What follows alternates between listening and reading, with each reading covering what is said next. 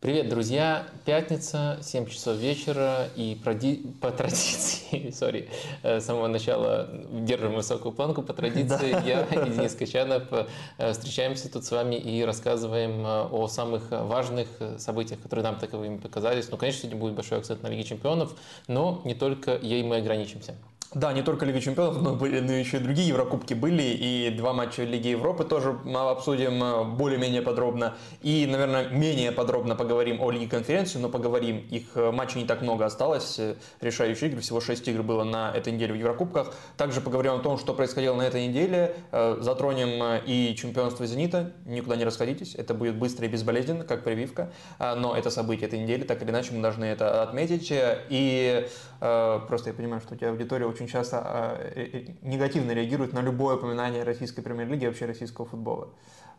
Даже когда Дорский приходит, все равно, что удивительно. Поговорим о уходящих Ты людях. еще, помимо этой аудитории, отрезать еще аудиторию антиваксеров. Ты сказал, как прививка, безболезненная. Да ну, ну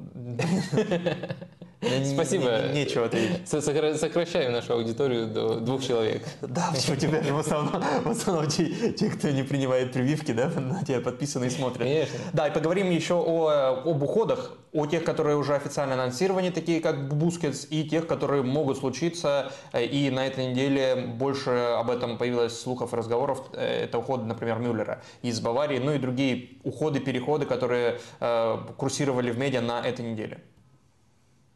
Ну да, в принципе, в принципе, да, в принципе, это все. Э, наверное, перед тем, как мы начнем, нужно вам напомнить э, ставить лайки и поблагодарить за вашу активность в последние недели. Там вот был стрим две недели назад, я немножко подробнее поговорил о, лайк, о лайках, и после этого вы проявляете невероятную дисциплинированность. И даже не знаю, с кем эту дисциплинированность можно сравнить. Наверное, этой неделе ее нужно сравнивать с Рюдигером, которого попросил, в первую очередь его попросил Карло Анчелотти дышать в затылок постоянно Эрлингу Холланду, и он от него практически ни на секунду не отходил. Ну, по крайней мере, пока не передавал его алаби в некоторых эпизодах то есть я хотел просто компактной фразой. Как ты умеешь, да, очень емко. А потом Рюдигер, Холланд, Алабут уже иногда с ним играл. Короче, спасибо вам, ребята, и очередное напоминание, что можно таким образом проявлять активность. Да, и клуб этой недели. А, клуб этой недели Интер, ну это же очевидно.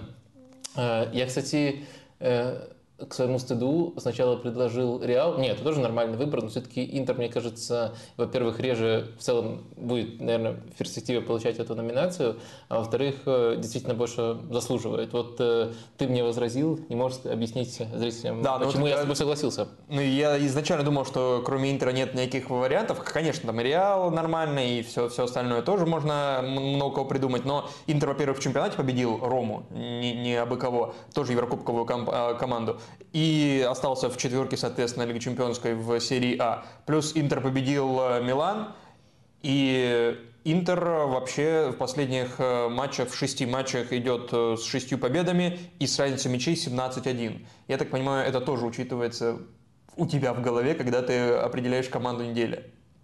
Ну, форму. Да, конечно. Не только Результат на табло, да? как говорят умные люди. Да, таких результатов даже у Ливерпуля и Манчестер Сити в последних шести матчах нет, какие есть у Интера. Но начнем мы не с Интера и даже не с Реала и Манчестер Сити, а с пары э, хлестких цитат Тири Анри который, это практически наша постоянная уже рубрика «Футбол будущего», и Тири Анри верный... Слушай, а как ты думаешь, Тири Анри свои хлесткие цитаты кладет в угол щечечкой? Внешней стороной стопы. Ну давай, перейдем к нему. Да, потом так поворачивается резко говорит «It's enough».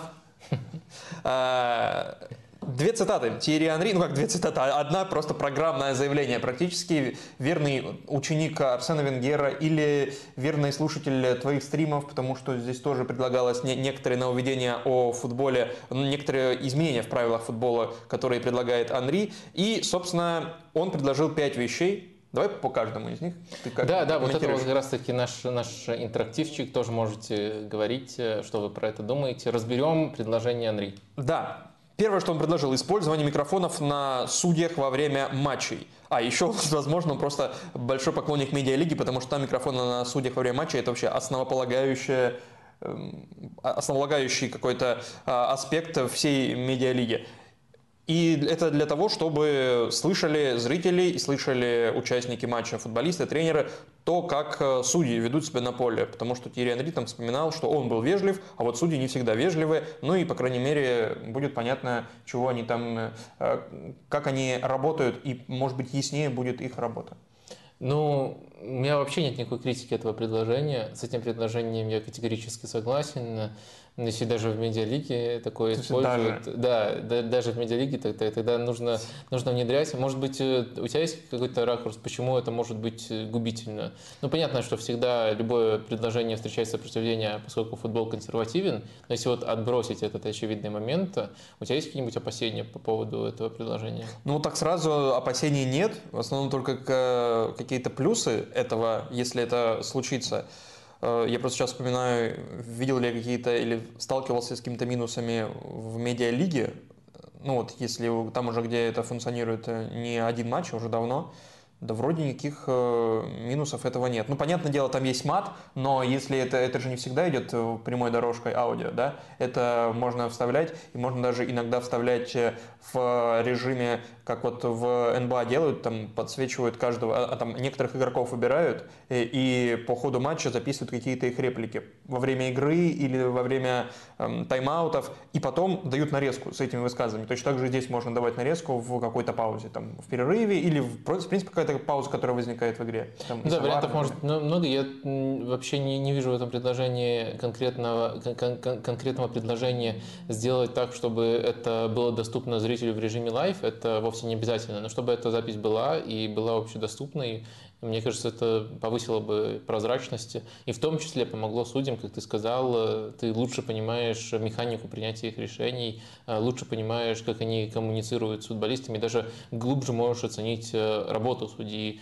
Я думаю, если появятся такие записи, то появятся и не просто люди, которые решения разбирают, которые тоже судьи, но и которые конкретно работу судей разбирают, то есть насколько он хорошо контролировал матчи и с теми же решениями, что он мог сделать иначе с точки зрения уровне донесения до футболистов, мне кажется, тут однозначно хорошее предложение. Да, ну и на этой же неделе тоже появилась новость о том, что в АПЛ а, со следующего сезона вот переговоры судей будут доступны, аудиопереговоры, насколько я понимаю, во время просмотра а, ВАР будут доступны для телевидения тоже, и их тоже будут использовать. То есть это шаг как раз и в эту сторону. А, не совсем не так? так. Ну, суть верная, но не со следующего сезона, а буквально на грядущей неделе а. э, да, будет запущено новое шоу э, с одним из бродкастеров, который показывает премьер-лигу. Пока не уточнил, с каким, но логично предположить, что это может быть э, Sky. Они все-таки главные бродкастеры, хотя BT тоже показывает некоторые матчи. Э, и пока говорят, э, вроде это не подтверждали, что Ховард Уэбб лично будет в этом шоу присутствовать э, и с помощью в том числе вот этих вот аудио будет объяснять те или иные решения. Э, Лучше вот, бы э, Николаева позвали, конечно, чем Ховарда Веба. Но ты же понимаешь, что Ховард Веб сейчас вообще Он руководит этим э, судей, корпусом. Да, да. И на самом деле это хорошо вписывается в общую палитру его действий. Он до этого работал на похожей должности в МЛС, и там такие вещи были нормой. Так что это вот те преобразования, которые постепенно пытается внедрять, внедрять Ховард Веб. Ну, посмотрим само шоу, но выглядит интригующе и интересно. Второе предложение Анри – наказание командам, которые тянут время. То есть не чистое время он предлагает, а более радикальное решение. Если кто-то затягивает время, то судья может назначить штрафной метрах в 25 от ворот. И игрок выбирает любую точку. Ну, ну да, игрок выбирает все-таки точку. А, ну, это выглядит достаточно интересно. По-моему, херня какая-то но э, мне кажется, это тяжело, ну, это интересно. Как трактовать? Смотри, да. да, вот э, трактовка, я согласен, это действительно непонятно, как можно это трактовать и как э, уловить вот именно с нужной точностью для имплементации этого правила, как уловить момент этой затяжки, что есть затяжка, что не совсем затяжка. Может быть, они просто угловые зарабатывают, потому что они со стандартов хороши, а не потому, что они тянут время. Может быть, может быть. Но если отбросить вот этот момент э, и смотреть на такой прием, как потенциальное наказание за затяжку времени, то это выглядит, э, это выглядит э, интересным ты, с одной стороны, не получаешь слишком суровое наказание, как пенальти, почти гарантированный гол, но зато получаешь определенную угрозу на ровном месте в наказание за то, что тянешь время. Единственное, тут, конечно, ну, в принципе, Андрей просто этот вопрос игнорирует, пропускает этот шаг, как вот отделить затяжку времени от э, того, что на нее похоже, это, боюсь, вызовет наибольшие споры. Поэтому в целом я с тобой соглашусь, что это предложение пока не выглядит реализуемым, но интересное для меня, а не херня. А чистое время да, за или против ты? Да, я уже давно говорил, За. что за. Всё, ты си- У тебя система- такая система за. позиция? Ну, в целом, да, да я сейчас не вижу ничего прям ужасного, но, наверное, чистое время было бы, эм, ну, что ли, современнее, э, как-то так. Эм, Третья идея Анри – присуждать дополнительное очко, в, очко команде, которая забила больше трех, три мяча или более в матче, вне зависимости от того, как они сыграли. То есть, если даже проиграли 3-4 или 3-3 сыграли в ничью, то плюс один балл, плюс одно очко. Ну, вот это вот фигня. Я посмотрел, в этом сезоне у Сити было бы плюс 19 очков, у Арсенала плюс 17. У, Арсенала, о, у Реала и Барселоны плюс 10, и у одной и другой команды. У Боруссии было бы плюс 9 очков, у Баварии плюс 12, а у ПСЖ было бы плюс 14 очков. Да, ну, во-первых, ты вот э, здорово подчеркнул, что это еще сильнее на практике разбивает пропасть между богатыми и бедными. Да-да-да, то есть не, не, не было бы... Во-вторых, э, я, я, я предвкушаю очень-очень интересные скандальные последние туры. Когда Да? можно просто набивать, Набивать стату. да, на- набивать такую статую, можно спастись из практически любого положения. И, конечно, наверное, в топовых лигах это не будет доходить до безумия, где 9-9 играют. И, э, ну, ну а что, мы, мы просто так сыграли, бывает. Мы были мотивированы побольше забить открытый футбол. Но в некоторых местах э, точно таким будут э, промышлять. Мне кажется, очень много уязвимостей вот такого правила. Даже если отбросить тот факт, что некоторые такие вот зануды, например, я, считают, что может быть по-своему прекрасным, прекрасным сдерживание через оборону, то есть контр- оборонительный контроль. То есть матчи, где ты все учел, все, все источники угрозы перекрыл, но играешь в первую очередь на нейтрализацию. Тут стимулов таким образом играть становится меньше, и таких команд будет э, меньше, и стимулов развивать это направление будет тоже меньше. Ну и опять же, помимо того, что вот э, даже в нынешних условиях топовые клубы получили бы больше э, привилегий э, и преимуществ от этого, но в условиях, когда это- об этом все участники знают э, заранее, что за это будут давать дополнительные очки, мне кажется, эти плюсы у больших клубов, они были бы еще больше, э, просто потому что в открытом рисунке они получают э, больше преимуществ. Э, и, То есть они бы вот с аналогичными по силе соперниками сыграли бы еще более результативно, я думаю, во во многих случаях.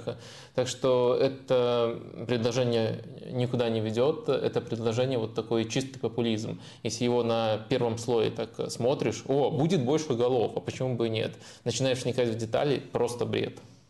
Четвертая идея – временные замены в момент, когда врачи оказывают помощь пострадавшему футболисту, чтобы команда не оставалась в меньшинстве, когда ее игрок страдает. Ну, мне кажется, тоже нереализуемо. А Мне кажется, что это тоже будет, То под- будет, будет, будет больше, больше травм. будет больше травм, будет... Те, кто э, выходит, не, разя- не размявшиеся еще.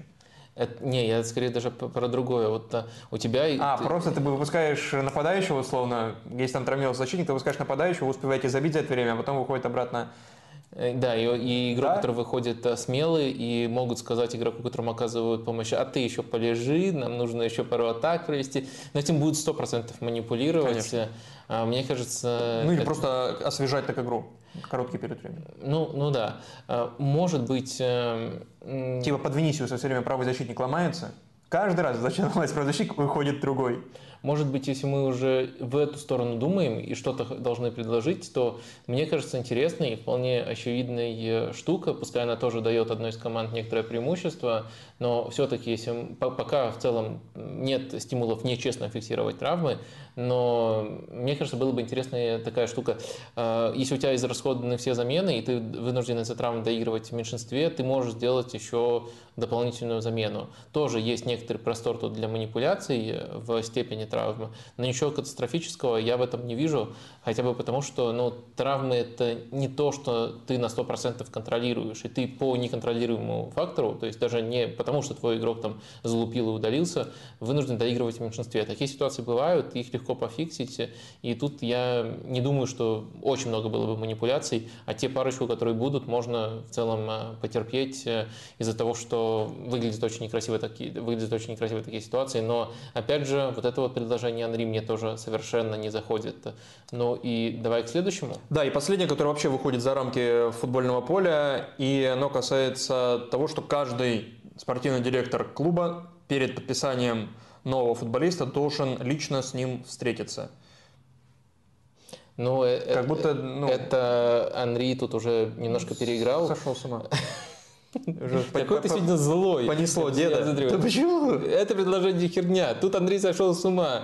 Э, я хотел сказать, немножко раздвинул рамки, потому что ну, то, что он предлагает, это не записано в футбольные правила. Футбольные правила, так команда выходит... Я тебе скажу больше, он ничего не записано в футбольные правила из того, что он предлагает. Не, не, я имею в виду то, что не может быть даже записано в футбольные правила. Футбольные правила, это команда выходит на поле, и по каким правилам они играют. Если вот первые предложения, они как-то а, еще сюда да. вписывались, то обязать спортивных директоров, директоров клубов э, знакомиться с будущими новичками. Это типа то, что Андрей наверняка много раз наблюдал, э, как, как, это привод... как нехватка этого приводила к проблемам, поэтому хочет это исправить. Но это не записывается в ту книжку, которая называется uh, Laws of да, the Game. Регламент. Да. И это просто из другой категории. Это может Этический быть... какой-то кодекс, условно, Этический кодекс, коммуникационный кодекс.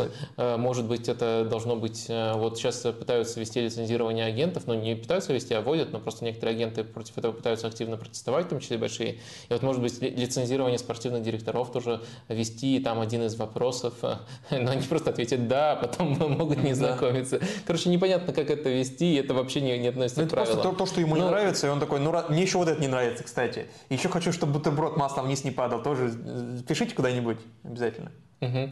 В общем, э, где-то Андрей, мне кажется, перегнул планку, что-то интересное предложил. Э, я напомню, что у меня уже были отдельные выпуски именно про будущее игры. Там, по-моему, это в подкасте с Дашей Исаевой было отдельный выпуск про то, какие нововведения в правилах могут быть интересными. Если интересно, можете, если вам, вам эта тема заходит, можете там посмотреть мое мнение более подробное.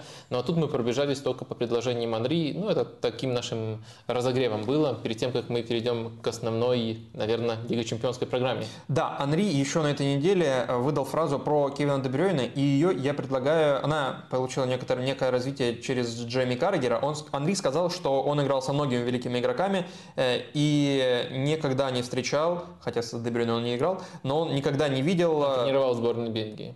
А, окей, ну не играл.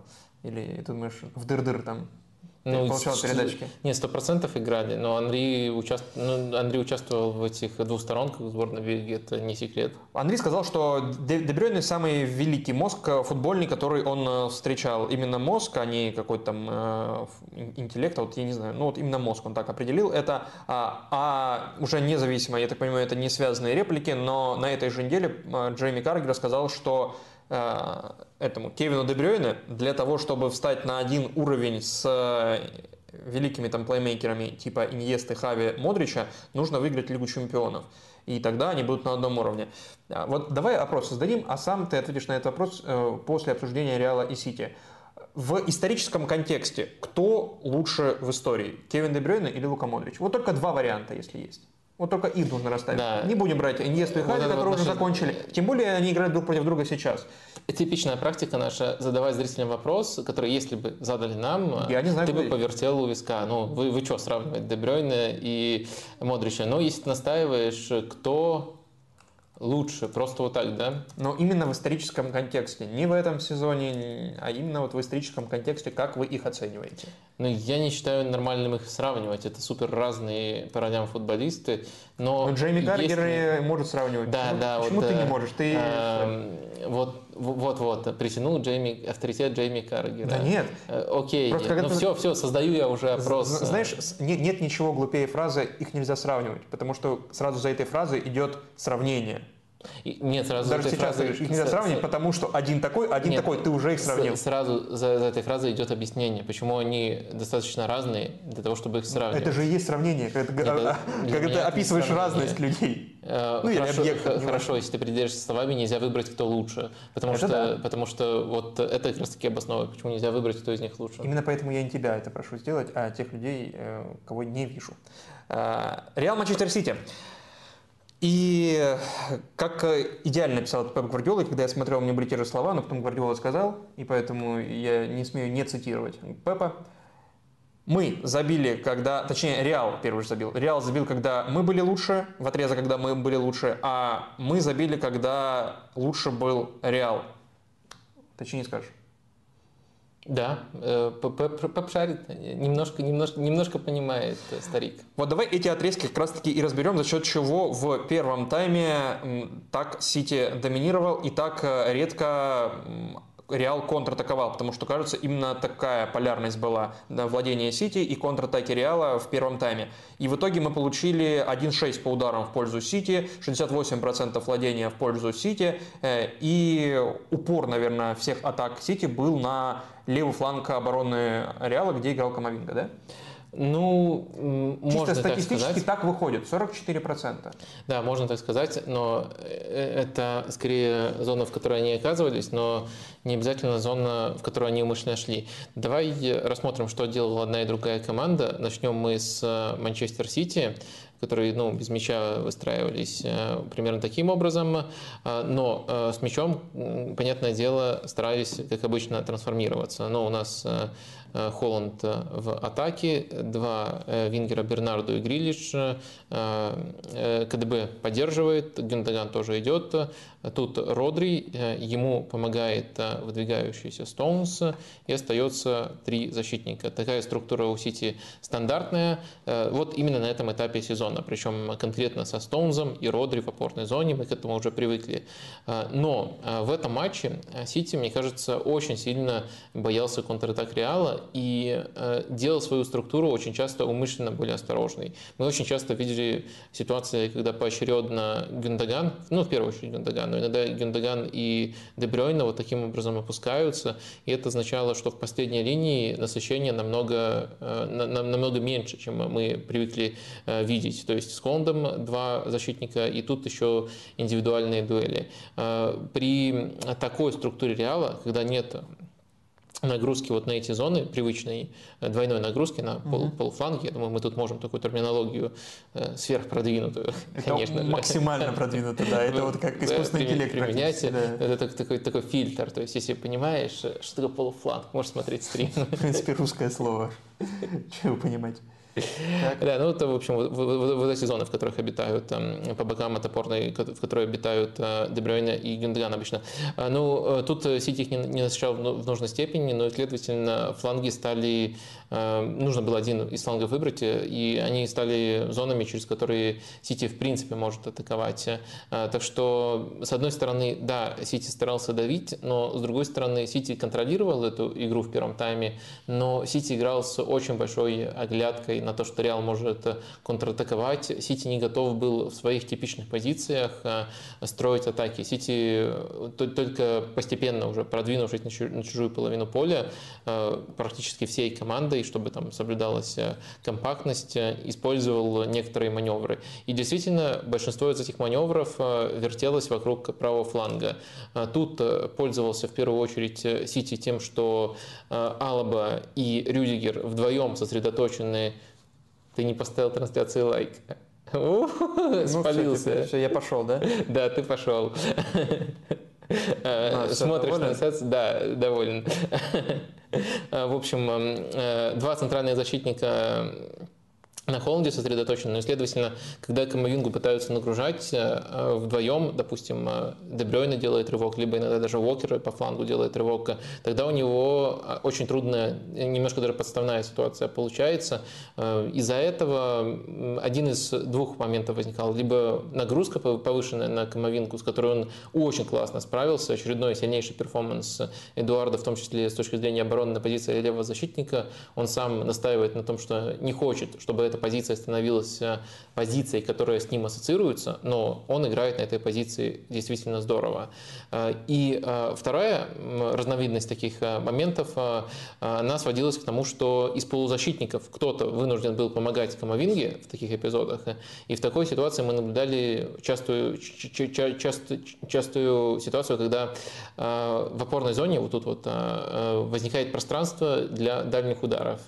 Это одна из разновидностей этого возникла в том числе и в голе, который Манчестер Сити забил, но таких эпизодов было достаточно. То есть Манчестер Сити, на мой взгляд, все-таки сдержанно атаковал, несмотря на эти показатели по владению. Я согласен, в принципе, с вердиктом Анчелотти, который сказал вот по первому тайму, если мы процитировали Гвардиолу, то можем и другого мастера точных, точного анализа процитировать Анчелотти. Он сказал, что очень был доволен тем, как Реал оборонялся в первом тайме, несмотря на то, что вроде как этот весь перевес в пользу Сити.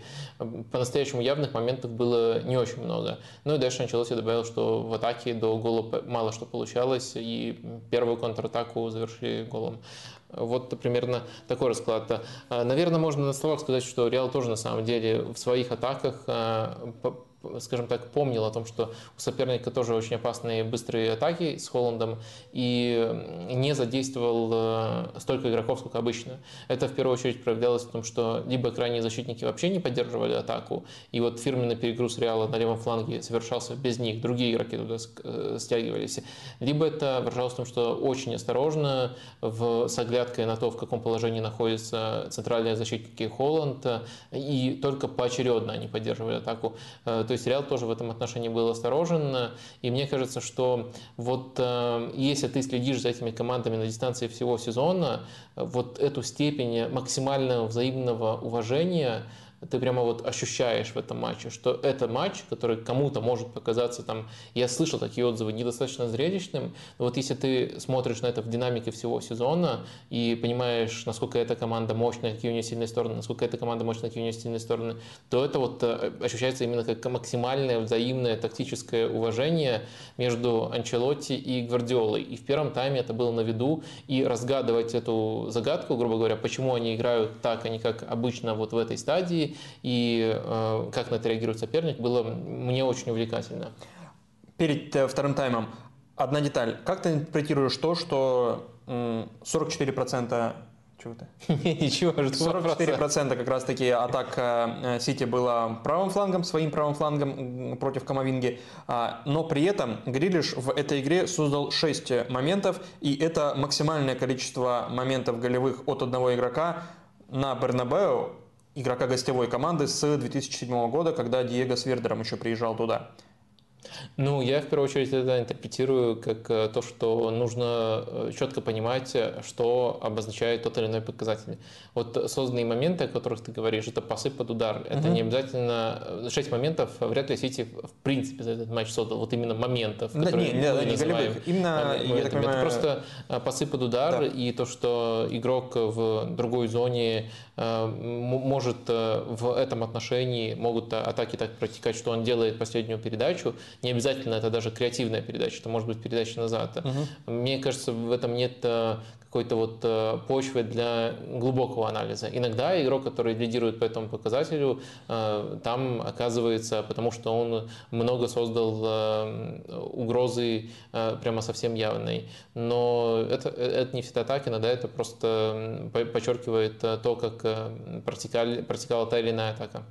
Второй тайм. И Реал в... Так, Реал первый забил, правильно? Реал, введя в счете, начинает играть еще более агрессивно, чем сам Реал играл в первом тайме. И за э, период э, от начала второго тайма до пропущенного гола э, владение мячом 64 на 36, но уже в пользу Реала. Реал интенсивнее прессингует, Реал больше бьет поворотом, Реал больше создает моментов, но в итоге выпускает сам в контратаке. Ты понял вот эту реакцию от э, Анчелотти на первый тайм с учетом того, что его команда уже ведет?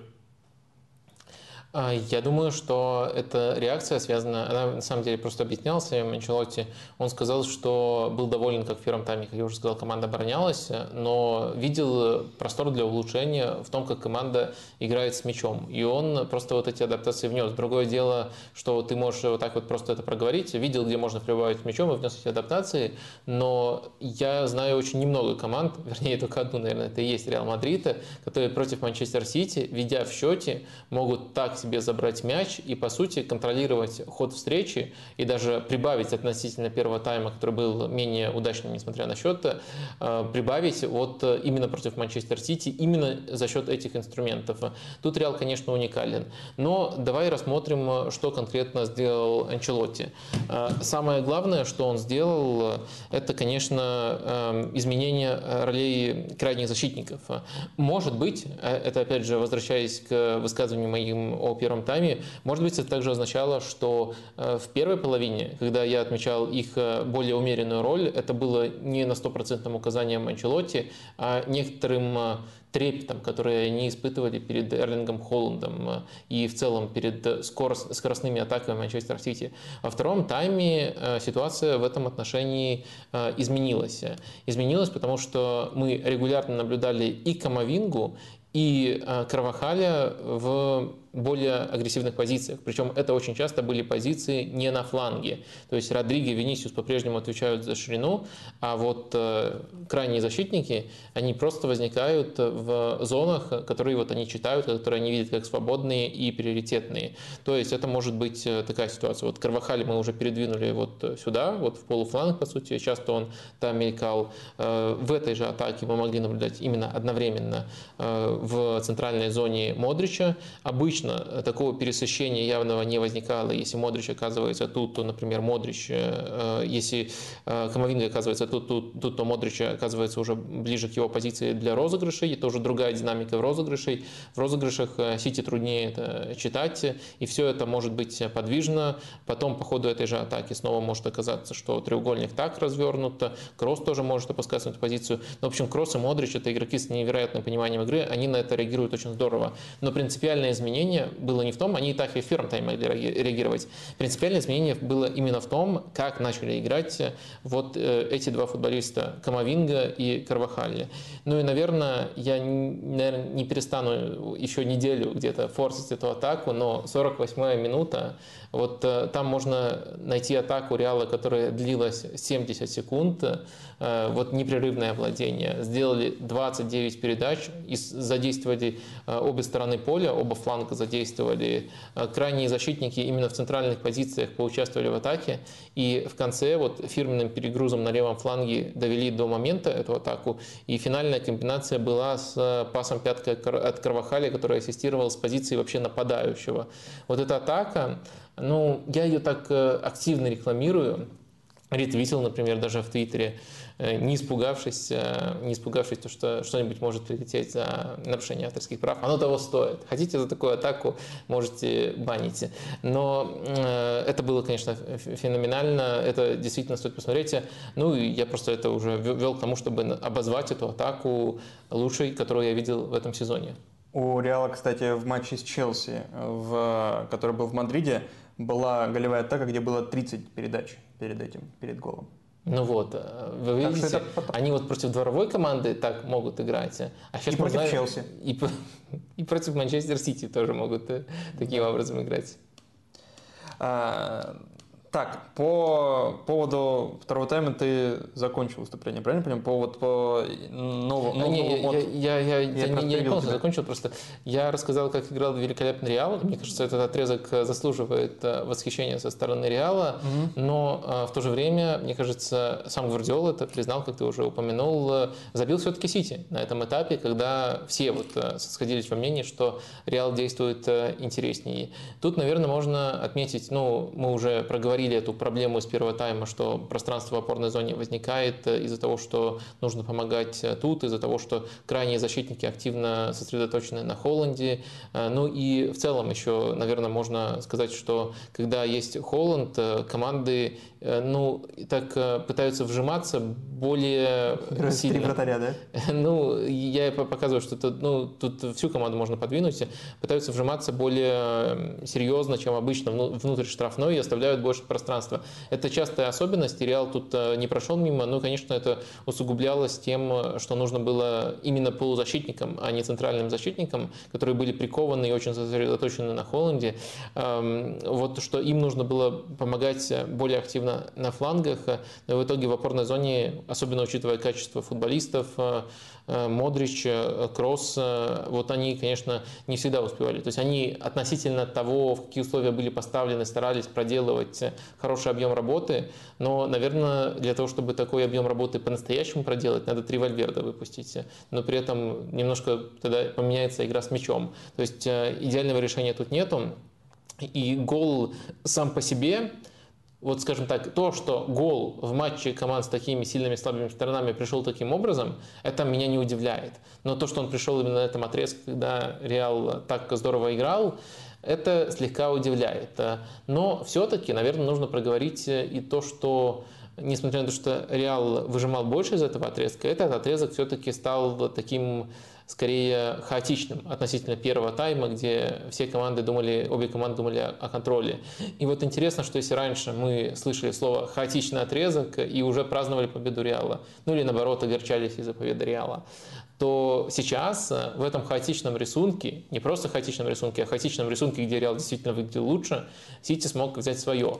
Э, с одной стороны, соблазнительно сказать, что вот, смотрите, как Сити в этом отношении вырос относительно прошлого сезона, с другой стороны, наверное, все-таки надо немножко умерить эту эмоцию, а, потому что это один матч, где действительно вот э, при хаотичной игре Сити один матч против такого соперника, как Реал, э, при один отрезок, э, где Сити смог забить. А вот Реал, конечно, в таких отрезках правил намного-намного чаще. Это намного более проверено в таких условиях команда, но все-таки отмечаем, что в этой, в этой точке Сити справился. После 1-1. Счет по ударам 6-0 в пользу Реала. У Сити 10 ударов, 7 из них э, из-за э, штрафной. Если взять весь матч, то кто из тренеров лучше себя проявил как тактик? Анчелоти или Гвардиола в этой игре? Я думаю, Анчелоти. Ну, во-первых, э, я бы этому, эту победу как будто я такой верховный судья, присуждаю победу Карло Анчелотти да, над Пепом Гвардиолой. Я бы эту победу ему отдал просто из-за того, что я очарован вот этим ходом. Э, ты ведешь в счете против Манчестер Сити. Э, и как ты преобразовываешь игру?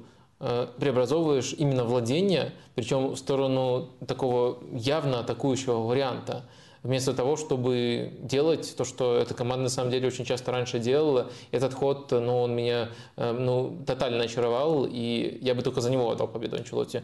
Но помимо этого, если мы посмотрим общий баланс этого противостояния, э, все, в том числе оба тренера, более-менее сходятся, что ничья – это справедливый результат. Ну, просто нелогично, в какие отрезки были забиты голы. Как уже проговорил Гвардиола, в том числе в нашем стриме, конечно, он присоединился и да, проговорил. проговорил. Э, да, и э, вот этот факт, плюс то, что изначально все считали Сити либо явным фаворитом, либо легким фаворитом, это означает, что Анчелотти, вот, скажем, эту пропасть немножко сократил. И в целом, ну и плюс еще внутри были такие интересные ходы. Так что если вот мое субъективное мнение, то Карло, конечно.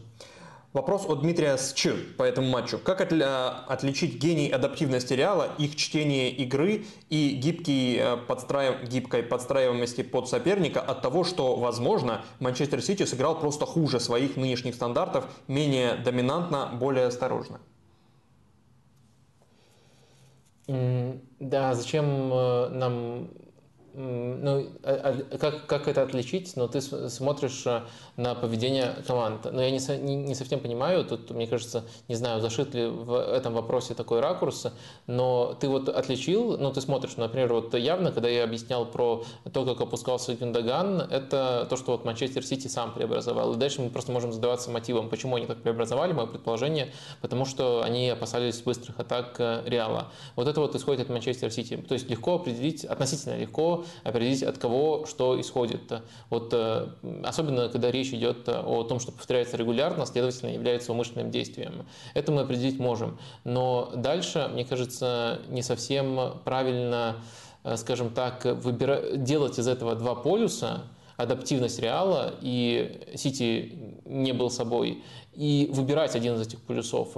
Наоборот, это не исключающие понятия. То есть Сити э, из-за того, что опасался Реала, в некоторых вещах не был собой. Но в то же время они недаром опасаются Реала, во-первых. А во-вторых, э, на, на этом фоне Реал читает, проявляет адаптивность.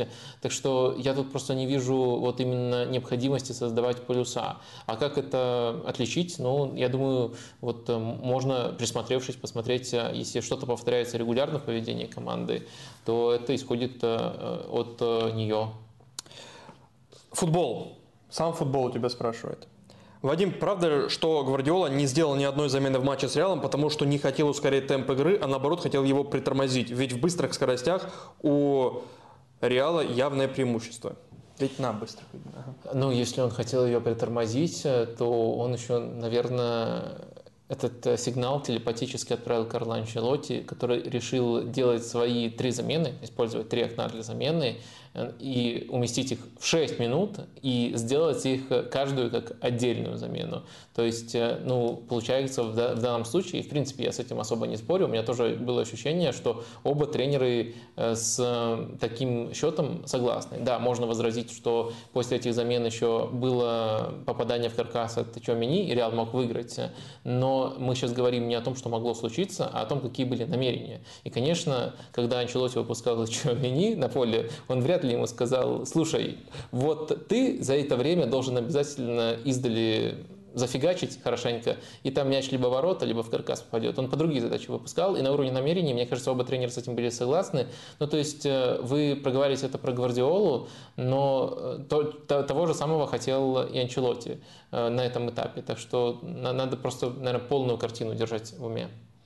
А ты не допускаешь, что ноль замен Гвардиолы связаны с хитрым планом по распределению нагрузки в концовке сезона, где Сити продолжает бороться за два турнира таких э, календарных, плюс еще один финал будет Кубка Англии, но он не скоро. А, и то, что с кем? С Эвертоном в ближайшем туре ПЛ будет очень сильная ротация. Ну, я просто не думаю, что в вот этой вот ротации Э, не сыграл ничего и сыграл 10 э, минут или 20 минут, э, это такая уж большая разница. Ведь mm-hmm. футболисты на самом деле устают не только на поле, хотя они, конечно, выкладываются по полной и подводят их специально к конкретному времени, когда матч проходит, но они от переездов тоже устают. Ты уже оказался на скамейке, у тебя какая-то нагрузка дополнительная тоже есть. Ну, я, я не думаю, что просто это делает такую разницу. Если бы Гвардиола тоже планировал серьезную ротацию, надеемся, что он ее планирует, э, планирует потерять очки с Эвертоном.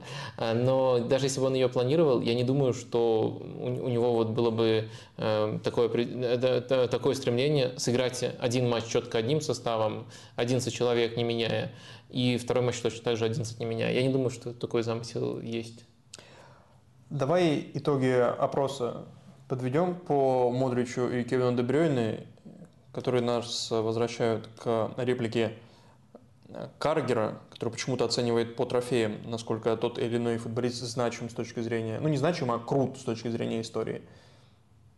Ну, э, у Модрича 73%, у Кевина Дебрёйна 27%. Э, очень э, предсказуемо. Серьезно? Да. Ну, ну а ты что думал? Ну, во-первых, на такие вопросы, опросы всегда Хотя вот как э, Google э, еще, когда мы подводили итоги, он еще Кевина Дебрюйна 1% снизил, 26. Я думал, что что-то страшное, целый процент снизил. 74 было, 70, 72 было, 73 у Модрича, это прям катастрофа. Да-да-да, конечно, это катастрофа, это вот такую реакцию у меня вызвало. Ну, предсказуемо, потому что, во-первых, количество болельщиков э, всегда влияет э, в таких вопросах, и сюрприз-сюрприз, э, у Реал Мадрида болельщиков больше, чем да. у Манчестер Сити. Я не говорю, что все так голосуют, но такой bias в этих опросах всегда есть. От этого не уйти, даже если у тебя самая лучшая в мире и самая прошаренная и объективная аудитория. От, от этого просто не уйти. На второй момент, конечно, невозможно этого сравнения. Я не знаю, кого бы я выбрал, я бы опять эм, просто сказал бы, на мой взгляд, вполне разумный тезис о том, что они слишком отличаются по функциям. Мне также кажется, что Модрича немножко, скажем, Модрича немножко, скажем так, эм, выигрывает от эффекта Сколза. Э, Майкл Кокс очень часто эту гипотезу приводит о том, как ретроспективно люди пересмотрели карьеру очень-очень сильного полузащитника Пола Скоуза из-за того, насколько монструозным он был э, вот в свои последние годы. То есть для, э, там, по-моему, 36 лет, Модричу там 37, а Скоузу тогда было 36, он и возвращался, и творил просто невероятные вещи, еще новую позицию освоил. Но из этого вот люди делают вывод, что он играл точно так же, только еще круче, в более молодом э, возрасте. Э, и, но это неправда и для Модрича, и для Скоуза. То есть я и того, и другого максимально уважаю. Про того, и другого у меня есть огромные тексты с комплиментами. Можете, кстати, найти на sports.ru и прочитать. Они не свежие, но все еще актуальные. Но мне кажется, они от этого эффекта выигрывают. То есть от того, что люди проводят линейную проекцию. То есть Модрич в 37 играет вот так, а как он тогда играл вот, допустим, когда ему было 27, он э, был очень тонким э, и игроком, которому невозможно не симпатизировать, но он э, не был на тот момент игроком такого уровня, который, которым обладает Дебрёйне, который Дебрёйне держит уже много сезонов подряд. Но вот Модрич от этого выигрывает. Ну, плюс, конечно, не только Джейми Каргер, но я видел у нас в чате люди тоже приводят как аргумент трофеи. Ну, в общем, мне трудно выбрать, но я, по крайней мере, могу проанализировать причины недооценки Дебрёйне Дебрёйне вот в этом а, а, споре. С другой стороны, есть такой еще элемент. Я говорю, что э, Дебрёйна недооценили, но мы же не знаем, насколько колебались наши э, слушатели, да. насколько они уверены. Может, они точно так же, как я, вот провели всю эту цепочку, все осознали по Дебрёйну, но все-таки решили, ну, все-таки Модрич, а может, э, конечно, Модрич, вот таким тоном отвечали. В общем, не будем на этом, на этом зацикливаться. Меня возмутил сам вопрос еще, когда ты его ставил, так что все, отбомбило. Слава богу. А, на этой неделе, вот буквально сегодня, а, Ассоциация британской прессы футбольной признала Эрвинга Холланда лучшим игроком сезона в АПЛ. При этом а, он получил 72% голосов, практически как Модрич в этом опросе. Чуть-чуть не дотянул. И это самое большое, самое большое количество проголосовавших за победителя по этой версии, там три версии в Англии э, лучшего игрока сезона, и вот по версии журналистов э, это самый большой за все время наблюдений. А, все справедливо? Ну, ну да, Холланд в текущей конфигурации кажется просто королем индивидуальных наград. И опять же, важно не путать э, индивидуальное великолепие с вкладом в командные успехи. И важно этой фразой в то же время не принижать индивидуальное великолепие. Важно вот найти этот золотой баланс, золотую средину, потому что про Эрлинга Холланда вполне можно выстроить э, э, стройную гипотезу о том, что он, э, несмотря на то, что в каждой команде показывает невероятные вещи, но ни одну из своих команд, и у нас уже есть неплохая выборка для сравнения, хотя бы вот из трех последних клубов, хотя еще до этого э, был э, э, этап в Мельде, ни одну из своих команд он не выводил на принципиально новый уровень. То есть Зальцбург после его ухода не стал хуже, в некоторых местах даже стал симпатичнее. Дортмунд после его ухода тоже не стал хуже, борется за чемпионство. и идет примерно в том же ритме. Да, борьба за чемпионство в первую очередь, конечно, связана с тем, что Бавария проводит очень слабый сезон, но все-таки. И Манчестер Сити получил э, очень важный аспект, очень важный на уровне деталей аспект, который сделает их вариативнее и может принести им в итоге победу в Лиге чемпионов долгожданную. Но если мы говорим об уровне Манчестер Сити, то Манчестер Сити тоже не поднялся на принципиально новый уровень, но просто вот идет такое перераспределение на Холланда в каждой из этих команд. И э, с одной стороны, вот я хочу просто описать эту картину, не оценить ее, то, что вот это mm-hmm. плохо, что он должен это делать, но не делает. Просто вот описать, что идет это перераспределение, этим перераспределением невозможно не восхищаться. С другой стороны, что есть еще все-таки более тонкие материи, Э, которые связаны с влиянием на команду. Но я вообще не считаю, что вот это влияние на команду можно достаточно хорошо и объективно измерить для того, чтобы его обсуждать при индивидуальных наградах. Те факторы, которые обсуждаются при индивидуальных наградах, ну, тут планку везде э, Холланд поднял просто до небес. А вот э, факторы, которые больше про командную химию, про командное влияние, они обсуждаются, они, они для кружка избранных, они обсуждаются в моих текстах, ну, еще у пары других авторов. Давай гаданем на Анчелоте. Как сложится второй матч? Гаданем. Скажи страницу и строчку сверху. Как сложится второй матч Сити и Реала? То есть... Э, Я не буду спрашивать тебя, нормальная аналитика пойдет. Не вот это вот, как сыграют они в этом матче, учат ли они э, историю первой игры, как они адаптировались друг по другу. Нормальная, честная, независимая журналистика, пожалуйста. То есть э, ты вот э, в свободное просмотр матчей время какие-то женские влоги смотришь, да? да? Я вот сейчас подумал об этом. Почему бы не гадануть на Анчелоте?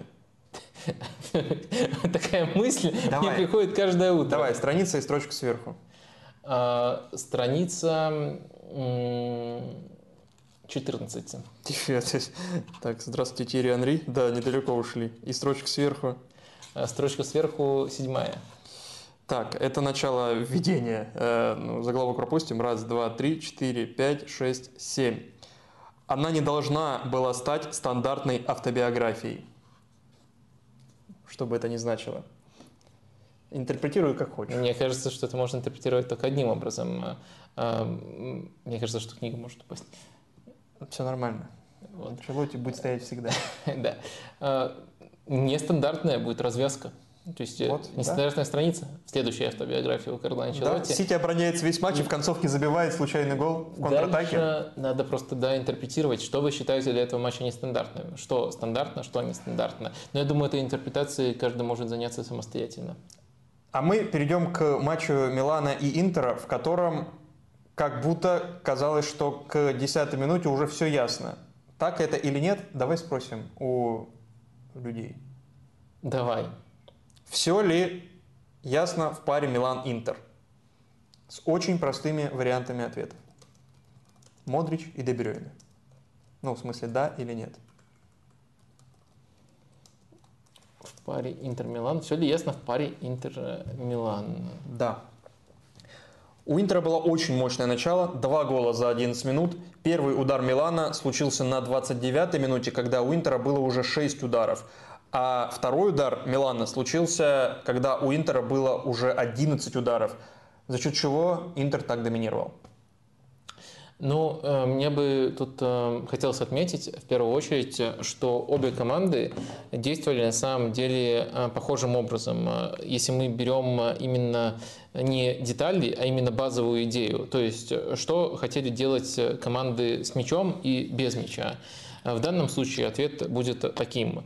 Э, и, Интер, и Милан хотели прессинговать персонально. Ну, сейчас я показываю на Интере э, то, что вот э, они делали. Они растягивали таким образом команду для персонального прессинга. И при этом основным методом преодоления этого прессинга и для Интера, и для Милана была игра через больших нападающих. Это Оливье Жиру и Эдин Джека.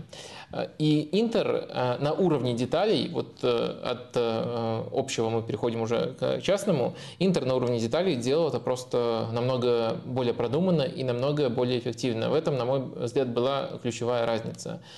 Если мы говорим о прессинге, то тут, наверное, нужно отметить два момента. Ну, во-первых, Интер, конечно, здорово реализовывал эту концепцию и очень смело выглядел, в частности, накрывая полностью вот абсолютно все позиции. Для этого даже более высоко, чем обычно поднимались у них латерали. Но в то же время нельзя не отметить, как ну, просто по какой-то доисторической тактике располагался Милан в этот э, момент. Они просто четверка в линию и два опорника, но они просто подставлялись под такое давление. Либо нужно тебе ждать, что Миньян какой-то гениальный пас отдаст, либо кто-то под давлением получит, получит мяч и там обыграет. А вот выхода на структурном уровне не было. Ну и дальше, дальше, дальше мы продолжаем вот эту вот мысль про дальний пас. Э, э, Милан, когда следовал дальний пас на Жиру, который нормально, достойно боролся, они вообще не помогали ему. То есть э, очень странное расположение было, вингеры не сужались, э, игрок, который под ним играл сначала Бенасер, потом э, Диас, открывался за спину, как будто Жиру каждый раз должен вот скидывать именно в том направлении, чтобы почти выход один на один был. Ну и полузащитники, они на, на, на подбор в, в эти моменты не шли. То есть у Милана не было никакой динамичности, если мы говорим о вот первой стадии, и, и не было, ну, по сути, тоже можно можно назвать это динамичностью, когда мы говорим о насыщении зоны для подбора, когда ты все-таки уже сыграл э, дальним. То есть вообще непонятно, как Милан собирался выходить. Если они собирались выходить коротко, но видели, что все перекрыто, э, то почему не было никакого движения, попыток запутать персональный прессинг Интера? Если они пытались изначально выходить дальними, и это было частью их плана, расположиться таким образом, чтобы, вот, может быть, даже выманить Интер, а потом дальним играть. Почему вы тогда зону подбора не, не насыщаете, когда Жиру Um, это единоборство ведет. В общем, Милан был максимально непоследовательным, но а Интер, на мой взгляд, напротив, э, в этих стадиях э, был просто э, прекрасен. Если мы берем то, как они действовали под прессингом Милана, там тоже все персонально было, то очень много интересных трансформаций мы наблюдали. Защитники расходятся широко, а Черби, например, идет в опорную зону. Дальше, допустим, он доставляет мяч до Димарко, и на него кто-то выдвигает продвигается сразу же в эту зону, делает открывание один из полузащитников. Э, Челханов там вот тоже тут опустился, вы могли, если наблюдаете за фишками, а не только за словами это видите. Но в любом случае э, очень здорово э, Интер, даже если мы говорим о действиях на своей третьей поле, пытался этим прессингом манипулировать. Это добавляло вариативности. Но самое главное, все-таки в итоге все скорее свелось к игре вот прямолинейной на нападающего. Э, Интер всегда помогал Джеку. Всегда у Джека было три помощника, как минимум три помощника. Лаутара, который всегда рядом с ним, и два полузащитника. Следовательно, они могли иметь разные роли вот э, при таком наполнении, но они выполняли э, такую функцию, чтобы и вариант для скидки туда был, если получается так скинуть, и вариант для того, чтобы опережать э, на подборе. Ну, понятное дело, э, когда ты все-таки находишься на чужой половине, нельзя всегда иметь преимущество на подборе, его будет иметь все равно тот, кто лучше прочитает эпизод. Но, по крайней мере, такое расположение давало здравый шанс на то, чтобы за этот подбор бороться. Проблема Милана в том, что их расположение не давало даже возможности побороться за этот подбор. Это, был просто, это были просто подарки сопернику. Вот в этих вещах, э, как мне кажется, в первую очередь э, Интер э, переиграл, и мне кажется, действительно абсолютно заслуженно этот, этот матч довел до очень уверенной победы, которая на самом деле могла, наверное, быть крупнее. Инзаги после матча сказал, что сожалеет, что Интер не забил больше. Наверное, можно сказать, или ты хочешь этот этап еще обсудить, поскольку был не, еще, не, сказать о том, как Милан пытался спасти игру, там все, по сути, уперлось в то, что Интер уже Э, перестал так активно прессинговать, Интер немножко присел, и появилась возможность продвигать мяч через фланги, то есть через э, Тео и через Калабрию. И в итоге все свелось к тому, что ненавидит Гвардиола. Ю-образное владение. Владение в форме латинской буквы Ю. Э, и Милан, по сути, доставлял мяч только вот на фланге. Либо там Салимакерсу, если мы говорим о стартовых игроках, либо там Мессиусу, который практически сразу там быстро вышел на замену, играл на противоположном фланге. А чаще всего именно Мессиусу, кстати, и вот э, в его ноги, по сути, уперлись последние надежды Милана. Это такая фраза, мне кажется, ироничная. В ноги Мессиаса уперлись последние надежды Милана. И это не очень, мне кажется, комплементарная фраза. Милан э, постепенно начал какую-то угрозу таким образом создавать, но она все-таки была недостаточной для команды, которая уже 2-0 проигрывает. Но плюс Инзаги очень неплохо на это реагировал. Если там в конце первого тайма что-то получалось таким образом создать, то в начале второго тайма Мхитарян, который был абсолютно повсюду в этом матче, он помог, начал помогать, кстати, он так уже делал против Дембеле, например, когда с Барса играли, он начал помогать для того, чтобы не было этих изоляций против Мессиаса. Это какое-то невероятное, у него и невероятное понимание игры, и невероятный объем работы он проделывает, э, оставляет себя полностью, ну, потом на 60-й минуте уходит. Э, конечно, это абсолютно заслуженный приз MVP, который, который он получил по итогам этого матча. Э, в общем, он начал помогать. Потом, когда он ушел, тоже был некоторый отрезок проседания этой зоны, но в конце Дармиана перевел для игры против Мессиаса вот именно эту позицию Тимона Инзаги. Так что, во-первых, у, Милана в такой конфигурации очень мало идей было. Во-вторых, на те идеи, которые Милан все-таки показывал, Симон Инзаги очень э, достойно э, – Так что Интер действительно намного сильнее в этом матче понравился. И только в стартовые 15 минут Интер владел мячом больше, чем Милан. Весь второй матч Милан больше владел. И если взять статистику ударов из... Просто статистику ударов и из штрафной, то по ударам 13-16 в пользу Интера, из штрафной 8-10. То есть Интер подпускал к своим воротам Милан, но все равно острота чисто визуально казалось, что у Интера выше. А, отсутствие Ляо и его потенциальное присутствие в ответном матче, насколько может решить э, проблему Милана? Ну, я думаю, это просто поставит э, другой челлендж перед Инзаги. Э, уже, по-моему, подтвердили, что Ляо сможет сыграть в ответном матче. Э, посмотрим, может еще что-то несколько раз поменяется до этого матча, но пока информация такая. Э, так что мне кажется, что в рисунке, который сформировался при счете 2-0, Ляо был бы очень полезен, именно потому что Интер, э, скажем так, мог немножко пойти легким путем и открыть фланги, перекрыть центр. И прямо говорить, ребята, нам не страшно, по сути, на фланге, по сути, своему Салимахерсу, при всем к нему уважении, это великолепный футболист Трудяга, достаточно, на мой взгляд, умный с точки зрения помощи другим, но для игры один в один вряд ли пригодны. По сути, своему Мессиесу он игрок как раз-таки под один в один, но просто не такого высокого уровня, как Ляо. А мы об этом знаем, и мы это приветствуем. Вот, э, по сути, такой посыл Симона Инзаги отправлял сопернику. Если бы был Ляо, вопрос э, тебе, аудитории, наверное, он все-таки не смог бы такой посыл отправить и вынужден был бы придумывать немножко другие решения. Все равно Интер мог бы быть в этом рисунке лучше. Мы видели, как Интер играет против Милана, когда у них есть Ляо. Но это все-таки были бы другие ходы. Так что я думаю, в ответном матче э, фактор Ляо заставит Инзаги реагировать. Но у нас нет оснований полагать, что Инзаги уже имея фору в два мяча, не сможет среагировать. Скорее всего, сможет, но просто это будет уже немножко другой рисунок.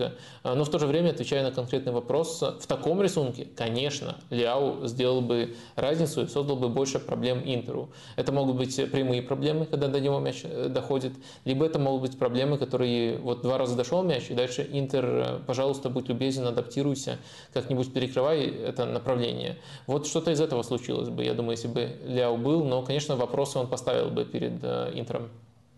Богдан Алиник спрашивает, Вадим, отмечал ли ты для себя, насколько сильно Симона Инзаги работает в кубковых матчах и топ-матчах, и что он э, чем-то схож с Анчелоти в плане некоторых тонкостей и гибкости в этих матчах? Ну, это очевидно. Инзаги очень уверенно продвигается по кубкам. Он с Лацио выигрывал еще кубок, с Интером тоже, да, выигрывал. И получается сейчас тоже, если я не путаю, дошел до финала. Сейчас нет шансов у него. С кем они играют? С Ферентиной. А, ну с Ферентиной, конечно. Мы, мы видели, как нет шансов. Буквально вот вчера видели, насколько это Дойдем. Силь, сильная, Дойдем. сильная команда, непобедимая просто Ферентина. А, так что это очевидно. В Лиге чемпионов тоже мы видим продвижение в этом сезоне очень впечатляющее. В прошлом году вылетели сразу, но вылетели от Ливерпуля. Ну и за некоторые аспекты, мне кажется, в целом, если там смотреть на впечатление, Интер за тот матч перехвалили. Мою оценку можете отмотать. Так долго выходят эти стримы, на самом деле, уже аж страшно становится.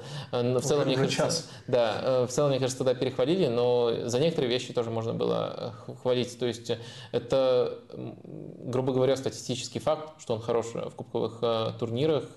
Это действительно так. Но в то же время нельзя сказать, что он сильно отходит от стандартных принципов Интера. Мне кажется, тут важны две вещи. Во-первых, что Интеру, возможно, еще это связано даже с наследием Конте комфортнее, чем любому другому большому клубу. Ну, окей, э, он в топе по этому показателю, может быть, не обязательно главный, э, играть вторым номером комфортнее. Вот если нужно играть э, и даже терпеть, допустим, против Порту, против Бенфики, не, против Ферентины, вообще не, не, не проблема, и любой клуб, конечно, может при желании пойти этим путем. Но Интер не просто может, Интер себя комфортно чувствует. Но в то же время у этой команды есть несколько режимов. И Инзаги, не меняя схему, не меняя основных принципов, вот, регулирует эти режимы. С одной стороны, это не такая вот тонкая работа, когда ты можешь просто привести все к конкретному ходу. Вау, он использовал этого футболиста на этой позиции, и это повлияло на игру. Он круто подготовился, и поэтому выиграл плей-офф. Вот у Инзаги такого не очень много. Но вот особенности команды, плюс умение регулировать, плюс в некоторых случаях, э, наверное, еще не обходится э, без удачи в таких кубковых турнирах, она всегда важна. Мне кажется, что вот совокупность этих факторов делает его настолько крутым в кубках. Сейчас это действительно неоспоримо. Арт спрашивает. Барелла и Бастони проводят нереальный сезон. Разберите, если возможно, их игру и перспективы ВПЛ. Бастони вроде связывают с Ман-Сити и Шпорами, Бареллу с Ливерпулем.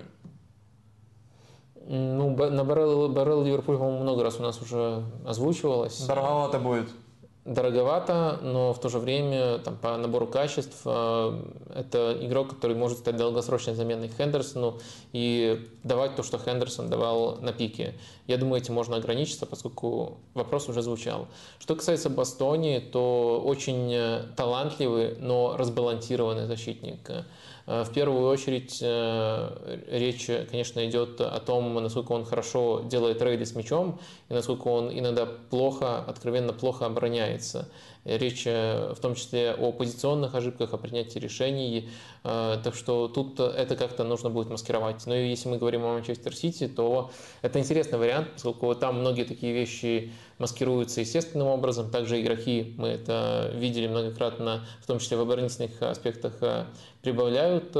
Мне кажется, Мантити с э, вот этой, вот этой трансформацией, особенно которая закрепилась окончательно в этом сезоне, грубо говоря, роль эту сейчас закрывает Натан Аки. Если представить вот в этой роли Бастони, то он почти как влитой в эту роль входит, так что в этом я тоже вижу логику. Но все-таки, мне кажется, Бастони немножко перехваливают из-за того, что оценивают его именно по качествам на мяче. Мне кажется, что ему очень-очень э, сильно куда есть прибавлять, если мы говорим об, простите, пожалуйста, об оборонительных качествах. Вопрос, который, я не знаю, звучит как будто не вопрос, но интересное наблюдение от Ольги. Вопрос про Инзаги versus Конте. Про первого говорят, что это кубковый тренер, про Конте, что Еврокубки не для него. Есть ли основания у такого разделения или это предрассудок и совпадение? Ну, э, мне кажется, радикальность этого тезиса, э, и с этим не воспоришь, это прямо на уровне фактов да. все, действительно э, так все складывается для этих тренеров. Радикальность этого тезиса немножко связана с совпадениями. И уж точно у Конте в каждом конкретном случае был свой контекст у того, почему не получалось достичь того или иного результата. Иногда это его ошибки, иногда это не совсем э, с ним было связано.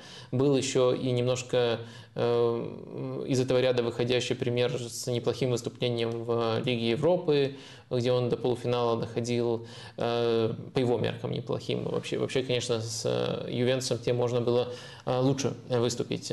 Так Даже что... континентально выиграть кубок. Э, так что, мне кажется, тут э, в этом есть э, доля но Конте и Синзаги можно разложить тут на составляющие, почему он хорош, и почему, может быть, э, не стоит э, сильно переоценивать его серию, поскольку у него вот именно э, совсем-совсем тонких ходов в этих матчах нет. Он проходит, он хорошо выбирает стратегию, но тонких ходов немножко не хватает. То конты проанализировать и разложить на составляющие сложнее. Там вот буквально каждый раз свой контекст был у этого. Так что, наверное, вот примерно такое видение. Диггер 499. Не жалеете, что у Мхитаряна не сложилась карьера в Арсенале? Есть ощущение, что он очень бы пригодился Артете. У кого, сори, отвлекся? У Генриха Мхитаряна. Слышал про такого? Да, э, слышал про такого. Э, ну, он э, достаточно хорошо начал, э, когда еще пришел при Арсене Венгере. Но да. Арсен Венгер, э, по-моему, полгода только с ним проработал. Ну, и, дальше, пришел, да. и дальше он э, вполне прямо, я про Генриха уже говорю, угу. объяснял то, что не, не сработался с Эмери, который очень заковывает э, футболистов этих э, ролей э, в рамки, к которым Мхитрян не был готов. И это рамки, которые не позволяют интерпретировать весь его интеллект. То есть Клоп и Гвардиола тоже в каком-то плане загоняют своих футболистов в рамки но эти рамки, они раз, максимальное количество вариантов им дают и помогают э, раскрывать даже, может быть, в большей степени их интеллекта. А у Эмери это немножко другие рамки, которые хорошо подходят э, средним командам, ну, как правило, немножко упрощенно говорю. Но вот Михитрян – это как раз пример футболиста, э, который сюда не вписывается. Э, может быть, э, одного такого футболиста система Эмери может переварить. Но сейчас нечто подобное там делает э, Буэндия. Ну, например, Буэндия плюс Каутиньо уже не переварит система. Сейчас, конечно, не на 100% похожих футболистов называю, но просто чтобы понимать в целом то, как работает с своими командами Эмери. И тогда у Эмери возникли очень похожие проблемы с Месутом Азилом, но больше, чем одного такого футболиста вряд ли в целом можно в этой системе разместить. Ну и, конечно, Хитряну не нравилось, что его потенциал так вот обрубается. Э, я думаю, в этом основная причина. Знаешь, когда вот э, Арсенал проиграл Манчестер Сити, и после игры у Кевина Дебрёйна спросили, а как вы вообще э, отдыхали после игры, как вы реагировали на этот матч? Он сказал, ну я раздал 15 интервью, а когда вернулся в раздевалку, уже никого из моих партнеров не было, или там половины не было. А, поэтому я с ними не смог разделить. И вот э, я видел одно из этих интервью из одной из 15 Кевина Дебрёйна э, после матча с Арсеналом, и там у него спрашивали, а как, э, какая, какой уровень свободы в Гвардиола дозволяет таким творческим игрокам, как вы, Кевин Дебрёйна? И он сказал, ну мы тренируем, в принципе, две вещи. Это выход из обороны, первая стадия, выход из-под прессинга, выход из обороны, и прессинг. А вот все, что между, прям Кевин Дебрюйн так буквально руками и показывал, а вот все, что между, там у нас есть плюс-минус свобода. И Пеп нам ее позволяет делать, то есть мы ее интерпретируем и пространство интерпретируем так, как мы считаем нужным. Ну, это и на самом деле Гвардиола тоже говорил, э, у него это звучало так, то, что он говорил именно про стадию владения, моя задача доставить вас на чужую треть, ну и сделать так, чтобы доставлялись, доставлялся сюда мяч ну, максимально часто. А дальше игра принадлежит уже футболистам. На базовом уровне, если нам нужно описать футбол Гвардиолы и подобных ему тренеров, примеров, можно такое упрощение применять, но в то же время, мне кажется, это не совсем э, корректно, если мы говорим о частностях, потому что в разных матчах э, может э, тот же Дебрёйн и другие футболисты делать разные по типологии рывки. И, конечно, эти наставления, сам игрок выбирает, когда именно делать рывки, но эти наставления, направления, они тоже исходят от Гвардиолы. Итоги опроса давай по поводу будущего ответного матча Милана и Интера. О, тут у нас интересней. Э, все ли ясно в паре Интер-Милан? Да, голосует 58%, большинство 42% голосует э, нет, то есть еще не все ясно. Не все ясно. Тебе не все ясно? Ух, хочется, конечно, сохранять, э, ну, хочется сохранять, конечно, интригу, нагнетать интригу, но в целом скажем так, эм, если бы я выбирал, я бы ответил скорее «да». То есть отвечая «да», это не означает, что ты полностью исключаешь сенсацию, но это означает э, степень уверенности больше, ну, наверное, даже больше 80 железных процентов, больше 90 процентов, наверное, я бы сказал. То есть есть какие-то сценарии, в котором э, все пойдет как-то каким-то радикальным образом. Быстрый гол или несколько удалений в начале матча. Э, ну, может э, разное быть. Может быть э, даже то, что Милан что-то такое экстравагантное приготовит, что позволит им буквально доминировать над соперником. Может быть все будет проще, и это потому, что 2-0 самый опасный счет в футболе. В кавычках на самом деле. Э, ценители этой цитаты понимают, почему я э, на самом деле ее закавычиваю. Не потому, что Фабио Капелло сказал, здесь еще одна причина.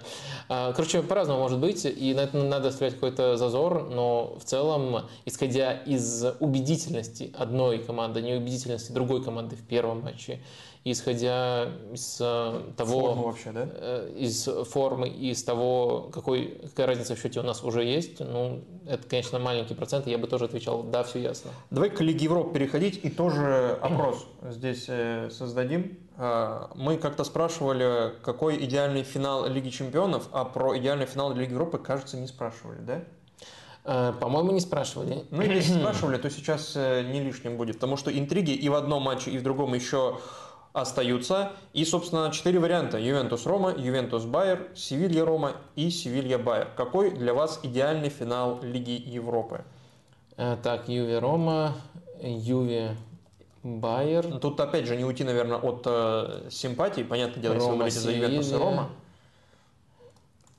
Байер, Севилья. Мне кажется, Байер Севилья, ну, это будет такой ультимативный финал. То есть Севилья... Что, почему нет? Я, я, для меня такой, кстати. Э, я говорю, ультимативный, это же неплохое. А, но просто максимально характеризующие команды. Севилья, который, по сути, принадлежит Лиге Европы, будет встречаться с Неверкузеном, с Байером да? в финале, в очередном финале для Байера. Э, только, наверное, Бенфика Севилья был бы более показательный финал э, Лиги Европы. Э, но в то же время мы посмотрели первый матч и не сказать, что к такому финалу идет.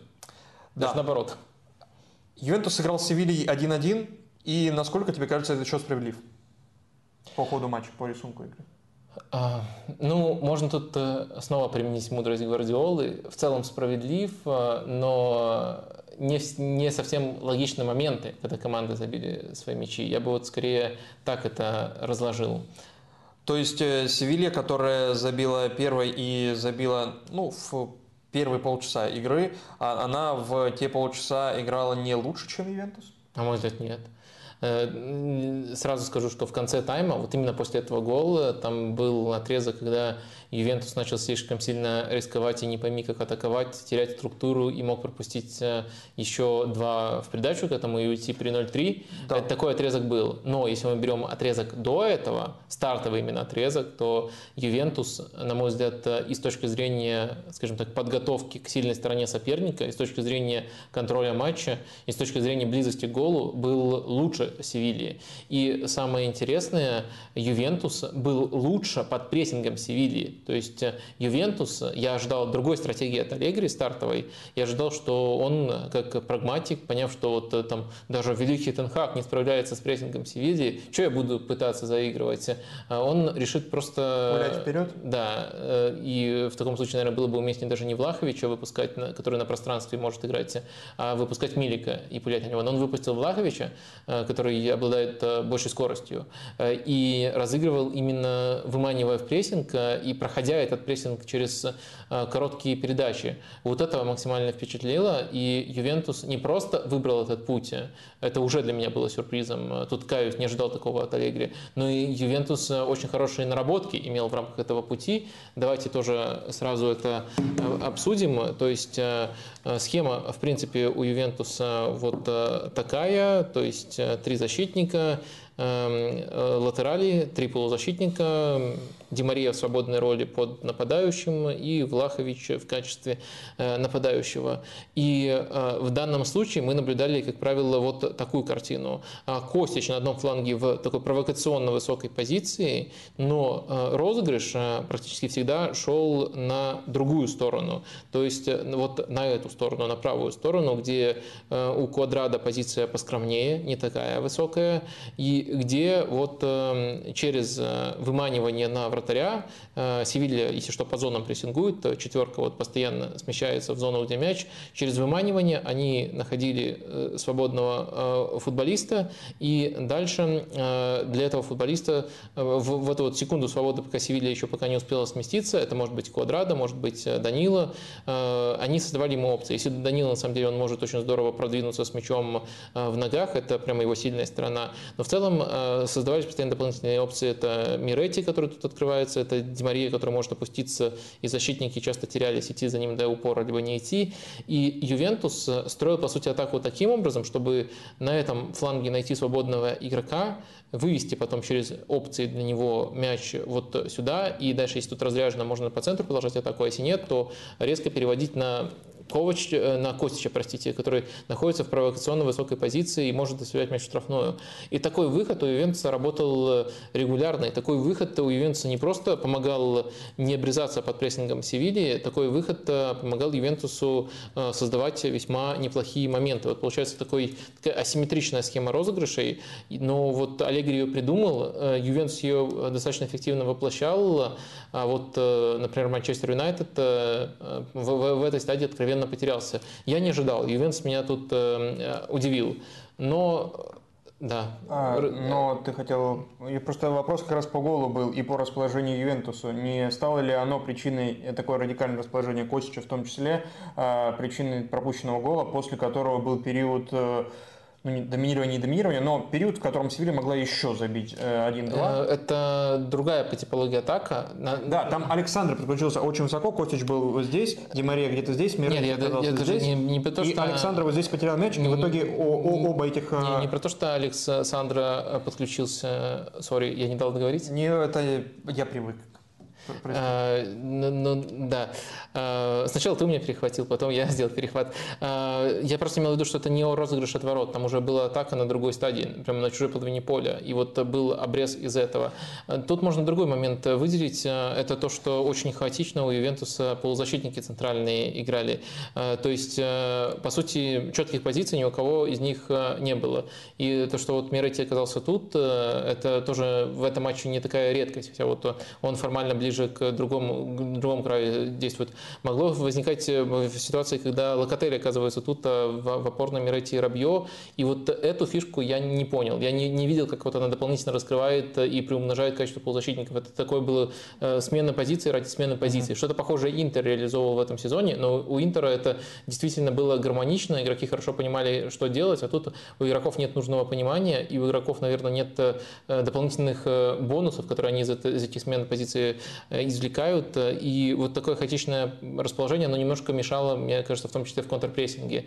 И из этого, по сути, пошел гол. Ну и, конечно, нельзя не отметить, э, мне кажется, немножко забывают этот момент, как просто грандиозно и быстро развернул эту атаку Ольвер Торрес. Его роль в этом голе, ну, это серьезная пропорция всегда соблазнительно там сказать, это 50% гола или еще сколько-то, ну, большая пропорция. Давай 49 скажем, что Хорошо. Не, не, обижать. не мажоритарный владелец этой атаки. Именно. А, но мне просто вот это ну, даже возмутило в какой-то степени реакция на потерю. Понятно, Александр там споткнулся, упал, но после этого ни Александра, ни Костич, там Рабье бежал, насколько Рабье может бежать в оборону. Вот настолько он убежал. Все остальные, даже Дуарте за Бачи бежал быстрее, если ты понимаешь, о чем я говорю. К сожалению, не понимаю. Э, Может быть, и к счастью. Да.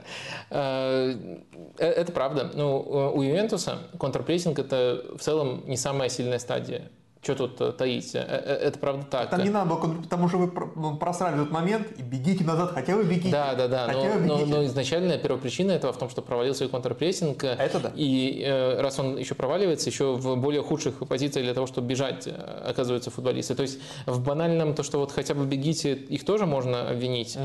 Но мне кажется, первопричина именно в том, что в целом эта стадия Ювентуса плохая. И это, кстати, проблема, которая наблюдалась у Ювентуса и и позже по ходу этого тайма, когда тоже Севилья уже забила, и на самом деле они уже умерили свой прессинг, они сели, и вот таких эпизодов, которые ты описывал, которые были в голе, их стало все больше и больше, и Венцев все так же погано реагировал на а, потери. Э, этот, э, эта стадия у них не получалась.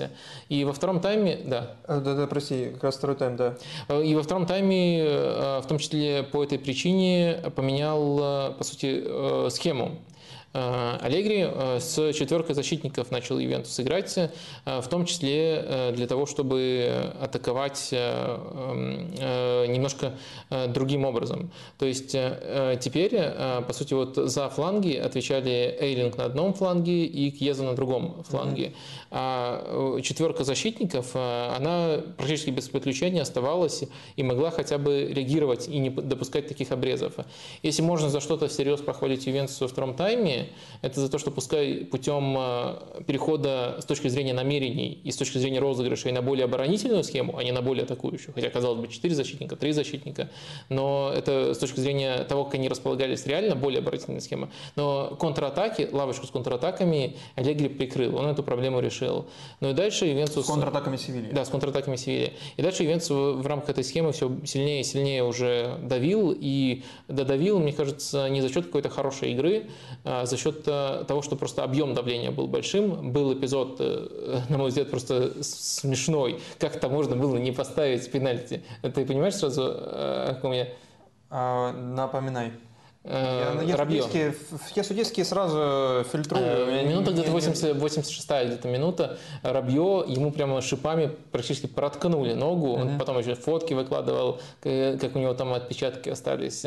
Ну, это, по-моему, супер очевидный пенальти. Я просто не, не знаю, почему там не поставили пенальти. Может, кто-то более внимательный, чем я, объяснит нам. Но смешной момент был, когда не поставили пенальти.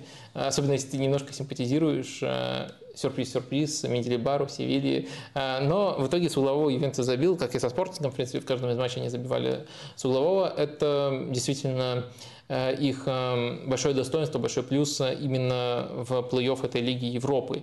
Э, так что я думаю, тут можно немножко похвалить Аллегри за его ходы с перестроением схемы, но именно в том контексте, не, в том контексте, что он поставил в тупик Севилью и прямо вынудил этот, спровоцировал этот гол, а в том, что, по крайней мере, не позволил команде развалиться, Э, и пропустить э, там еще сколько-то. Хотя в конце первого тайма могли пропустить э, очень много. Дальше уже на чужой третий объем давления плюс индивидуальное мастерство сыграли у Ювентуса. Дмитрий Владимирский спрашивает тебя в целом об... Они... Я хотел еще немножко еще, да, подытож... поэтому... подытожить. Э, мне кажется, важно тут проговорить, что этот э, матч, также если мы э, в более общем контексте его рассматриваем, служит неплохим примером того, насколько разными могут быть комплименты за игру с мячом. То есть Ювентус, на мой взгляд, тут заслужил прямо максимальных комплиментов, если мы говорим об игре с мячом от своих ворот грубо говоря, особенно учитывая, как развивалась каждая атака, потому что не просто Ювентус разыгрывал коротко, и дальше игроки имели несколько вариантов, а вот буквально с тренировочного поля перенесли это расположение и вот ход этой атаки, который Аллегри придумал. И за это, конечно, им респект. Они хорошо разыгрывали от своих ворот. И мне кажется, это, кстати, на фоне того, что там Севилья э, забила первое, это потом сильно забылось и зря игнорируется. Но в то же время мы не можем уже хвалить Ювенту за то, как они играли с мячом в позиционной атаке. То есть, когда уже соперник э, выстраивается там компактные 4-4-2, и те надо взламывать их. Тут Ювентус был весьма примитивным и безыдейным. Кажется, и то, и другое – это стадия созидания, стадия построения атаки. И то, и другое – это игра с мячом. И часто мы вот э, невольно пытаемся трактовать это как единое целое. Но иногда, особенно когда это так радикально получается, не получается, важно раскладывать на составляющие. Одно у Ювентуса получалось, а другое нет. Вот я решил это проговорить, потому что, мне кажется, это также показательно и в более общем контексте.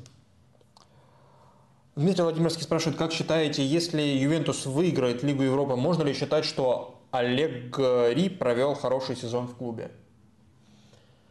Нет. Ну, давайте э, откровенно раскладывать. Э, смотрите, в начале сезона Ювентус стартовал в ранге вполне справедливого э, фаворита на титул в серии А и в ранге э, команды, которая выступает в Лиге чемпионов. Сейчас Ювентус находится в 17 очков, очках от первого места в серии А. Точно не планировал проигрывать гонку с таким отрывом. И Ювентус находится в полуфинале Лиги Европы. Конечно, это здорово, что если ты попал в Лигу Европы, эм, ты должен доходить там максимально далеко но в то же время, э, а почему вообще Ювентус попал в Лигу Европы? Как бы неправильно совсем забывать. Я понимаю, почему будет соблазн сказать, что это прям хороший сезон, э, потому что есть позитивная динамика по ходу сезона. Я бы прочертил так. Э, вот думаю, вот мои ожидания или ожидания таких достаточно объективных болельщиков Ювентуса, если бы им сказали второе место и финал Лиги Европы или там победа в Лиге Европы перед началом сезона, они сказали бы, а чего мы вообще, почему только второе место и почему мы вообще окажемся в Лиге Европы? Вот такой была бы реакция. И все бы сказали, что это ну, как-то точно нехорошая работа тренера. Я думаю, даже предположили бы, что если оказались в Лиге Европы, то что сменился тренер по ходу сезона, не факт, что Аллегри его заканчивал. Вот если бы там перед началом сезона так сказали. А вот если бы где-то в конце октября, на пике кризиса, когда Ювентус выглядел совсем плохо, болельщикам сказали, ну вот давайте сейчас победа в Лиге Европы, второе место. Они бы сказали, ну, с такой точкой, ну, это супер, э, давайте, кого надо назначить, оказывается, этот человек, которого надо назначить, уже находится в клубе, и он смог вырулить из этой ситуации. То есть, Аллегри, если брать, э, объективно оценивать весь сезон, ну, каких-то мега комплиментов, на мой взгляд, не заслужил.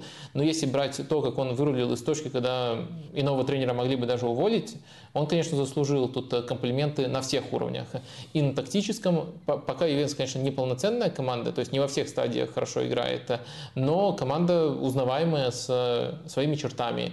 Он заслужил комплиментов и на тактическом уровне, ну и на уровне таком э, психологическом, так можно резюмировать то, как он удержал раздевалку, то, как ее не потерял в этот момент.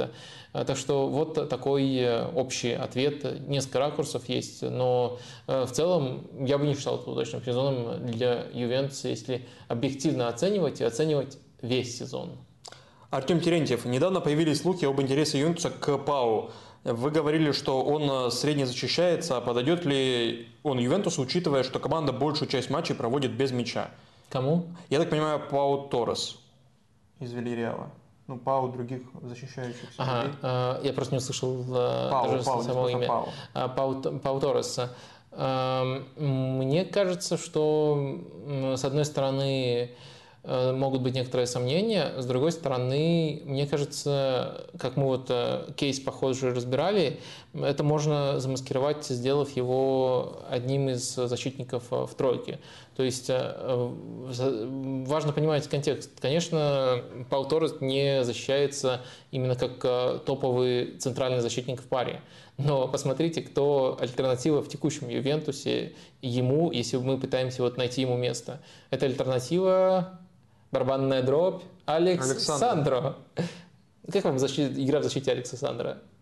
Я думаю, этот э, вопрос риторически отвечает на ваши сомнения. То есть он, мне кажется, будет апгрейдом э, вот конкретно в этой системе. Я думаю, пускай у него нет большого опыта игры, не помню, наверное, вообще не играл, э, вот продолжительно не играл у, именно в тройке защитников, э, но он подходит по качествам. И можно даже вспомнить э, трансформации, которые были у Вильяреала при Унае Эмери. Ведь очень часто при владении Фойт оставался дополнительным защитником, правым центральным, э, э, Альбиоль был центральным-центральным, а Пау Торрес, он играл именно вот в этой роли. Э, кстати, есть еще Пау Лопес вратарь, может, его, его, да. его имеют в виду. Короче, Пау Торрес играл именно в этой роли. Так себе защищается. И он был крут в этой роли. Так что замаскировать это вполне возможно. Вопрос каким образом. Либо ты обороняешься всей командой и, и не очень высоко прессингуешь, э, и меньше объем нужно оборонять защитнику, который не так хорош в сугубо оборонительных навыках. Э, либо ты вот используешь тройку, примерно как это использует Ювентус. Э, в общем, э, я от своих слов не отказываюсь, я вижу у него эти изъяны, но я не думаю, что Ювентус с их текущей схемой, с их текущим э, клубом будет местом, где это прям будет явно вскрываться. И уж точно я думаю, что он будет апгрейдом относительно тех, кто уже претендует у Ювентуса на эту позицию. Второй матч э, Лиги Европы, второй полуфинальный матч между Ромой и Байером. И здесь э, Рома выходит в привычной для себя структуре 5-3-2, но в атаке у них выходят одновременно и Абрахам, и Белоти. И такое происходит, если не ошибаюсь, пятый раз в сезоне. Пелигрини при этом в центре поля, он здоров, с ним все в порядке. Дебала при этом на скамейке запасных. Для чего две башни были нужны Мауриньо? А, хороший вопрос. Я не думаю, что матч дает, несмотря на положительный для, для Ромы результат, я не думаю, что матч дает на него полноценный ответ. Еще интереснее все становится из-за того, что Дебалла и в матче чемпионата против Интера тоже вышел на замену только. То есть тогда я думал, что таким образом Дебаллу немножко берегут, берегут перед Лигой Европы, а тут он не выходит. Э, соблазнительно строить какие-то предположения. Я не думаю, что пока это связано с отношениями с Мауриньо. Вроде как они очень хорошие, как раз таки на, на, напротив, там ситуация полярная. Но в то же время это интересный ход. И, наверное, разумным предположением тут выглядит то, что к Дебале могут быть, может быть больше вопросов э, при игре без мяча, а Мауриньо так или иначе понимал, что значимую часть матча команде придется привести без мяча. Но даже вот выстраивая эту гипотезу, которая постфактум выглядит вполне адекватной, как мне кажется, я вижу пробел, вижу, к чему можно у себя же придраться. Этот пробел заключается в том, что Рома начинала матч не пассивно первые 20 минут Рома высоко встречала. Но для этого, конечно, тоже нужна работоспособность. Но самое важное, что Рома, и в этой стадии Дебала сильно пригодился бы, пыталась владеть мячом, пыталась коротко разыгрывать. И пыталась, э, по крайней мере, не пыталась отдавать умышленно мяч, как, э, как э, на поздних этапах этого матча. И вот что интересно, с такой стратегией Жозе Мауриньо и в такой стратегией команды Жозе Мауриньо скорее стартовый отрезок по содержанию проиграла. Вот именно на этом отрезке у них не получалось организовывать по-настоящему хороший прессинг, э, Байер не терял мяч под этим давлением, и даже несколько раз э, проходил это давление очень опасно. И Байер создал два отличных момента, э, вполне мог забивать именно на этом отрезке первый гол. И дальше тут уже начинаются респекты Роме. Рома в такой режим максимальной пассивности переходит. То есть средний, часто даже низкий блок полное выжидание, смещение в рамках этого блока.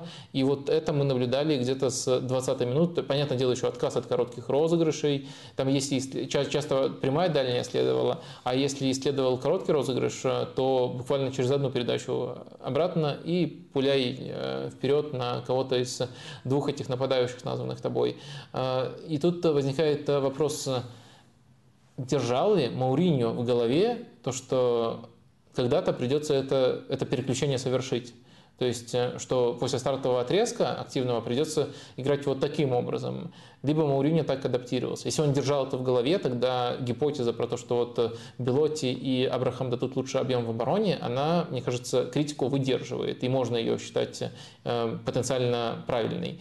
А, но если он эм, не держал это в голове и пытался играть смело. В домашнем матче это, в принципе, не, не совсем типично для Маурини против такой команды, как Байер. Он сказал, кстати, перед матчем, что Байер – это лучшая контратакующая команда Европы. Ну и это э, по направлению точно правильно. Байер действительно очень хорошая контратакующая команда. А, и вот если он э, хотел играть первым номером, то, конечно, Дебала в этом рисунке выглядел логично. А на выходе мы имеем ситуацию, которую можно по-разному трактовать. С одной стороны, Рома начала играть достаточно смело и активно, с другой стороны, потом Рома перешла вот в этот режим. Ну и невозможно, конечно, не восхититься тем, насколько Рома была хороша в этом режиме. Да, можно тут еще сказать, что многие соперники такую задачу ставили перед Байером, и Байер всегда не особо убедителен. Главный вариант у них в таких ситуациях э, пытаться креативить через Вирца, он может и в узких пространствах, э, на ограниченном пространстве разбираться, он может и созидать. У Байера не очень много вариантов, но в целом то, что вот как Рома с этой 20 минуты до концовочки сдерживал, на самом деле даже в концовочке там был, конечно, этот супер момент, когда э, Крестанты выносил из пустых, но даже он не был рожден каким-то креативным, это, чем-то креативным, он был рожден просто тем, что на выходе ошибся э, вратарь Руй Патрисио. Э, так что э, мне кажется, что Рома тут, конечно, была очень хороша вот в своем режиме, но э, нельзя не вспомнить также наше не пророчество, но наше предположение предматчевое, что в, в, в этой паре будет очень важно у кого будет мяч. Ну, в том плане важно, что обе команды при прочих равных предпочли бы играть на пространстве без него. И в итоге такой командой оказался Байер, но оказался ей не сразу. Вот примерно такую картину я увидел. Да, мяч был больше у Байера, и у Байера было всего 10 касаний в чужой штрафной площади за всю игру. У Рома было 20 за весь матч. При этом у Байера за первые 80 минут до того, как они перешли уже на такой Навальный стиль, было всего 4 касания в чужой штрафной площади. То есть 6 было в концовке, когда вот и выносы был и так далее. А, а это я просто описывал игру, отвечая на твой вопрос, зачем э, Белотти и Эбрахам? Тут ответ ну, очень это... простой. Ломать центральных защитников. Что делала Рома вот в первую очередь? Одного получилось. И Тапсобу тоже сломали, но он все-таки смог, э, да, смог доиграть. Так что это я так просто отвлекся, забыл о сути. Так вот, мой вопрос, не слишком ли стерильное было владение у Байера, или оно, опять же, вызвано тем, что ты уже проговорил, то есть соперником, и тем, как Рома оборонялась, поэтому невозможно было проникнуть в штрафную? Ну, мне кажется, тут э, не, для объяснения этого не, не нужны какие-то детали сверх э, того, что мы знаем о командах в принципе. То есть у нас сталкиваются позиционная оборона, которая вполне резонно претендует на то, чтобы называться лучшей в Европе. Мы так уже в таком контексте Рому обсуждали. Вот именно если не всю игру без мяча брать, а именно то, как позиционно обороняются. Э, и у нас, с другой стороны, команда, у которой позиционная атака, ну, во всех матчах, кто ее серьезно проверял, это слабость. И вот при столкновении этого чего-то подобного и следовало ожидать. Это не означает, что мы не должны в достаточной степени воспевать э, то, что получилось у этой позиционной обороны. То есть то, насколько тотально она в очередной раз э, и здорово себя проявила. Это нужно отмечать. Но в то же время это не, не сказать, что было непредсказуемым. Тут э, скорее нужно ставить вопросы по поводу Хаби Алонсо, по поводу того, была ли у него какая-то возможность не принять эти правила игры. Потому что как только Байер принял эти правила игры, в которых у них 60 плюс процентов владения – то вот этот рисунок, ну, он был самым первым по вероятности из всех возможных, что будет так мало моментов, что Рома будет чувствовать себя максимально комфортно. Я, возлагая некоторые надежды, я э, Рому считал фаворитом перед матчем, можно посмотреть это в наших процентах, но возлагая некоторые надежды на Байер, конечно, в первую очередь надеялся на то, что Хаби Алонсо, и у него это было несколько раз по ходу сезона, проявит больше гибкости и постарается тоже отдать мяч. Хотя бы сделает, сделает это, это, это, эту картину более равной с точки зрения того, менее радикальной с точки зрения того, сколько, сколько мяч держится у одной команды. Но Хаби Алонсо, видимо, поверил, что у команды достаточно инструментов для того, чтобы хотя бы попытаться вскрыть Рому, и эти правила игры принял. Кто-то скажет, что гол вынудил его принять, но на самом деле он их принял еще до гола. Так что тут, тут скорее гол э, стал одним из следствий. Он уже случился в рисунке, когда сформировалось это соотношение сил. Давай итоги опроса подведем. Или вопрос, э, ну, связанный так или иначе с э, Лигой Европы, с учетом того, что здесь э, две итальянские команды, а там еще, может, кто-то доголосует.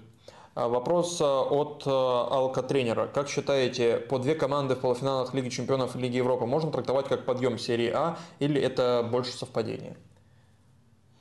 Мне кажется, очень часто это слышу, и, наверное, раз так часто слышу, это нужно проговорить отдельно. Мне не кажется совсем корректным преподносить там, четыре команды, если берем основные Еврокубки, либо пять, если берем все, как вот одну цифру. То есть у нас есть э, совершенно разные тренды. Если мы смотрим на Лигу конференций, то любая стадия для Ферентины – это не потолок. Они могут выигрывать эти турниры, исходя из того, какие команды в этом турнире участвуют. И Лацио, который там, по-моему, тоже участвовал, мог, да. мог бы тоже на победу претендовать. То есть ну, это и не подъем, и не э, какая-то сенсация. Это просто уровень, который можно ожидать, учитывая какие там, какое там представление у э, серии А. Дальше у нас есть э, Лига Европы. И исходя из того, что тут э, э, Рома и Ювентус, то это, в принципе, тоже стадии, на которых их можно, э, вполне можно ждать. Это не является какой-то сенсацией. Тут э, сенсацией, наверное, скорее является то, что Ювентус оказался в этом турнире, а не вышел из своей группы в Лиге чемпионов. Э, исходя из состояния Ювентуса в тот момент, это, конечно, сенсации не было, но исходя из ресурса Ювентуса, это сенсация. И вот э, это способствовало тому, что вот сразу две команды э, в Лиге Европы. Но в целом итальянские команды этой стадии в Лиге Европы могут доходить. И эти тренды, ну, они, это вообще не новые тренды, во-первых, они не должны никак удивлять. И дальше есть э, тренд, который действительно экстраординарен и который требует э, объяснений. Это два итальянских э, клуба, в, а, в полуфинале Лиги Чемпионов. Вот это вот по-настоящему интересно. Но это звучит уже не так, э, как э, когда все с кучу смешаем, это уже другой масштаб, и это э, можно объяснить в том числе во много, в значительной степени, в том числе неконтролируемыми факторами. Самое главное из них, конечно, это жребий. Возможно, надо проверить, можно, например, провести некоторые исследования с помощью рейтинга ELO. Э, для таких целей он пригоден. Возможно, такого перекоса по сеткам не было вообще никогда в истории Лиги Чемпионов. Это очень радикально, и нужно понимать, что ну, эта радикальность, э, можете сколько угодно строить теорию про то, что эти команды и так бы всех выбили, там, и Баварию спокойно вы, выбили бы, и ПСЖ прошли бы, особенно учитывая, как замечательно одна из этих команд в группе с Челси справилась не оставив вообще ни единого шанса. Э, можно строить эти гипотезы, но если мы говорим по фактам, то это расслоение, оно видно, и это неконтролируемое, это жеребьевка. Дальше можно некоторые детали внутри матча и вспоминать. Например, э, Интересно, что если уже немножко уходить в зону трактовок и в зону субъективного, мне кажется интересным то, что эти команды, они, обороня... они продвигались по сетке, э, играя против, эм, играя в, от обороны, в оборонительный футбол практически на каждой стадии, против э, не самых сильных соперников. То есть ситуации, когда либо из-за хода матча, либо из-за соперника им самим нужно сыграть первым номером, у них не возникало. В то же время у них не возникало ситуации, когда они играют от обороны, но играют против э, э, соперника, который явно превосходит. Вот таких моментов у них просто не было, их пронесло мимо этих стадий. Следовательно, во-первых, сетка сама по себе достаточно простая, во-вторых, она проверяла, по сути, эти команды только в очень ограниченном количестве сценариев сценариев. То есть э, мы должны э, прямо сказать, что эти команды молодцы, прыгнули выше головы, и в этих сценариях себя э, проявили здорово. Но в то же время я бы не стал вот тут уходить в излишнюю радикальность и приходить к выводам, что этот результат говорит о том, что, ну, допустим, Интер и Милан входят в топ-4 лучших команд Европы прямо сейчас. Я думаю, даже адекватные болельщики этих клубов с этим тезисом не согласятся. Э, ну и вот эти факторы, мне кажется, нужно тоже проговаривать, что э, э, молодцы ребята и проходили по делу практически всегда. Некоторые детали, некоторый контекст можно тут приводить, некоторые отрезки, там, за некоторые отрезки критиковать, но в целом по делу проходили. Но проверялись только в одном сценарии и против соперников, которые для Лиги Чемпионов, для этих стадий Лиги Чемпионов все-таки не самые сильные. Вот я бы примерно так резюмировал. Ну, мне кажется, я бы так ответил на вопрос, если позволишь. А, уровень чемпионата Италии и итальянский футбол растет, но то, что, то сколько команд играют на полуфиналах Лиги Чемпионов, Лиги Европы и Лиги Конференций, это никак не описывает. Это вообще не важно, сколько там играет команд. Важно, как мне кажется, то, что сейчас 7 команд в итальянском чемпионате существует, которые 7 еврокубковых команд, вот от Наполи до Ромы включительно, и в целом, любая из этих команд, согласитесь, если окажется в группе Лиги Чемпионов, вы не сильно удивитесь. Она не будет там случайной. Да, может быть, таланты сейчас не такая яркая, какая была раньше, но все равно. Эти команды, которые могут играть в группе Лиги Чемпионов. Плюс еще есть группа команд, которые могут играть в Лиге конференций, а при удачном стечении обстоятельств могут э, спокойно залететь в Лигу Европы. Это от э, Удинеза, Болония, Монса, Тарина, Сосола легко могут залететь. Ну и Ферентина, которая вообще может играть где угодно и быть фаворитом в любом турнире. Поэтому, мне кажется, 13 команд, которые могут э, играть в, лиге, э, в Еврокубках, 7 из них в Лиге Чемпионов вообще не будет никого, для кого удивлением. Это говорит о том, насколько сильно развивается итальянский футбол, а не то, сколько и команд доходит до последних стадий. Подводя вопрос. А, идеальный финал Лиги Европы. И тут мнения у нас разделились. Вот ребята просто обожаю, когда такие итоги. То есть буквально равенство между тремя вариантами. Ну, вы, выбрать победителя тут можно, но буквально один процентик все решает. Смотрите, Юве Рома 29%. Это один из трех вариантов победителей. Юве Байер 12%. Э, Рома, Севилья 30%, э, больше всех все-таки именно у этого варианта. И Байер, Севилья 28%, хотя Юви Рома догнал Рому Севилью буквально вот на последних секундах. На этом вопрос закрываем. Получается два победителя у нас. Это полностью итальянский вариант Ювентус против Ромы и вариант, где Рома сыграет против команды, которая буквально владеет этим турниром против Севильи. Лига конференций, тоже э, полуфинальные стадии. И э, главный матч, который был на этой неделе в Еврокубках, это, конечно, игра в Ферентине, э, во Флоренции, Ферентине, господи, во Флоренции. Ферентина играла против Базеля. И вот если Лига чемпионов принадлежит Реалу, вот так стереотипно, Лига Европы, как ты сейчас сказал, принадлежит Севилье, то Лига конференций, она принадлежит Базелю.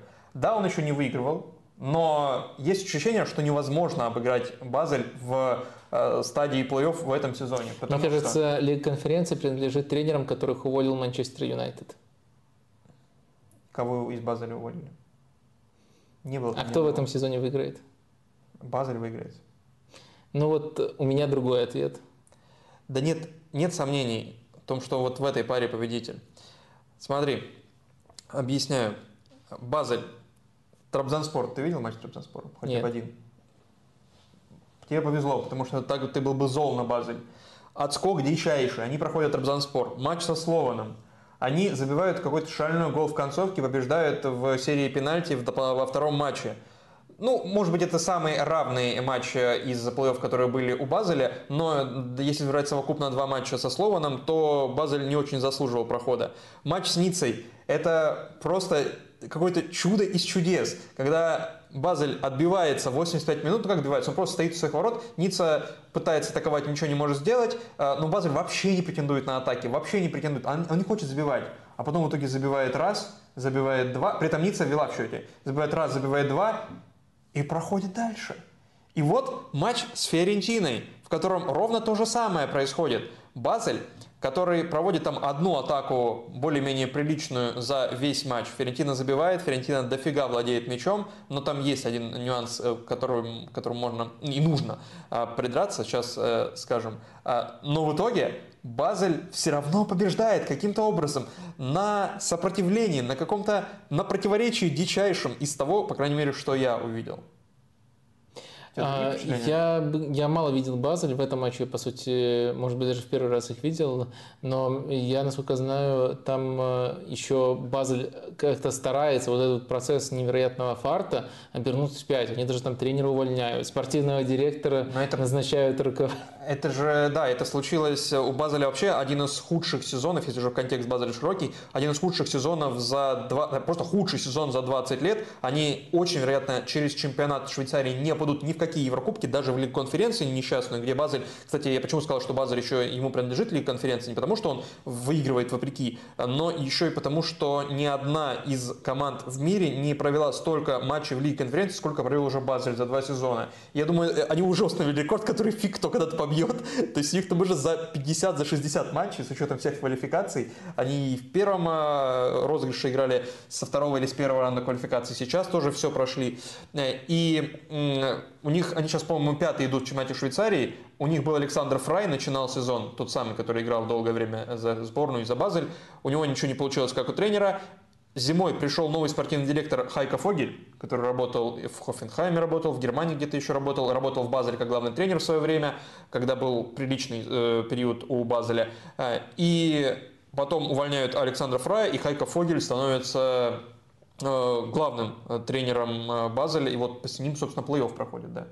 Да, удивительная история, но я охотно верю всему, что ты сказал вот про этот фарт, но в этом матче я бы не сказал, что Базелю прямо фартило. Мне кажется, может быть, фартило, что в таком относительно ничейном матче, где не было доминантной команды, выиграл Базель. Но Ферентина провела очень слабую игру. Ферентина Понятное дело, это можно было э, предсказать э, с большим перевесом э, до начала матча владела мячом, но что она делала с этим мячом? Ну, это просто тотальная безыдейность. 31 навес. 31 главное, кросс, да, 10 точных, да? Да, это главное, что они смогли предложить. Это было очень жалко. При этом Базель эпизодически очень неплохо контратаковал. Но самое главное, это то, как они, они приехали сюда обороняться, и они хорошо это делали. Вот это вот, наверное, главный итог. Тут я бы не сказал, что им повезло. Может быть, э, могло, могло, мог быть ничейный результаты, ну и, в принципе, к этому шло, и в конце вот этот гол стандарта Базель организовал. Но в целом Базель не был, не был хуже Ферентины, и это, конечно, большое оскорбление Ферентине, потому что Ферентина Э, и обладает э, лучшим ресурсом, и Ферентина обладает хорошим тренером, которого мы многократно хвалим, и Ферентина более-менее обрела стабильность э, в последние месяцы в серии А. Так что это, конечно, печально. По поводу навесов. 10 точных из 31 кросса – это очень близко к среднему по сезону. В среднем по, сезоне, по сезону у Ферентины 8 точных кроссов из 27 попыток. Очень много подач было флангов, полуфлангов. Да, действительно, кажется, очень примитивное развитие атаки. И доминирующая команда здесь была. Просто она э, доминирующая просто вот не использовала ну, мяч, который да, стерильное. Я в, в, в это определение вкладывал то, что вот она должна и моменты создавать. В этом плане не было. В этом сезоне у Фиорентины 20 матчей во всех турнирах, 20 матчей, и Кубок Италии тоже включен сюда, с, в которых было 25 или более кроссов за игру. Угадай, сколько матчей из 20 Ферентина победила? В скольких матчах? В скольких? Ну, вот, допустим, вот в трех. В четырех. 4 победы из 20, когда они подавали э, за 25 раз в чужую штрафную, 8 ну, надо проговорить, и 7 поражений. Люди иногда не совсем правильно такую статистику трактуют, ошибаясь, где причина, а где следствие. То есть э, из этого можно сделать э, такой первый интуитивный вывод, что от чего этот дурак итальяно говорит своим командам э, вешать. И это будет не совсем правильный вывод. Э, то есть, наоборот, эти матчи э, были неудачными в большинстве своем, поскольку поскольку Ферентина Э, не могла чего-то большего предложить и вынуждена была скатиться в навесы, а не потому, что Фиорентина выходила с тактикой навесов, которая не работает. Вот важно эти отличия, оно казалось бы тонким, но что причина, что следствие, важно в таких случаях э, э, проговаривать. То есть в таких выборках, которые мы еще постфактум отделяем, есть всегда перекос в сторону, в сторону не, не, не замысла, скорее, а олицетворения проблем. И вот тут, особенно с некоторыми знаниями о том, как Ферентина эти матчи вела, несколько из них я точно видел, можно сказать, что это, это было не замыслом, конечно же, итальяна, а олицетворением того, что не получался стартовый замысел. Нет, можно было, да, может быть, пораньше Костровили выпустить как более тонкого игрока в э, центр, можно выпустить там э, Сапонару, наконец, а не там Икане или Ника Гонсалеса. А, кстати, Дода классный. Каждый раз, когда Дода абсолютно смотрю, классный. отмечаю. И в плане вариативности, ну, это правозащитник, если кто-то не знает, э, могли, наверное, еще даже в «Шахтере» его приметить, он по всем направлениям может действовать. Ложный, полуфланг, э, по всей бровке, и везде достаточно много пользы приносит. Э, при этом в обороне, особенно в том объеме обороны, который требуется в такой команде, как Ферентина, Ферентина вторая команда после Наполи по владению в серии А, он тоже достойный. Э, и еще мне в этом матче в целом понравилось, как Ферентина прессинговала. Это тоже очень прессингующая команда, кроме одного эпизода. Того самого, после которого Базель забил свой первый мяч. Это провал э, в прессинге Ферентины и передача от Хитца, от вратаря Базеля до центральной линии низом – это, это удивительно, конечно. Низом, то есть вот так вот он дает да, на, да, на 40 сразу, метров сразу, передачу сразу низом. Это каком, как вообще? О, о каком эпизоде? А, как это проходит? Вопросы от Богдана Алиника по поводу Винченцо Итальяна как раз таки. Как оцениваешь работу Винченцо Итальяна за эти почти два года в Ферентине? Потому что, с одной стороны, он поставил команде интересный позиционный футбол, а с другой нет никакой стабильности в игре. И не кажется ли тебе, что главная его проблема в том, как он проводит ротацию?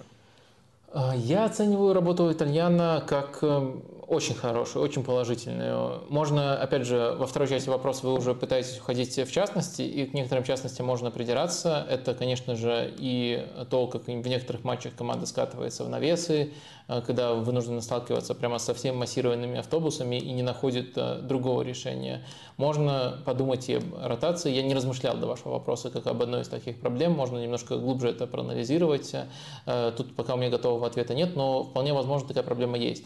Но если мы оцениваем баланс всего хорошего, всего плохого, то мне кажется, очень хорошую работу итальяна проделывает Ферентини. Э, первый момент, э, который, мне кажется, нужно в его пользу приводить, это то, насколько он лучше предшественников. Но просто посмотрите, даже если мы вот отбрасываем все эти разговоры о том, что он такой популярный у гиков тренера, э, о том, что мы за ним следим еще с самой специи, о том, какой он тонкий футбол делает, как раскрывает разыгрывающих опорников.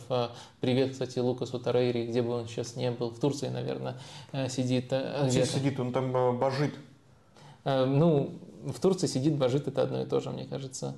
Ну и в целом в Турции я бы рекомендовал в ближайшие недели дома сидеть. Нет, уже на Ферентино играл хорошо. Ну, окей. Ферентино он играл хорошо, я и говорю, передаю ему привет, поскольку я сказал, раскрывает разыгрывающий Я почувствовал сарказм. Нет, в, в этом сарказма не было. Сарказм мог быть только в том, что очень жал, жаль, что он не продолжил а, да? играть в Ферентино. Какой-то лысый там играет. Эм, да, Ам Амрабат. Ничего не имеет против лысых типов, просто это самое самая яркая характеристика, которая первая входит в голову? Ну, стереотипное мышление. Ты сегодня прямо собираешь, вот, буквально провоцируешь, э, как, как, как, как Рюдигер буквально вцепился, э, сначала лайк не поставил, а потом лысые типы не нравятся ему. Окей. Не, не, вообще нормально. Я, я Холланд, я, я, я все стерплю и окажу косвенное влияние, открою опорную зону, чтобы кто-нибудь, мало ли кто-нибудь пробьет тут. Ладно, окей. Эм, возвращаясь к итальянам. А, в общем, мне кажется, что по результатам на фоне предшественников, на фоне нестабильности, которая была раньше у Ферентины, он более чем в порядке. Плюс к этому добавляется как бонус, а не как первичное что-то. Вот это тот стиль, за который мы его хвалим. Наверное, он немножко стал заложником э, наших постоянных комплиментов, э, так назовем их гиковских комплиментов. И все ждут, если вы его так хвалите, то он должен с этой командой сделать что-то экстраординарное, попасть в Лигу чемпионов, например. Ну, это было бы мега достижением, но это точно не стартовые ожидания. На выходе он точно не проваливается относительно стартовых ожиданий, он стабильнее, чем его предшественники, и он играет в, в целом в очень сильный футбол. То есть Сейчас не очень хорошая неделя, чтобы хорошие слова про него говорить. Это вообще нормальная да, неделя. Ну, меня очень разочаровал матч против Базеля. Унылая... В гостях играет лучше, чем, на вы... чем дома Ферентина в этом сезоне Еврокубка. Очень унылая игра, немножко иначе хотел сказать, но, скажем так, очень унылая игра. Э, и сейчас плохой момент для похвалы, но если э, отбросить эмоции, отбросить момент, а смотреть на общую картину, то я думаю, что он похвалы заслуживает. Что по бывшим тренерам Манчестер Юнайтед? Э, матч Вестхэм и АЗ 2-1 Вестхэм выигрывает, но ощущение, что в этом матче Вестхэм даже, может быть, недоволен этим счетом. То есть они должны были забивать больше. Да, Бен Рахма красавчик, э, Вестхэм э, в своем стиле в данном случае это как раз таки можно сказать, что в этом матче была доминантная команда, это был Вестхэм, хотя мячом владел Азе, но Азе владел мячом, по сути, не высовываясь из своей трети. Вестхэм их очень здорово контролировал. Э, первый гол, пускай атака и завершение достаточно красивые, но все равно это дальний удар, где есть вопросы в том числе к киперу. Моментов других практически не было у э, Азетта, а Вестхэм в своей манере, отбирая иногда в середине поля, иногда буквально у чужих ворот, очень здорово организовывал атаки на скорость скорости. Иногда не хватало последнего действия Вестхэму в первом тайме в этих атаках. Во, второй, во втором тайме, мне кажется, закономерно дожали, причем даже показали себя в стадии, когда они должны уже были более инициативно играть. То есть, э, когда уже Азет вел, то есть Вестхэм показал просто, что они как команда сильнее. Намного сильнее, если мы говорим о ситуации, когда Вестхэм может отдать мяч и ловить на быстрых атаках, и просто сильнее, где-то сильнее за счет даже индивидуального мастерства, ну, Вестхэма неоспоримо выше. В стадии, когда нужно уже самим давить. И Вестхэм это преимущество реализовал. Согласен с тобой, что счет мог быть еще более крупным. И в целом, мне кажется, это как раз вот из категории матчей, которые были достаточно предсказуемыми по рисунку. То есть так и казалось, что будет больше владеть мячом Азетта. И, кстати, я бы даже отметил, несмотря на то, что в целом это такой перформанс прямо эталонной стерильности, я бы отметил, насколько иногда, пускай бессмысленной, но красивой была игра в розыгрышах от АЗ. То есть они не просто владели, они еще интересные такие э, треугольнички, именно такие короткие для распасовок, сочиняли на, на своей третьей поле. Это э, бессмысленно было в контексте этого матча и против э, контроля, который был у Вестхэма, ни к чему не вело, но это было достаточно элегантно. То есть это даже, это, по крайней мере, лучше, чем совсем уже бездинамичный перепас, но вот как, у Милана было во, во втором тайме, когда они просто пасуют вот по фланговым игрокам и центральным защитникам. Или и опорникам иногда, когда они опускаются слишком глубоко. Эм, у АЗ была тут динамика, э, были интересные ходы, но не было э, по-настоящему продвижения. Вестхэм эту стадию контролировал, когда матч, э, мне кажется, не совсем справедливо поставил их я сейчас не про канал, э, на котором ты работаешь, а про ход встречи. Поставил их несправедливо в... А, кстати, матч показывал этот матч? Все показывают. А, а на главном? Понятия не имею. А, ну вот э, если не на главном, то несправедливо поставил матч. Ну, в общем, э, ход встречи тоже... Да, я думаю, нет, там, наверное, Ювентус показывали, но точно параллельно все четыре а, матча да. почему-то идут. Точно, точно. Ювентус тоже в это время играл. Я почему-то сказал, что Лига конференции в другой, но параллельно ты прав. Короче, э, даже оказавшись немножко несправедливо при счете 1-0, Вестхэм э, свое дело сделал и, мне кажется, был в этом матче крайне убедительным. А еще я понял, что в Лиге конференции сейчас э, играют команды, наверное, кроме АЗ, те, которые через чемпионат вряд ли пробьются в Еврокубке даже в Лигу конференции. То есть и Вестхэм, и Ферентина, и Базель очень вероятно только через Лигу конференции сейчас могут попасть и сразу в Лигу Европы, а не через свой домашний чемпионат. А, так, ну что, перейдем к некоторым событиям недели. Давай сначала напомним о лайках. Вот так э, аккуратно, невинно буквально. А, я в шоке, я в шоке. Было только одно напоминание о лайках в самом начале, и все равно активность сегодня феноменальная. Я даже подумал сначала, может, я быть, может быть, я просто какой-то другой стрим открыл, который уже там недельку уже, да, постоял. Нет, активность хорошая, но можно еще лучше. По крайней мере, достучаться до людей, которые еще не поставили, такие точно есть. Ну, в общем, если говорить э, языком, который вы все хорошо понимаете, пропорционально все хорошо, но в абсолютных значениях, конечно, можно еще поднажать и догнать. Это всегда помогает, это мотивирует. Я бы даже добавил для большего эффекта драматичности, что это, по сути, единственное, что сейчас э, мотивирует э, никаких, э, не, не, не, не сами лайки, а именно то, что вы смотрите, а вот лайки – это побочный продукт этого. Это сейчас никаких других мотиваций делать, делать этот формат нету, но это очень достойная мотивация, которая стоит того, чтобы за нее держаться. Так что будет здорово, если вы проявите эту активность. Давай по событиям недели пробежимся, не, те, не только футбольным, не только конкретным матчем. «Зенит» стал чемпионом России официально на этой неделе. На этой неделе это та, которая проходит от стрима до стрима, а не та, которая с понедельника по воскресенье. Так вот, «Зенит» стал чемпионом пятый раз подряд, и пятый раз подряд «Симак» становится чемпионом России вместе с «Зенитом». Как думаешь, как э, Симак вообще войдет в историю российского футбола и в историю «Зенита»? Это вот действительно та ли версия, которую изначально вырисовывали ему в медиа, вот тот образ, который создавали, это вот версия Зидана, то есть бывший игрок команды, который становится тренером и забирает все подряд, ну, как все, по крайней мере, в рамках... Э, по-моему, я был одним из первых, кто сравнил его с Зиданом. Допустим, как э, вы, Вадим, говорили, или просто он оказался в нужном месте в нужное время? А, мне кажется, и то, и другое. А, то есть... А, ну, забирает все, э, как Зидан, и не только потому, что Зидан оказался в нужном месте в нужное время, но еще и потому, что Зидан тонко подстраивался под э, те условия, в которых он оказался, под игроков и под соперников. Как тактически это важно проговорить. Угу. Мне кажется, э, и то, и другое, не знаю, как именно запомнят, но если смотреть на его умение, то и, и то, и другое проявлялось. То есть э, в одном случае у Симака, у тренера, пока один успех э, следует за другим, и неудачи, по сути, толком и не было. Это сначала Уфа, краткосрочный период, когда он рекордное место показал с командой, и потом Зенит. И в первом случае у него не было необходимости строить полноценную новую команду, там он после Гончаренко работал и продолжал эту линию, но базис уже был э, построен, и ему нужно было в первую очередь контролировать раздевалку и заниматься точными настройками.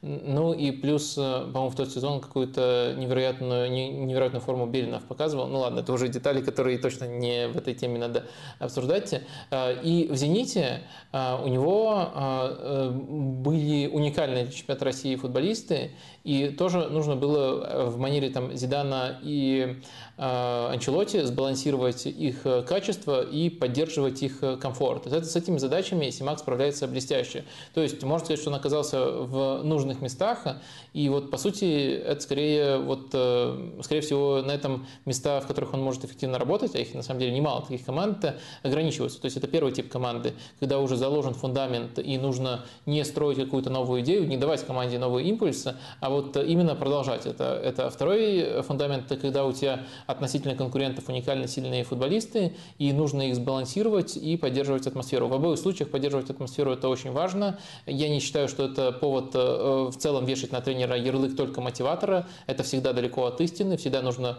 в больших плоскостях себя проявлять. Но мне кажется, что Симак по его манере работы, мы, конечно, эмпирически не можем посмотреть пока на его в других условиях, когда нужно собственную идею строить с нуля э, или практически с нуля. Пока не видели просто таких условиях. Но мне кажется, вот э, эти условия работы ему подходит. Так что можно сказать, что он оказался в нужном месте, но в то же время то, что, то, то чего он достиг, э, конечно, уникально. Я сейчас э, это говорю, ну, так в общем, потому что смешно говорить, что уникально нынешнее чемпионство. Нынешнее чемпионство – это, ну, самое странное, самое непонятное. И вроде как это не к Симаку претензии, но ну, сейчас что, трудно. Не брать, что ли, если? Да, трудно сейчас э, смотреть, в принципе. Ну, мне даже смотреть трудно РПЛ, э, именно потому что нет э, понимания, зачем это надо, нет внутренней мотивации. Вот я на, на, на, каком-то, на какой-то инерции, как мне кажется, смотрел, ну, наверное, вот как раз-таки до последней паузы, на которую уходил чемпионат. Потом вообще только избранные матчи. Э, так что мне кажется, что это, конечно, не про конкретный титул, он самый простой и в то же время самый странный, но если оценивать в целом Тимака как тренера, то я думаю, то, что вот так вот можно расписать. Да, ну и пока Лига чемпионов э, европейская не вернется к «Зениту» и «Зенит» к ней, то, я думаю, Сергей Богданович может спокойно работать в «Зените» и вообще не беспокоиться о, о своем месте. А должен, а, должен Потому что, да, удивительно, даже в те сезоны в прошлом э, или позапрошлом вот мне... даже сезоне, когда Симак там э, находил какие-то тонкие, как мне казалось, э, ходы тактические, перестраивался на тройку центральных защитников в, от матча к матчу, когда еще в Лиге Чемпионов, кстати, играли, когда в группе с Челси были в том числе. Это вот тот сезон, не именно тот матч, а именно тот сезон. И там вот был период, когда Симак находил тонкие какие-то вещи, как мне казалось, даже тогда а, были разговоры о том, что Симак вот уйдет либо сейчас, либо в конце сезона, и они продолжались всегда до вот э, нынешней, нынешней точки, и... когда смысла никакого нет э, расставаться с Симаком. Это было бы глупо и смешно. Я скорее про со стороны Симака.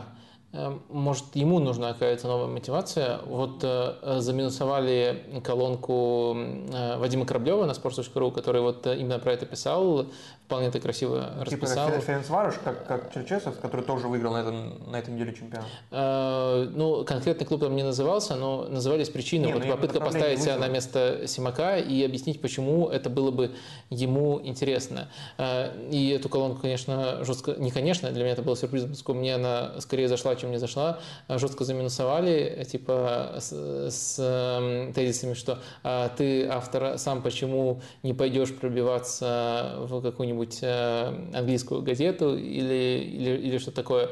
Ну, то есть, почему ты это Симаку советуешь, когда сам не делаешь, но на самом деле, если э, там полное описание э, посмотреть, которое в тексте приводится, в какой ситуации находится Симак, и не доводить до абсурда, то это, конечно, некорректная аналогия. Но люди, конечно... Может, для автора колонки это как раз-таки и был вызов оказаться на Sports.ru.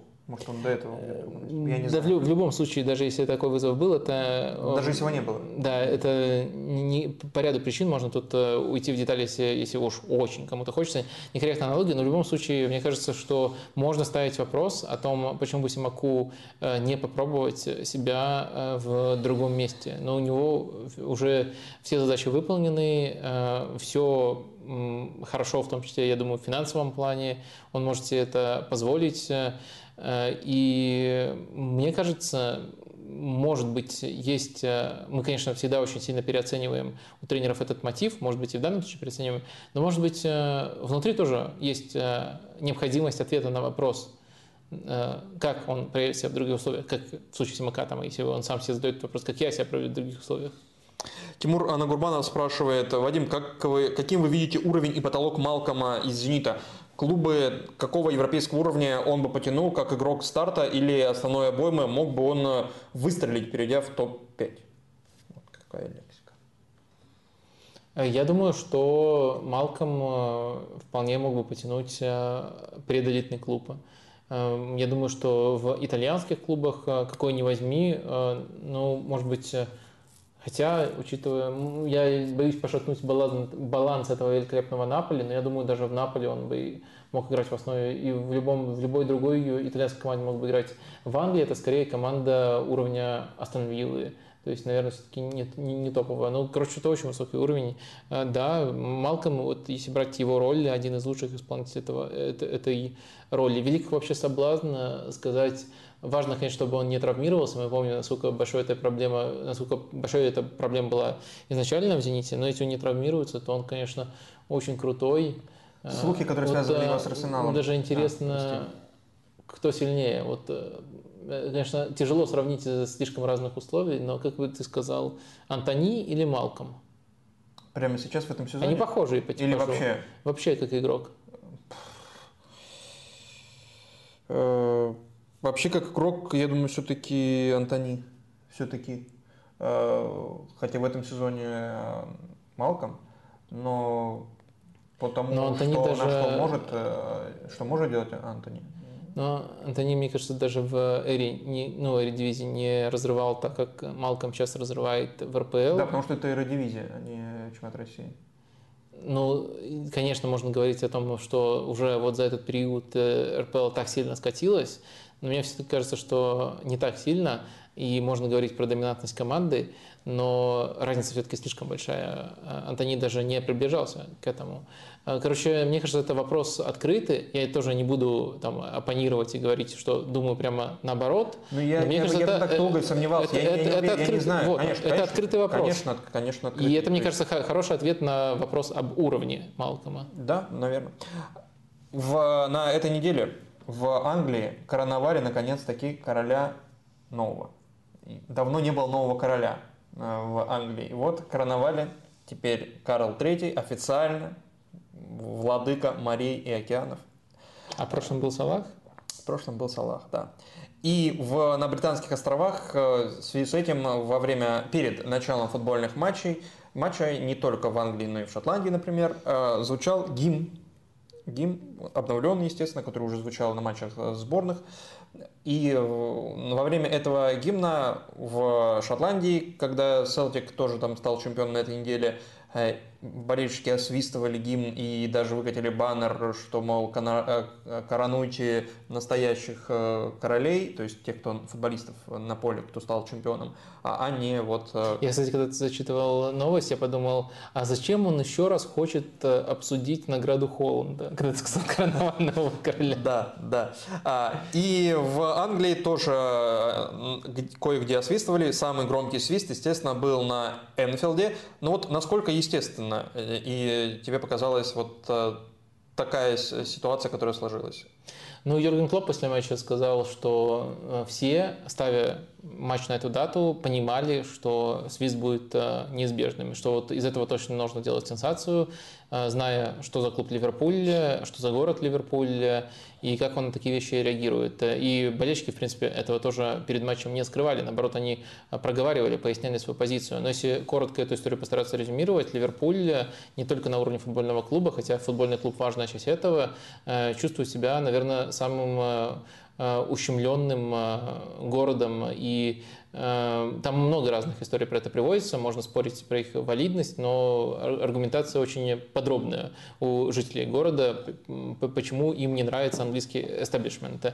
И этот свист, как они поясняли, по-моему, сразу на ряде английских изданий выходили комментарии именно болельщиков Ливерпуля, почему я, ну, грубо говоря, на тему, почему я собираюсь свистывать. Почему я свистел? Да, я буду, не, свистеть. буду, буду свистеть, тогда еще до матча они выходили.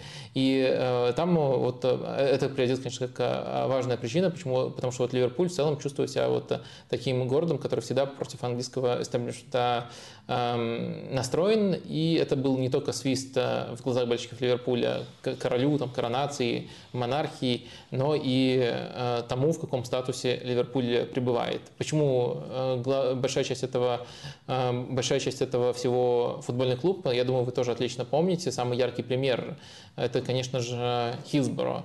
Э, и то, какой была долгие годы стартовая реакция, как э, во всем пытались обвинить болельщиков, э, как это уже позже всплылось, зная о преступлении полицейских. Маргарет Тэтчер, которая тогда была премьер-министром, их вполне умышленно прикрывала. Это, ну, по сути, тоже преступления, которые должностные, которые совершались.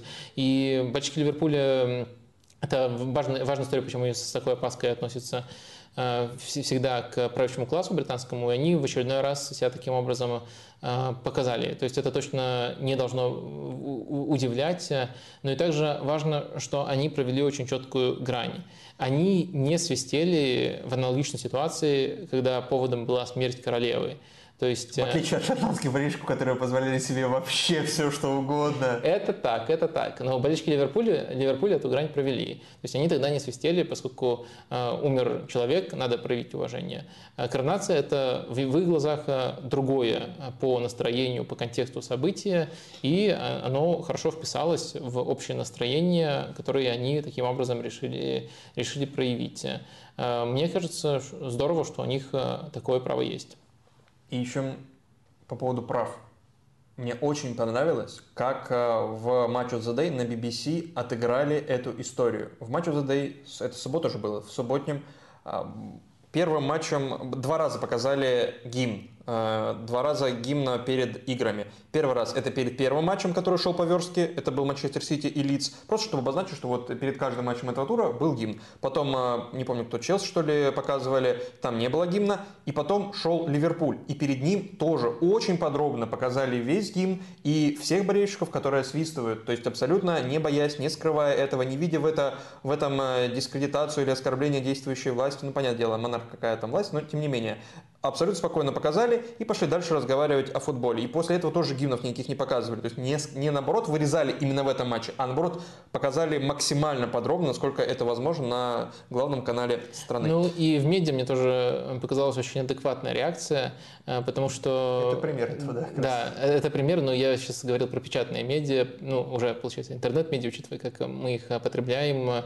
э, очень хорошо расписали. Не только на форумах можно было найти позицию болельщиков Ливерпуля, но и непосредственно в газетах. Их не пытались выставить какими-то маргиналами, не пытались э, сказать, что, что они себе позволяют, что они творят. Э, очень четко объяснили, что это э, означает, что конкретно для болельщиков Ливерпуля значит этот свист, почему они на это имеют право. Также там интересные данные привели по поводу того, сколько людей вообще сейчас, и и как растут эти пропорции людей, которые выступают против монархии, но в то же время объяснили, что конкретный свист не только этого касается. Э, так что мне, мне кажется, что это интересная история, о которой нужно поговорить, э, ну и в некоторых контекстах показательная. Этот э, свист, этот гимн был перед матчем с Брэнфордом. Шестой матч подряд Ливерпуль побеждает, восемь матчей подряд Ливерпуль не проигрывает. Ливерпуль приближается к Манчестер Юнайтед в плане борьбы за Лигу чемпионов. Между ними сейчас одно очко и между ними еще одна игра которых у Манчестер Юнайтед больше остается. Юнайтед еще нужно сыграть 4 матча, Ливерпулю 3. И Юнайтед на одно очко выше. Собственно, Юнайтед две игры проиграл, поэтому дистанция и сократилась с обратной стороны. Есть ли что-то новое, о чем нужно говорить в плане тактики Ливерпуля или... Да, есть что-то новое. Я видел офигенный мем на эту тему. О, это да. Это, это самое важное. Это самое, да. Новое. И Ты можешь его изобразить на доске свой этот мем? Э, я постараюсь описать, я думаю, совершенно понятно будет. Ты, наверное, знаешь этот мем в принципе. Это мем э, из э, Спайдермена «А я своего рода ученый», когда да, да. Норман Осборн это говорит. И там вот таблица внизу, вверху Осборн Осборн в футболке Ливерпуля, э, и он говорит, а я своего рода боец за топ-4. А, то есть, да, Ливерпуль снова в этой гонке, но все-таки э, тут э, можно вспомнить э, слова Юргена Клопа. Вот буквально перед этим туром он сказал, что жалеет, что не применил те изменения, которые мы уже подробно разбирали с новой ролью Трента, которая также там, по цепочке на самом деле влияет на роли других футболистов. Робертсон тоже стал играть по-другому. С новой структурой розыгрышей, на самом деле, с новой структурой розыгрышей и контроля чужих контратак. Вот это вот главное изменение, которое есть у Ливерпуля. Это, к этому постепенно пришел Клоп, нашел нашел этот вариант. Он сожалеет, что не пришел к нему раньше. Э, так что сейчас серия, конечно, классная у Ливерпуля. Сильные и слабые стороны мы разбирали. Но в целом э, мне кажется, что Ливерпуль аутсайдер этой гонки. Э, не все просто-напросто от них зависит. С одной стороны, Ливерпуль, очевидно, самая сильная по текущей форме команда в этой гонке. С другой стороны, им мало будет выиграть Э, все свои матчи. И нужна не одна осечка, а больше, чем одна осечка от каждого из конкурентов. Дистанция слишком маленькая. Э, так что, мне кажется, тут может все быть на тоненького и до последнего тура, но э, Ливерпулю будет очень трудно. Я бы пока не выносил их фавориты. Хочешь спросить у людей или давай, скажешь свое место? Давай, мнение? пусть висит опросик, пока мы обсуждаем другие новости. Опрос там, кто будет в Лиге Чемпионов? Манчестер Юнайтед, Ливерпуль или оба? С учетом того, что они могут э, попасть оба, я так понимаю, Ньюкасл они... еще не гарантировал себе. Ньюкасл не гарантировал. Ну вот, да, оба. А, нет, МЮ Ньюкасл, э, МЮ... Нет, все варианты. Ливер. Да зачем? Да надо было МЮ Ливерпуль оставлять. Сложный очень опрос. Э, ну, сложный, но Ньюкасл тоже может пролететь. Это Ты опять не спойлеры создаешь, а не варианты. Ливерпуль, Ньюкасл. Фиг, фиг ответишь. Пока разберешься, пока прочитаешь. Ну, я думаю, люди у нас... Э, да я не, сом... я, я не сомневаюсь, я в себе сомневаюсь скорее. Как бы я так, вроде три варианта, больше вариантов а, быть э, не может. Три команды, получается. Э, три команды, три варианта. Вроде, вроде всех назвал. Эм, если, если что, это может быть фейл, но, sorry, это прямой эфир. Так, а у нас на этой неделе случилось много, прям серия уходов. Э, из Ливерпуля, кстати, Томас Гроннемарк ушел ну, по окончании сезона он объявил, что уходит, и пять лет их сотрудничества, там а, внештатное или штатное, это уже Я уже пошутил на эту тему, то, что добрался наконец-то Клоп до интервью Леонида Викторовича. Да, я понял, что это бессмысленная единица в штате, зачем это надо? Не, не может кто-то другой прийти, Конечно. покидать аут. Вот мы из-за него не можем Биллингема себе позволить, вот из-за этого, вот на него зарплата там. А, но в Ливерпуле и как будто это все ближе и ближе, э, Ливерпуль определился с кандидатурой нового спортивного директора, которым очень долгое время был... Э, кто Вадим? Главный. Эм, э, Эдвардс. Майкл Эдвардс. Майкл Эдвардс. Майкл, забыл имя. Майкл Эдвардс долгое время был, потом он ушел в 22 году. Кажется, по-прежнему он без работы. И вот этот сезон Джулиан Уорд занимал эту должность после там, каких-то других работ внутри клуба. Он там был техническим директором, ответственным по арендам. Ну и Майк Ледерс до 2016 года тоже разные роли занимал в Ливерпуле. И сейчас много слухов связывают э, Йорга э, Шматки, бывшего управляющего Вольсбурга, до этого он работал в Кёльне, э, с Ливерпулем. И как тебе кажется, насколько вообще о чем это говорит? То, что вот второй, то есть за два года вторая смена спортивного директора. Важнейшие, важнейшие фигуры с точки зрения там, трансферной политики, комплектования состава и так далее. Ну, у Ливерпуля просто больше изменений, э, в том числе в руководстве, в том числе в связях, в том числе в распределении функций в связи с тем, что до какого-то времени Ливерпуль э, не собирался продаваться, а сейчас этот вариант рассматривается.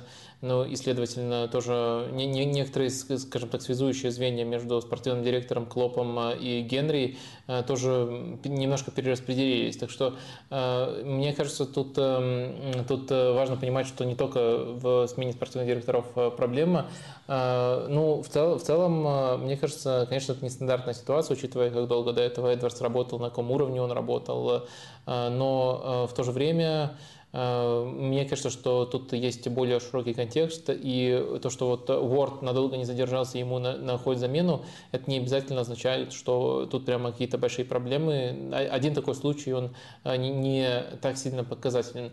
А ты, кстати, уверен, что Шматки уже подтвержден? Потому нет, что, официально нет. Еще. Потому что там, э, по-моему, после этого пошли слухи, что вроде как он либо не полностью займет эту должность, а будет там консультировать, либо все-таки займет. Короче, мне кажется, так важно... это еще хуже если он не полностью как, как Ральф Рангник или как кто, я не понимаю. Я тоже на, Это данный, еще хуже, на данном этапе я тоже до конца не понимаю, какой вариант будет выбран, но его действительно связывают с Ливерпулем, но это просто еще не зафиксировано и даже не там, на уровне, что все договорились, осталось только официального объявления дождаться. А что касается шматки, то тут, наверное, два факта про него можно привести. Один его красит, другой его, наоборот, дискредитирует. А, первый – это он продал Асимкена за 3,5 миллиона, э, не разглядев в нем э, большого потенциала. А, ну, бездарного футболиста за 3,5 миллиона – это нормальная продажа. Если он считал его бездарным, продать за 3,5 в тот, тот момент… Я, я вообще не говорю, какой факт из них какой. Вы а, сами хорошо, интерпретируете. Так. А второй факт – он ушел из Вольсбурга, не согласившись с назначением а, Ника Ковача, посчитав, что это да, не самый подходящий, подходящий тренер. Вот э, э, если так коротко писать его портрет, то вот его ключевые ходы и можете подумать, какой из них какой. Ну, дождемся, может быть, официального какого-то подтверждения или опровержения этих слухов, и тогда, может, подробнее поговорим. А, ТРВЕ спрашивает, как Вадим может оценить возможный переход Угарта в Ливерпуль и насколько хорошо на бумаге он может вписаться в систему Клопа. В чем его отличие по игре от Жао Полиньи? Ну, мне кажется, главное отличие заключается в том, что по линии мы уже примерно неплохо э, понимаем, как он, по, по линии мы уже примерно неплохо понимаем, как он может выглядеть в системе Ливерпуля. Конечно, у Фулхэма немножко другая э, схема, то есть э, у них 4-2-3-1 практически в каждом матче, вот такая схема, но на практике по линии тут э, акцентирован на самый глубокий из полузащитников. Рид делает всегда рывки, тут Перейра до того, как он травмировался был, сейчас Керни выходит э, часто, но в любом случае есть акцент, э, что такая трансформация происходит и очень понятна функция по линии. В Ливерпуле в 4-3-3 он на позицию Фабини может вот встать, и если будут кризисы у Фабини, таких как в этом сезоне, успешно подменить.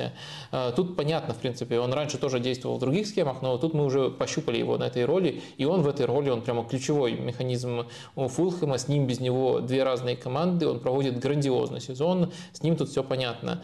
По Угарте не так понятно, поскольку, ну, я уже описывал несколько раз спортинг, у них совершенно другая концепция и с точки зрения агрессивности без мяча, и э, с точки зрения того, как, э, э того, как просто команда выстраивается, тоже другие соотношения. Э, поэтому, мне кажется, все-таки тут эм, тяжелее его проецировать на систему Ливерпуля. Вот это для меня главное опасение. Если в деталях смотреть на разницу, то мне кажется, еще есть отличие в том, э, как именно они предпочитают отбирать мяч. Угарта – это э, человек, который больше нацелен на разрушение, ну, как они оба на разрушение, неправильно сформулировал, на единоборство и отборы, отбор мяча таким, возврат мяча таким образом. По линии больше читает игру, он более читающий. Мне кажется, в целом, если говорить Э, но при этом и тот, и другой могут э, другой элемент тоже применять. Э, мне кажется, если о системе Ливерпуля говорить, из того, что есть сейчас, по линии интересней выглядит как вариант. Но в то же время, мне кажется, пока ни тот, ни другой не сравнится с Фабиньо, если Фабиньо действительно вернется в форму. Но для глубины, конечно, если они согласятся быть игроками для глубины, это, конечно, очень интересные варианты. Больше мне из них нравится для Ливерпуля по линии, но нужно тут делать скидку на то, на то, о чем я сказал ранее. У нас разный объем информации. По линию проще проецировать систему Ливерпуля, у Гарта сложнее. Вообще интересно, как так можно вообще людей разделять. Это плохо, но вот ты сейчас определил два направления. Один разрушающий, другой читающий. Читайте книги, чтобы потом не нападать на соседние страны. Да, здесь тоже, кстати, могла быть ваша реклама, если у вас какая-то э, библиотека есть, э, электронная или нет, неважно. Э, Богдан Алиник спрашивает, кажется, трансфер Фабио Карвалио в Ливерпуль не пошел на пользу ни ему, ни клубу. Он же с самого начала не подходил по структуре. Думаю, оставшись он э, Фулхэме за этот год бы сильно спрогрессировал. А что делать теперь? Возвращение Фулхэм, там теперь э, Перейра или какой-нибудь другой вариант подойдет лучше? Да мне кажется, вы слишком э, э, глубокие выводы делаете, слишком скоропостижные выводы делаете по одному сезону молодого игрока в топовом клубе. Я не знаю, лично у меня не было изначально каких-то больших ожиданий, что вот в первый сезон он придет и э, всех порвет. Э, мне кажется, что абсолютно нормально, если Ливерпуль его отдаст в аренду. Это может быть клуб чемпионшипа, это может быть э, Фулхэм, хотя я с вами согласен, что там сейчас э, слишком высокая конкуренция, чтобы прямо гарантировать ему место в старте. Так что я думаю, что ничего страшного тут нету, и что это, конечно, не идеальная траектория развития его карьеры, но и не ситуация, когда надо хвататься за голову и резко искать новый клуб. Тут пишут, что Матео Альмани, э, спортивный директор Барселоны, нынешний, э, очень вероятно летом окажется в Астон Вилле, э, и это чуть ли не протекция самого Эмери, то есть это тоже увеличит влияние Эмери в клубе. И The Athletic, кажется, писала, что эта пара планировалась еще, когда Эмери звали в Ньюкасл, то есть пара спортивный директор и тренер в связке, но тогда Эмери отказался, и Алимани тоже не было смысла дергаться, тогда он, кажется, еще работал в Валенсии. А, сейчас он работает в Барселоне, и если он переходит в Астон как тебе кажется, это для какого клуба, условно, это хороший шаг? Барселона расстается с таким директором, и на его место чуть ли не Деку сейчас приходит, да? А, или то, что Астон вот э, добивается такого человека у себя в управлении? Ну, для Барселоны это шаг, который э, трудно в моменте оценить. Это Э, если э, верить э, инсайдам многочисленным из испанских медиа, чуть ли не протестный шаг, потому что влияние Алимании постепенно сокращалось, а увеличивалось влияние Хави и Кроефа младшего, Э, в то же время э, Алимани был прямо сильно не согласен э, по некоторым потенциальным решениям клуба по, по поводу продления некоторых контрактов. Хотя вот интересно, что одним из таких контрактов приводили контракт Бускетса, а вот сейчас уже выяснилось уже после его ухода, что Бускетс тоже не, не будет продлевать клуб. История с возвращением Месси, с, скажем, спорами о том, нужно ли его возвращать. В общем, Алемани был за то, чтобы, если коротко сформулировать курс, не оглядываться в прошлое, двигаться в будущее и выстраивать команду вокруг этого. Тут, наверное, надо понимать, э, что он э, тут скорее не с тактической точки зрения смотрел на того же Месси, мы там это разбирали, но он вряд ли с такой точки зрения смотрел, и на Бускетса, и на, по-моему, Сержа Роберта ему не, не очень тоже в этом отношении э, нравился для перспектив. Он скорее смотрел с точки зрения того, что как выстроить команду, где игроки будут выгодными вложениями, выгодными активами, которые можно какое-то время использовать, потом перепродавать. Э, ну или продавать э, без значимых э, потерь. То есть он смотрел на то, чтобы все, была окупаемость, а не просто возрастные игроки. Ему просто вот сама концепция, не, вряд ли что-то было личное конкретным игрокам, сама концепция возрастной игрок на большом контракте ему не нравилась в принципе. Из-за того, что Барселона хочет и даже активно идет к тому, чтобы это допускать, Э, Алимании э, выразить свое несогласие с курсом клуба, и, насколько я понимаю, поэтому их пути разошлись. Поэтому для Барселоны тяжело сказать, это позитивный или негативный момент. В плане переговоров, э, из того, что нам известно, а по спортивным директорам всегда нам не очень много известно, меньше, чем хотелось бы, кажется, что он проявлял все очень э, достойно, интересные сделки находил. Наверное, э, его пиковая сделка – это подписание Бамиянга на свободном трансфере с минимальной зарплатой. До сих пор одна из моих любимых шуток, которую я прочитал в комментариях sports.ru, Абамиянг-то хорошо прессингует, потому что у него веса меньше в карманах. То есть раньше зарплата тут была, и как-то там красиво было сформулировано, я сейчас смысл пересказываю, но карманы полегчали, в общем, поэтому он, он только 5000 евро получал в неделю в Барселоне для футболиста такого уровня, но это, по-моему, минималка, которая вообще возможна в Ла Лиге для профессионального футболиста. И Алимания этот трансфер провернул, и Абамьянг, сейчас это, конечно, может кому-то показаться смешным, но в Барселоне его полгода были очень сильными. Вот это, наверное, самая классная сделка, но в целом остальные хотелки, которые он получал от Лапорты, от Хави, он вполне исправно выполнял. Так что к его работе не очень много у меня вопросов. Может быть, в какие-то частности, в каких-то частностях его, ему можно предъявить. Что касается Астон Виллы, ну, это, очевидно, проект, как вообще его могут заманить такой проект, как Астон Вилла, это проект, где у него просто-напросто будет больше влияния, что это будет практически прямая связка спортивный директор, тренер, и, следовательно, курс развития будет, курс, курс формирования состава будет определять именно Алимании. Нужно, наверное, также проговорить, что это, конечно, не самый важный индикатор, но нужно проговорить, что у Астон Виллы одни из самых богатых владельцев, если мы просто общее состояние смотрим и в целом при желании они могут выделять больше денег. Они сейчас планируют больше 200 миллионов выделить э, на летнее трансферное Ну, это для АПЛ не какие-то запредельные суммы, но да, это... это для Астон приличная сумма. Да, для Астон это более чем приличная сумма. Я думаю, это связано с тем, что вот э, видят в Астон Вилле, может быть, они в этой ставке ошибаются, но они видят то, что нашли спортивного директора и тренера, которые по уровню, текущий уровень клуба превосходят, что к ним надо подтягиваться, за них на данном этапе надо держаться, и до, какого-то, до какой-то точки они могут Астон Виллу доставить. Может, потом придется, допустим, Эмери менять на Гвардиолу. Опускать с этой точки. Нет, я думаю, до такой точки все-таки не дойдут, но до какой-то точки Эмери на Гвардиолу, тогда и на Бергистане нужно будет менять Алимани. Да, и они на это, на, на это сейчас в моменте э, ставят. Мне кажется, что вот э, тут такой расчет, поэтому для Астон Виллы, мне кажется, это вполне перспективно. Это в очередной раз подчеркивает, насколько Э, довольны той работой, которую проделывает э, Эмери, и это выглядит достаточно интересно, поскольку Алимани, не только, кстати, по Барселоне о нем можно судить, но и по Валенсии, там одним из самых ярких решений было то, как он в кризисный отрезок э, поддержал Марселина, который потом выиграл кубок и вывел в тот сезон Э, в Лигу чемпионов команды. Там, там была ситуация очень четкая, когда э, Валенсия играла по качеству, по всем метрикам очень хорошо, но по результатам не добирала. И вот э, Лим, очень, конечно, прошаренный футбольный товарищ, хотел уволить Марселина, а его отстоял именно спортивный директор, который, которым тогда был Алимани. И в целом много таких локальных успехов у него было. Мне кажется, что он хорошую работу в целом проделывает. Э, нужно, конечно, понимать, что в целом у спортивных э, директоров немножко ограничен, э, ограничено влияние. Они должны иногда привозить футболистов, которые нужны тренеру, а не им.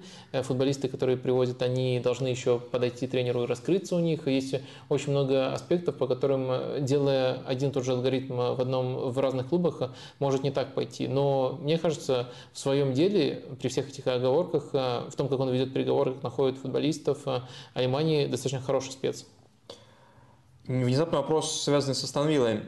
Бай Парис спрашивает. Ходят слухи, что Артета собирается наигрывать Эмиля Смитерова на позиции Джаки. Эти слухи ходят э, всю карьеру Эмиля Смитерова, который вроде как уходит летом э, Джака. Как считаешь, что лучше для Эмиля... А, или Эмиль Смитерова уходит летом, я не понял. Как считаешь, что лучше для Эмиля, Джака, Эмиля? Джака. Уйти в Астон Виллу к Эмери или попытаться перестроиться в Арсенале?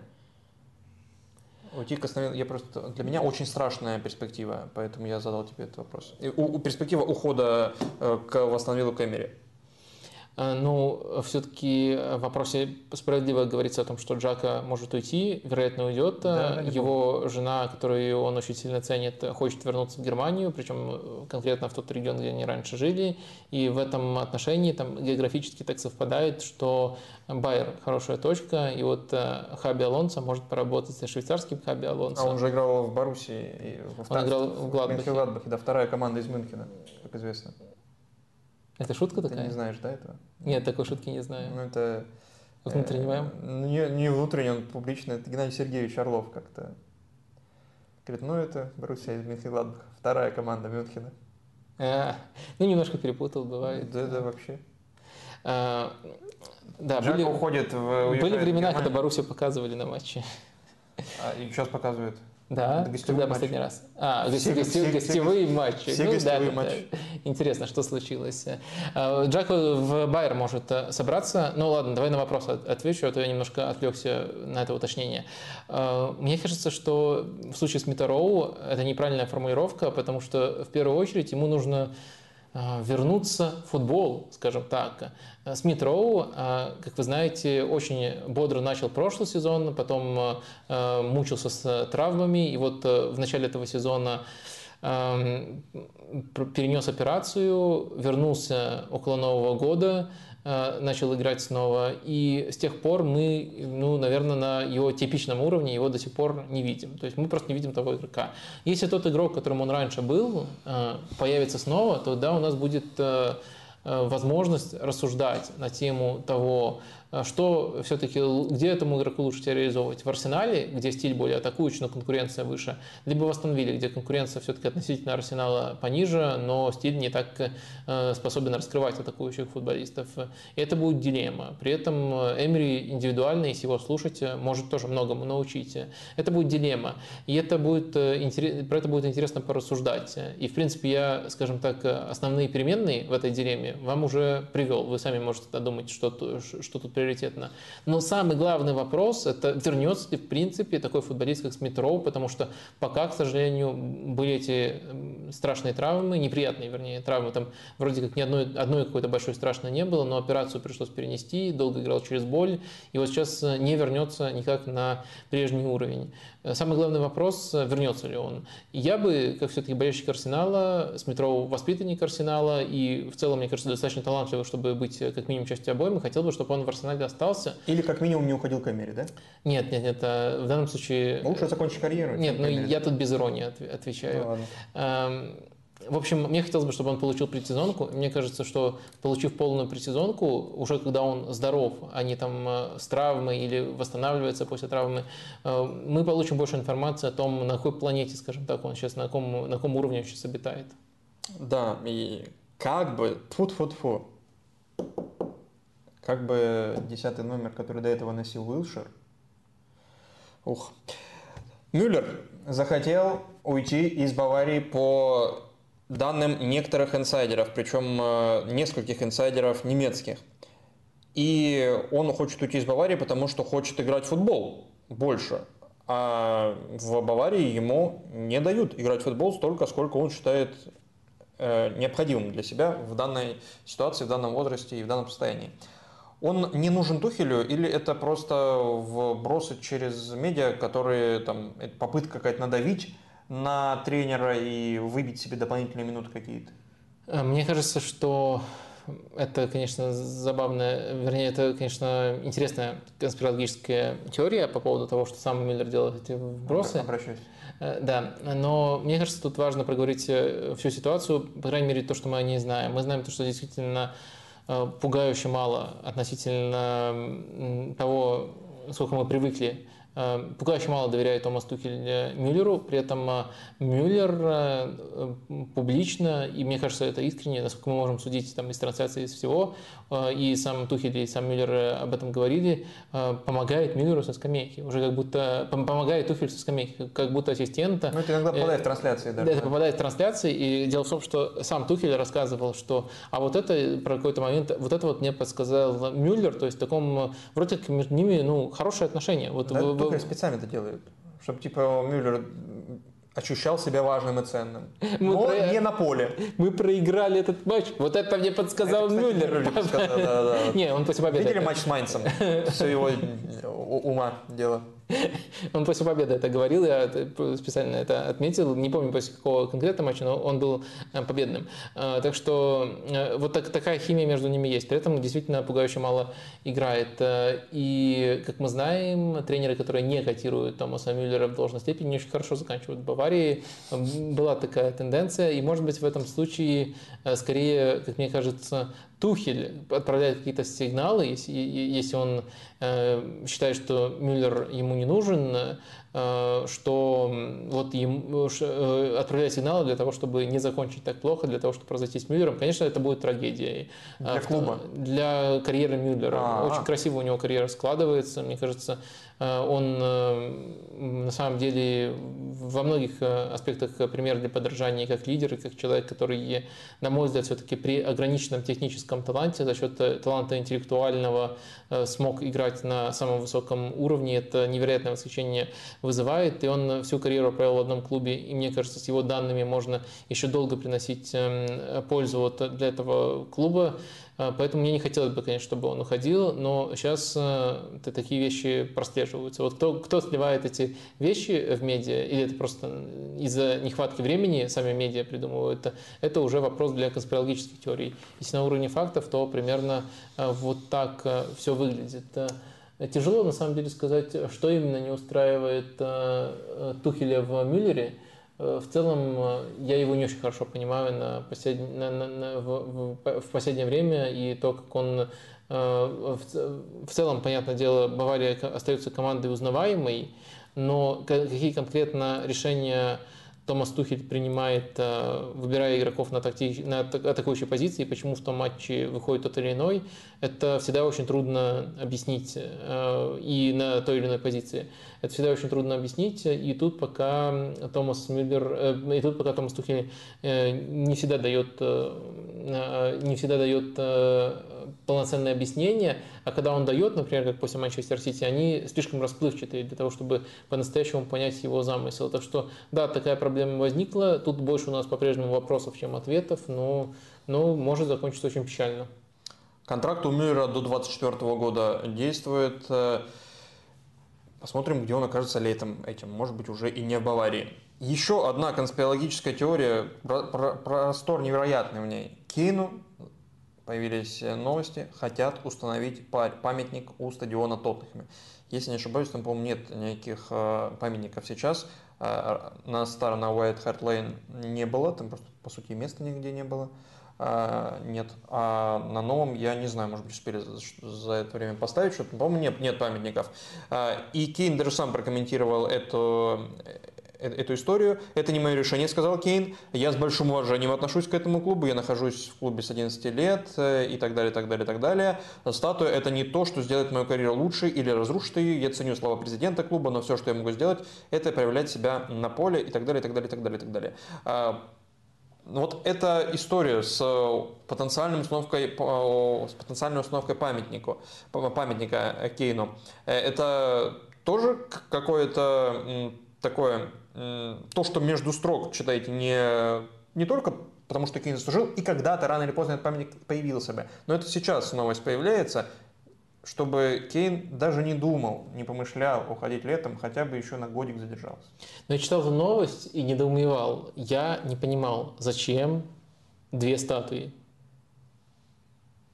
Кейна. Да, зачем две статуи Кейну? То есть есть стадион, статуя Кейну, есть еще и хотят сделать еще одну статую рядом со стадионом. Я вот не понимаю, зачем. Мне кажется, сам стадион, то, как, то, то какой вклад Кейна внес его построение, ну, в результаты, которые, которые удерживали Тоттенхэм на плаву, мне кажется, это есть уже памятник С мастерком ходил, да, там замешивал бетон, э, в, в, в, том, в том числе, мне кажется, до своих травм Кейн был тем еще работягой. Я думаю, что он успевал там сначала отработать в прессинге. А если учитывать, как строился этот стадион, ты помнишь? Он же встраивался внутрь White Hart Lane, то есть можно было попрессинговать, а потом сразу пару кирпичиков положить. Там же рядом да, угол прям встраивался. Э, да, да, да. Я, я, я думаю, что Кейн тогда вполне тянул такой объем работы. Это что сам стадион, мне кажется, памятник Кейну, остальное не принципиально. Но интересный ракурс ты все-таки тут привел по поводу того, э, сможет ли это стать дополнительным стимулом для того, чтобы у, удерживать э, Кейна. Мне кажется, что вот эта цитата и Кейн показывает весьма холодной, стоит отметить, показывает, что он понимает, какую игру затеял Леви. И мне кажется, что ты правильно прочитал замысел Леви, но в то же время правильно его прочитал и сам Харри Кейн. И с одной стороны, есть э, ходы, ты как человек, который увлекаешься кино, наверное, знаешь о них, ну, такие э, ходы, которые всегда срабатывают, э, драматургические, которые давят на, ну, постоянно, постоянно вызывают чувства у людей. Мне кажется, один из таких ходов, с одной стороны, ты понимаешь, что с тобой хотят сделать, с другой стороны, до какой-то степени это все равно влияет. Будет очень круто, если Кейн в итоге уйдет и памятник откроют, и это произойдет на одной неделе, и Кейн будет на открытии памятника в футболке какого-нибудь другого клуба, это будет выдающаяся история. Выдающаяся история.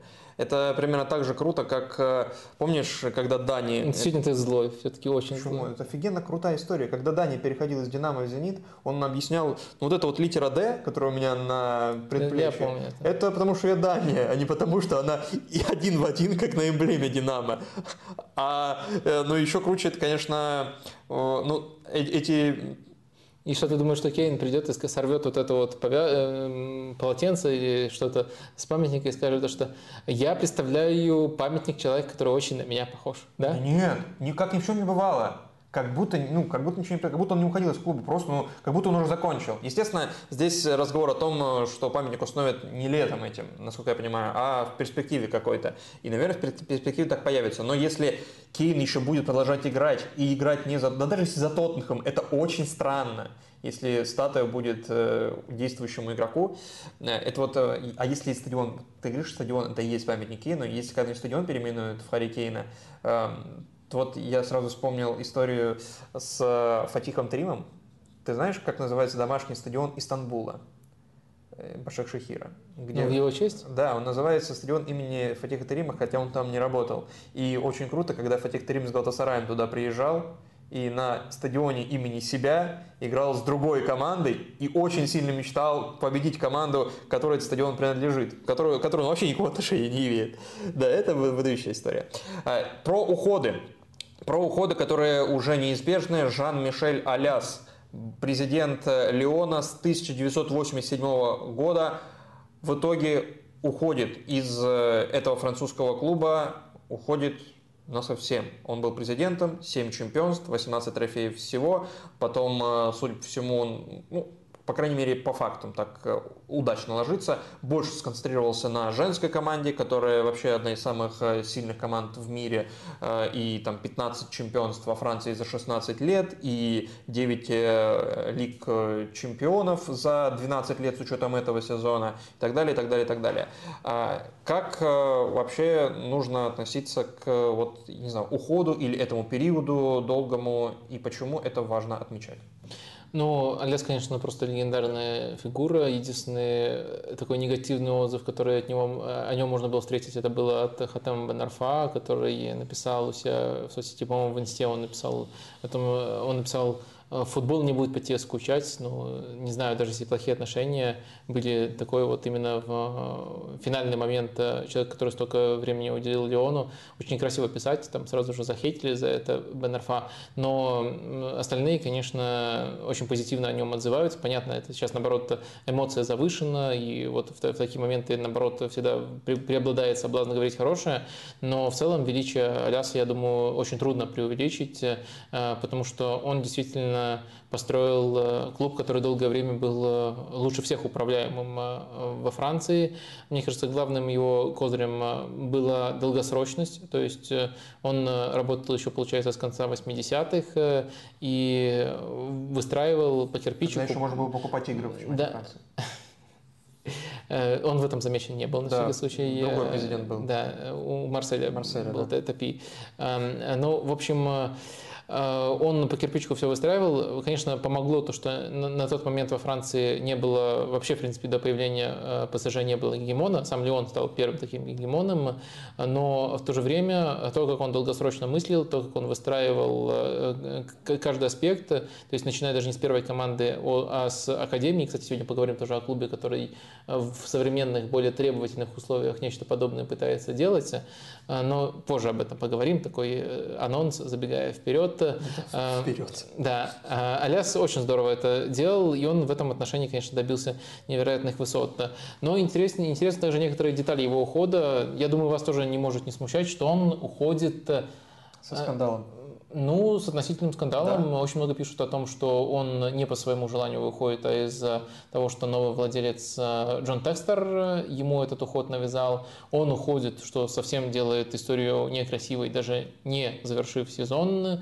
Э, мне кажется, э, это, эту формальность точно можно было соблюсти при прочих равных. Что касается Джона Текстера, это важная фигура в этом уходе, если мы говорим не о части там, исторического вклада, а конкретной ситуации то тут важно понимать э, несколько аспектов э, про этого человека. Он на самом деле э, групповой владелец клубов. Я думаю, этот термин уже можно вводить. Причем за короткий период времени он все скупил. Да, он владеет частично Кристал Пэлас, он владеет Ботафого, он уже большую часть в Лионе приобрел, хотя там очень часто 77, ему не хватало да. денег, и он откладывал это поглощение. И еще ряд более мелких клубов. Бельгийский И вот в каждом из своих э, вот этих э, значительных клубах, клубах он э, нажил врагов. В Кристал Пэлас таким стал Стив Перриш, с которым они разругались именно на фоне того, что он покупал Леон, и из-за этого ему нужно было технически свои акции перевести из личного владения во владение компании и, и еще какие-то технические моменты с УЕФА соблюсти, соблюсти, подать уведомление о том, что он будет владеть там двумя клубами. Но, ну, в общем, на стадии этого переоформления они очень сильно со Стивом Перришем разругались, и The Guardian даже писала, что они не разговаривают. Э, Стив Перриш это, пускай уже не, э, не мажоритарный у владелец, у него меньше всех, но он президент. президент. Да, у него меньше 11%. Но все равно он сохраняет эту, эту должность в, в активном управлении он участвует э, больше остальных. Что касается Ботафога, то там он тоже очень-очень Э, сильно э, чудит. Э, футболистам и стафу очень долго не выплачивается, не выплачивалась зарплата, потом вроде это погасили, но это оставило неплохой осадочек. Из-за того, что его критиковали в социальных сетях, он просто деактивировал аккаунты клуба, вот решил так эту, эту проблему потушить. Одного из тренеров он уволил с формулировкой он не понимал, что такое путь Ботафога. То есть, э, осознайте, Я, приходит... Меня тоже уволили, кстати. приходит э, американский владелец, э, американский владелец, который собирает клубы по всему миру. Североамериканский. А, а, из какой страны он? Из США, да? Ну да, из США. Просто Ботафога тоже в Америке. А, окей, да, да, да. Приходит владелец из США. Э, приходит он на фоне того, что в 2021 году в Бразилии в законодательство был внесен пункт, по которому иностранные и местные инвесторы могут выкупать э, клубы или контролирующие пакеты в них. Только вот недавно относительно был внесен этот закон. И этот американский владелец увольняет тренера с формулировкой, а он не понимал, что такое э, путь Ботафога, стиль Ботафога, можно это еще так перевести. Вот Текстер-то точно понимал. Ну, в общем, сейчас, конечно, дошло до массового недовольства фанатов. Э, их на матчах Ботафога меньше 10 тысяч собирается. Для Бразилии, для стадиона это, конечно, мизерная цифра, хотя, хотя кто-то в РПЛ мог бы о таком только мечтать, о таких протестах э, болельщиков. Но ладно, это все-таки речь о Бразилии. И вот эм, ближе уже к Леону, а, мне кажется, очень э, важная цитата была в одном из его интервью, еще, по-моему, оно было даже до полного поглощения, но когда уже было понятно, что он выкупит э, и долю, которая сделает его мажоритарием. Э, он так себя охарактеризовал. Исторически, эта цитата уже начинается, исторически сложилось так, что я не люблю управлять компаниями. Я, как разрушительный, дерзкий, сумасшедший дядя. Мне нравится думать о мире через пять лет – я позвоню Жану Мишелю, имеется в виду Жан-Мишель Аляса, и предложу ему новые идеи. Потом он мне скажет, Джон, это может сработать, или это не может сработать. Сумасшедший дядя не должен вести бизнес, но он тот, у кого иногда появляются хорошие идеи. Но, кажется, все-таки сумасшедший дядя перепутал и решил, что он будет вести бизнес, поэтому э, Оляс, великий Оляс, уходит. Наверное, для полноты картины, это, наверное, последнее, что я скажу на эту тему, нужно тут еще напомнить о том, что э, в целом Аляс не случайно, скажем, пригласил в свой дом, или он это его дом, нового инвестора, что он этот уход постепенно подготавливал. Например, неудачный эксперимент с назначением Жуниня Пердмабукана спортивным директором, это тоже было из этой оперы. Это тоже было из оперы перераспределения обязанностей в пользу того, чтобы Аляс мог уже на своем, в своем пенсионном возрасте действительно больше находиться на пенсии. Поэтому сам факт того, что это случается, э, это не так э, печально. Но то, что это случается скандалом и что это не контролируемый и не факт, что в хорошие руки переход, это, конечно, э, смущает. Разрушающий, не читающий. Я просто услышал там слово это. А, ну и мы так очень плавно через Аляса, который очень долго работал в Лионе, подойдем подходим к рубрике «Вечная» и к, наверное, одной из главных новостей этой недели – уходу Бускетса из Барселоны. Но прежде мы должны подвести итоги опроса. Итак, э, э, фиксируем, кто у нас попадает в Лигу чемпионов. МЮ и Ньюкасл 54%, МЮ и Ливерпуль 12%, Ливерпуль и Ньюкасл 33%. Ну, то есть даже если суммировать шансы Ливерпуля в двух вариантах с их участием, они все равно ниже 50%. Мне тоже так кажется, то есть далеко не нулевые. Это теперь вопрос, который обсуждается, который вполне уместен. И Ливерпуль, я думаю, сделает все, что от них зависит. Свои матчи Ливерпуль выиграет. Я бы вот это как такой относительно безопасный прогноз предположил. А вот э, хватит ли этого, мы узнаем. И тут э, большинство все-таки сомневается, что этого Э, хватит. Э, вот такие у нас итоги опроса. Тут Антонина Громова просит нас ответить на вопрос про Месси, порассуждать об нем в Барселоне. Это практически каждый стрим. И в прошлый раз тоже были вопросы о перспективах Месси в Барселоне. И сегодня, судя по всему, тоже от этого никуда не уйти, потому что мы подходим к истории с уходом Бускетса из Барселоны. И вот, вот этот уход уже официально объявлен клубом. Э, при этом сезон продолжается. Опять же, наверное, чтобы Люди приходили и аплодировали Бускетсу в последних матчах за клуб. Бускетс провел 719 матчей за Барселону на этот момент, на какое-то какой-то мая, не знаю, какое сегодня число, а, до 12 мая. А, и это третий человек по играм в истории клуба, 16, 16 э, в Ла Лиге, э, и, скорее всего, он займет 15 место по итогам 15 э, место в Ла Лиге по количеству игр. Эм, еще он сыграет так как, и еще у него будет 32 трофея. Это больше было только у одного человека в Барселоне, только у Месси было больше трофеев, чем у Бускетса. Давай здесь тоже опросик, пока мы будем э, говорить об уходе Бускетса, это вообще что это значит. Опрос о тоже его историческом влиянии. Я его формулировал тоже очень так, как тебе не понравится лучше ли Бускетс, разыг... не лучше ли Бускетс, а лучше разыгрывающий опорник, я не знаю, в истории или просто из предложенных. Может быть, не в истории, а вот из предложенных. Потому что Бускетс именно с этой позиции ассоциируется. Это правильно? Разыгрывающий опорник. Э, окей, варианты Каррик. Каррик, Бускетс. Бускетс. Э, Хаби Алонсо. Ну, Хаби Алонсо, э, он часто в, двой, в сдвоенном центре То есть играл. Каррик, Каррик не играл в сдвоенном центре, да? А, играл тоже. Спасибо Окей. большое. Но, но, э, да, но Каррик в этом центре часто был эм, э, самым оборонительным и в то же время пасующим. А вот Алонсо, например, в связке с Маскерано, когда он играл, Маскирана делал оборонительную работу, а Алонсо уже был более атакующим игроком. А Флетчер более, более атакующий, да, с Кариком? Э, ну, по, э, он не только с Флетчером, он со Сколзом да, играл но с часто. тоже играл часто. Со, со Сколзом, но, но это не, не, не, не было постоянной, постоянной связкой. Ну и Пирло. Э, и Пирло. Давайте из предложенных, не обязательно в истории, потому ну, что ладно. всех невозможно из предложенных. Ну, тоже всегда есть очень много деталей, по которым трудно выбрать. Понятное дело. Ну и плюс еще самое интересное, что Бускетс и Хаби Алонсо еще в сборной вместе играли, и мне кажется, короче, это в паре, кстати, ставит играл. немножко в э, тупик. Э, именно вот э, в контексте разыгрывающего опорника. Но в любом случае, тут э, проверим э, ваше понимание футбола, поскольку это, опрос, где есть правильные варианты. Кстати, про Пирла и Бускетса меня отдельно спрашивали, я уже отвечал в деталях. Для меня это прямо очевидная дилемма, но проверим. А, кстати, можно делать э, в Ютубе опросы, где ты кликаешь, и тебе говорят, правильный вариант или нет? Поставьте Это... человеку лайк за такое уважение к своей аудитории.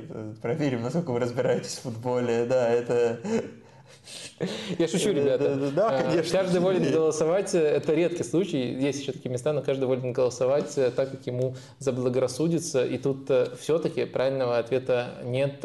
Но это может немножко нам рассказать о вещах, которые вы цените в футболе. Вот так, я думаю, можно уважительно сказать. Нет такого, что Бускетс э, еще не тянет, не не тянет уровень Барселоны. И то есть э, сейчас бы он мог спокойно продолжать э, играть в стартовом составе и быть важной фигурой.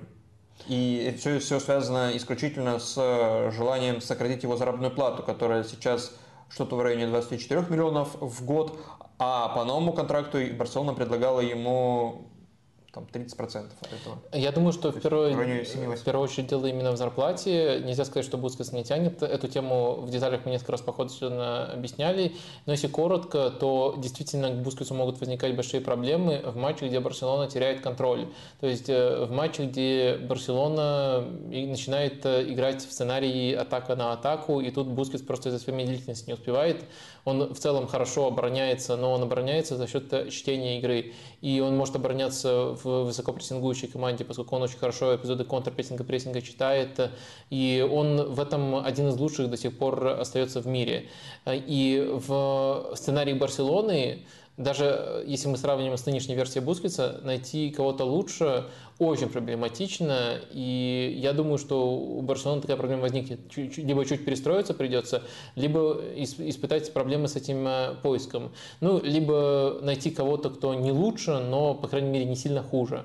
Э, в общем, в этом отношении у меня нет э, сомнений, что Бускет все еще уровень Барселоны, потому что сценарий, который он не тянет и который иногда проявлялся, это сценарий, в котором Барселона не хочет себя находить. То есть это сценарий, в котором вот если Барселона в нем уже оказалась, то у Барселоны проблемы, у Барселоны что-то не работает, и Барселона строится не в сторону того, чтобы чаще оказываться в этом сценарии, а наоборот, чтобы чаще в нем не оказываться. И Бускетс вполне мог бы быть э, очень полезной и важной частью этих планов. Все, что я сказал, еще очень неплохо коррегируется оценками самого Хави, который на эти вопросы про Бускетса отвечал очень часто по ходу этого сезона. Э, так что я думаю, что тут э, не игровые причины, я думаю, что тут причины, которые в первую очередь связаны с финансовыми трудностями Барселоны. Давай по Бускицу э, закончим, потом э, к финансам вернемся и к тому, к чему это все идет и с чем это может быть связано. Еще одна конспирологическая теория. Но прежде по Бускетсу. Статус Бускетса в истории и вот э, в истории Барселоны, в истории игры. Ты можешь как-то его очень емко охарактеризовать? Потому что его очень часто, очень подробно и любя, очень сильно симпатизируешь этому футболисту. Или давай так, вот, я придумал идеальный вопрос. Почему Бускетс плохой футболист? Именно тебе я хочу задать его, потому что ты очень сильно любишь Бускетса. Не понял. Ну, минусы Бускетса, короче. Минус только что описал, то что вот он, э, грубо говоря, в сценарии, где у команды нет контроля, идет атака на атаку, он слишком в медлительный. фазах медлительный. Да, mm-hmm. вот э, если такой сценарий. Но э, суть в том, что его команды строятся на том, чтобы такого сценария не допускать. А если коротко характеризовать Бускетса, изначально ладно. вопрос, ну, мне кажется, это опорник, который поменял представление о том, каким должны, какими должны быть опорники. Понятное дело, он бы не, не сделал этого без помощи Гвардиолы, который тоже до этого был опорником похожего типажа, потом время таких ушло, и более э, силовые э, игроки играли на этих позициях. Разрушающие, не читающие. И, и разрушающие, как правило, есть, конечно, исключение в лице Макелеле, но, как правило, физически намного более мощные играли на этой позиции.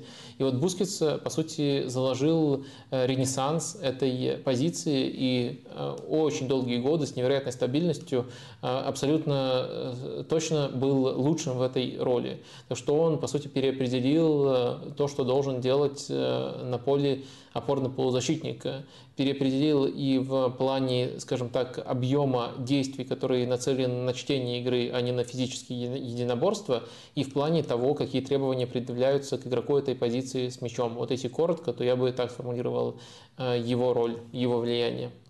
Инда Токио спрашивает, Барса хочет подписать Амрабата после ухода Бускетса, у Фиала кон в ротации, э, стилистически не подходит под футбол Итальяна. Э, зачем он Барсе под футбол Хави с владением э, мимо? Не получится ли как с Кисье? Нет, я думаю, как, как, как с Кисье не получится. Ну, э, с Кисье сразу было непонятно, какая у него может быть роль. Я согласен, что спорный тезис тут есть.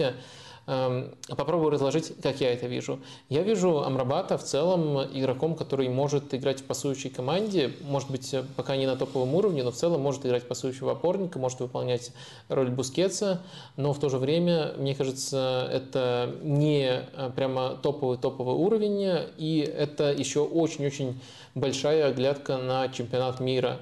То есть его переоценили после чемпионата мира. Если вы посмотрите Ферентину, э, я не так радикально оцениваю его, но вот наш, наш зритель точно видел его в Ферентине, где он не так хорошо себя проявляет, не так стабильно, как он проявляет.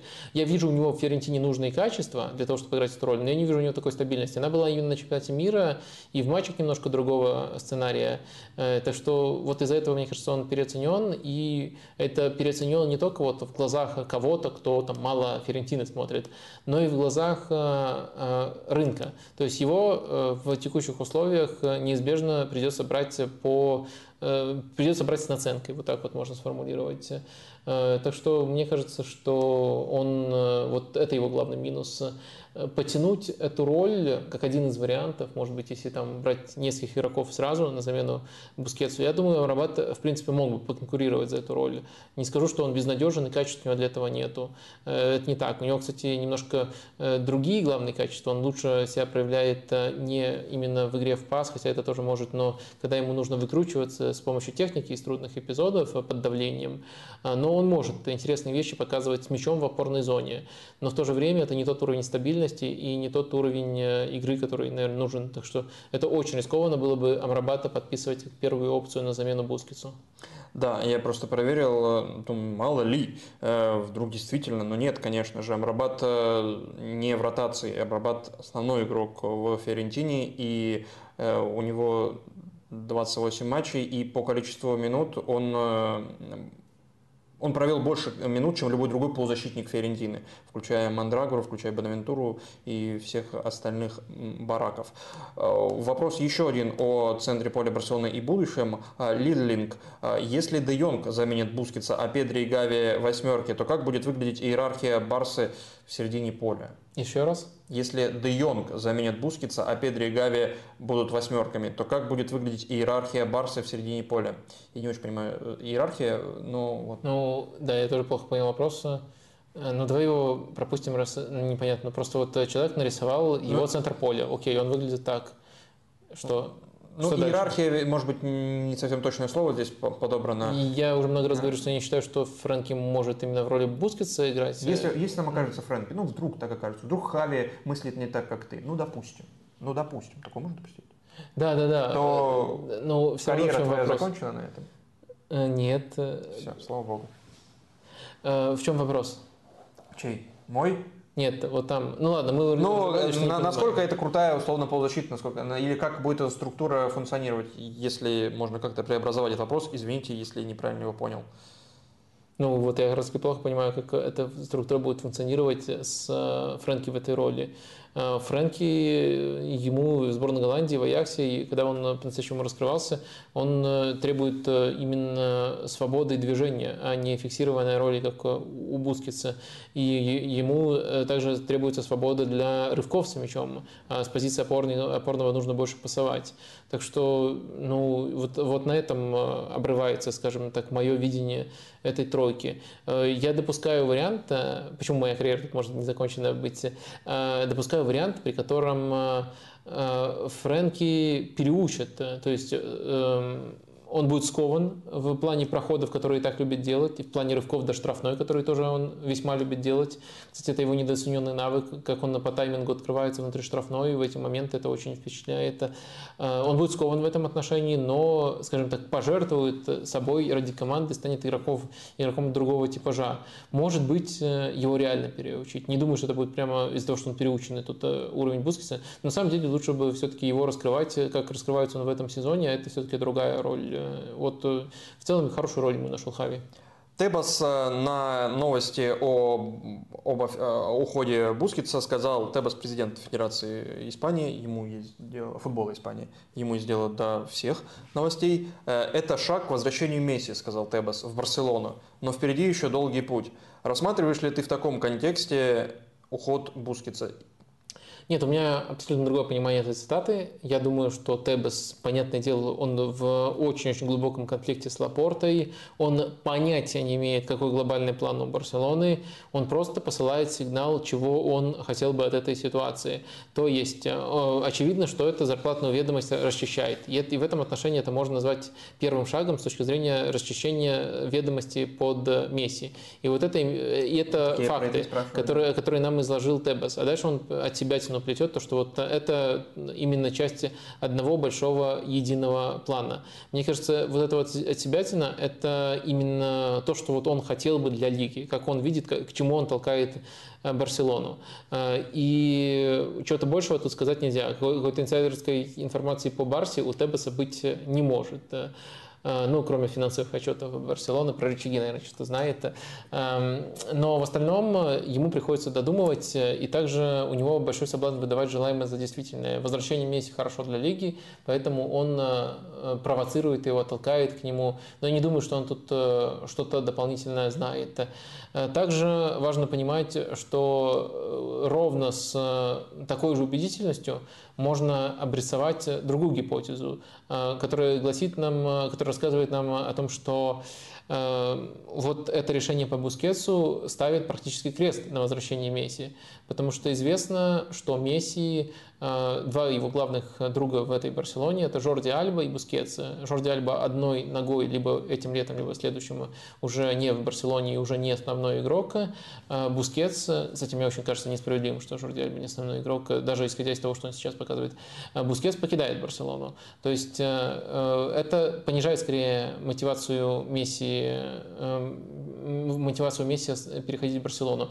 Более того, есть расклад, который тоже часто приводится в медиа, в котором Аль-Хилал использует этих двух игроков э, для приманки. То есть э, возьмет Бускетса, Альбу и Месси и захочет вот из них составить, э, составить трио дружное, которое будет им помогать.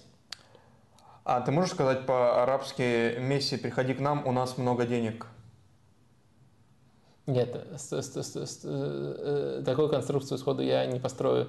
Я действительно немножко говорю по-арабски, немножко понимаю по-арабски. Ну хорошо, скажи Месси, у нас много денег. Ну, слушай, отстань. Слово денег ты не знаешь. Слушай, ну не ставь меня в неловкое положение. В, в общем, э, окей, можно считать, что э, я, я не знаю, вот разоблачил меня арабский. Немножко. Да, да.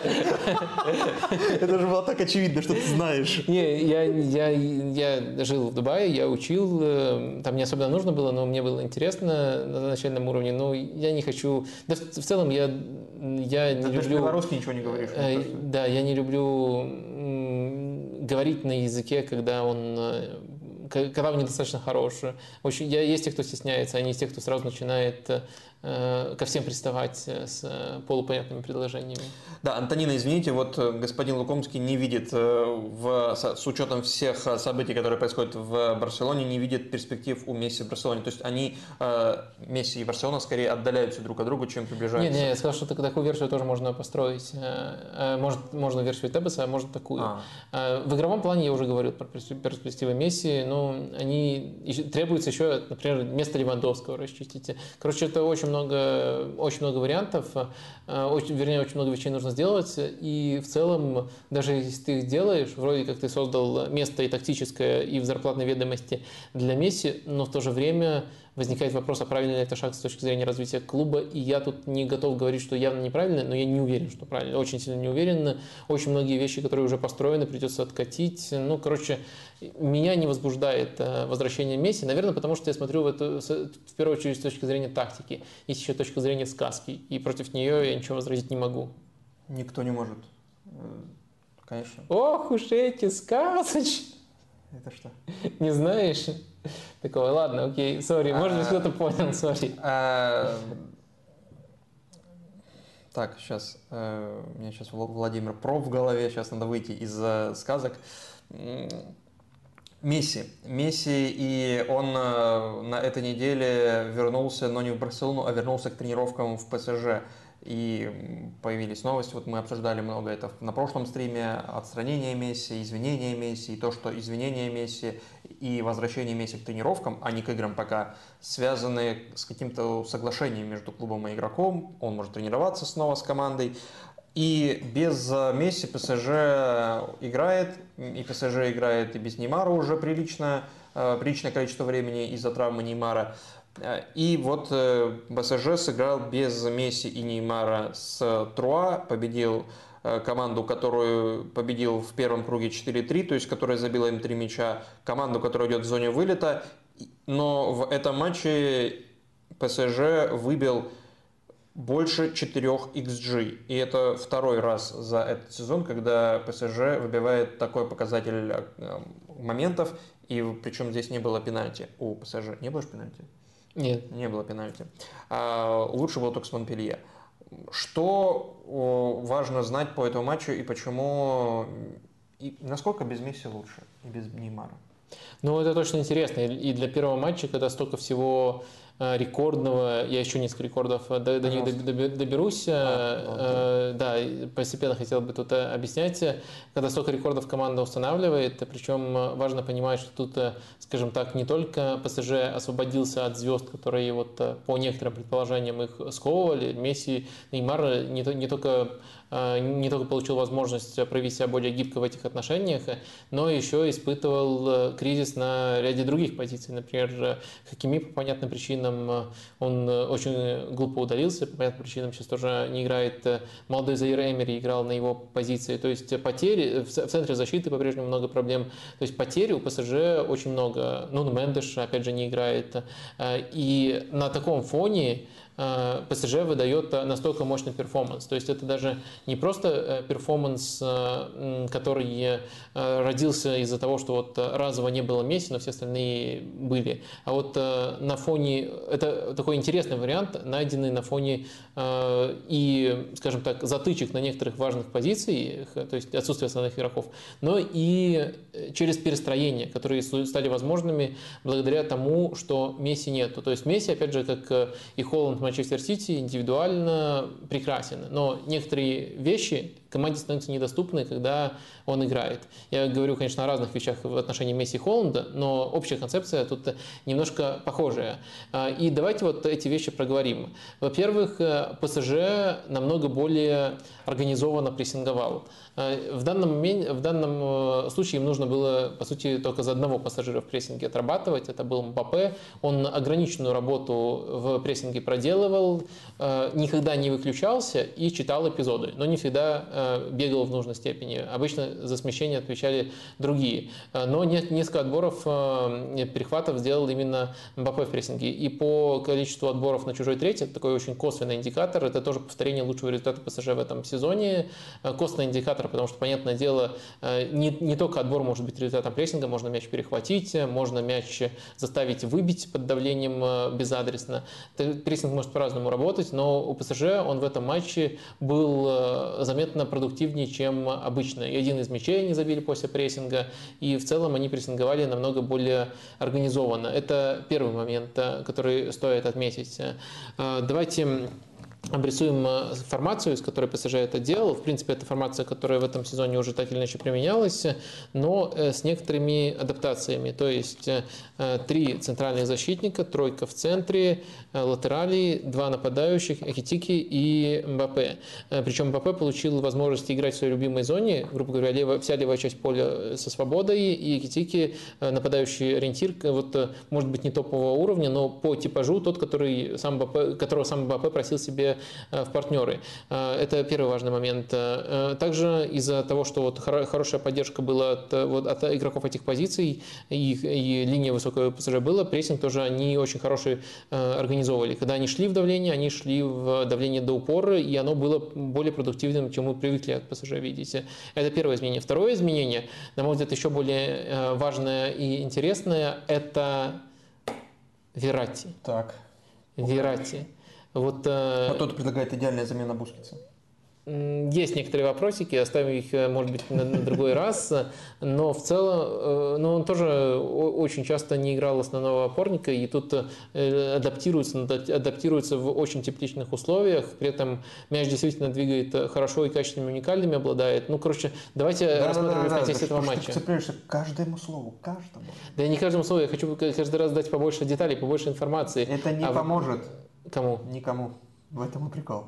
Так, Верати в этом... Э, в, в этом матче, вот еще один рекорд. 23 продвигающих пасов, пасов он сделал. Офигеть. Э, с отрывом лучший результат э, для Верати в этом сезоне, при том, что он сыграл только 79 минут. Тут тоже, как вы можете понимать, если смотрите регулярно ПСЖ, прямая связь с отсутствием Месси.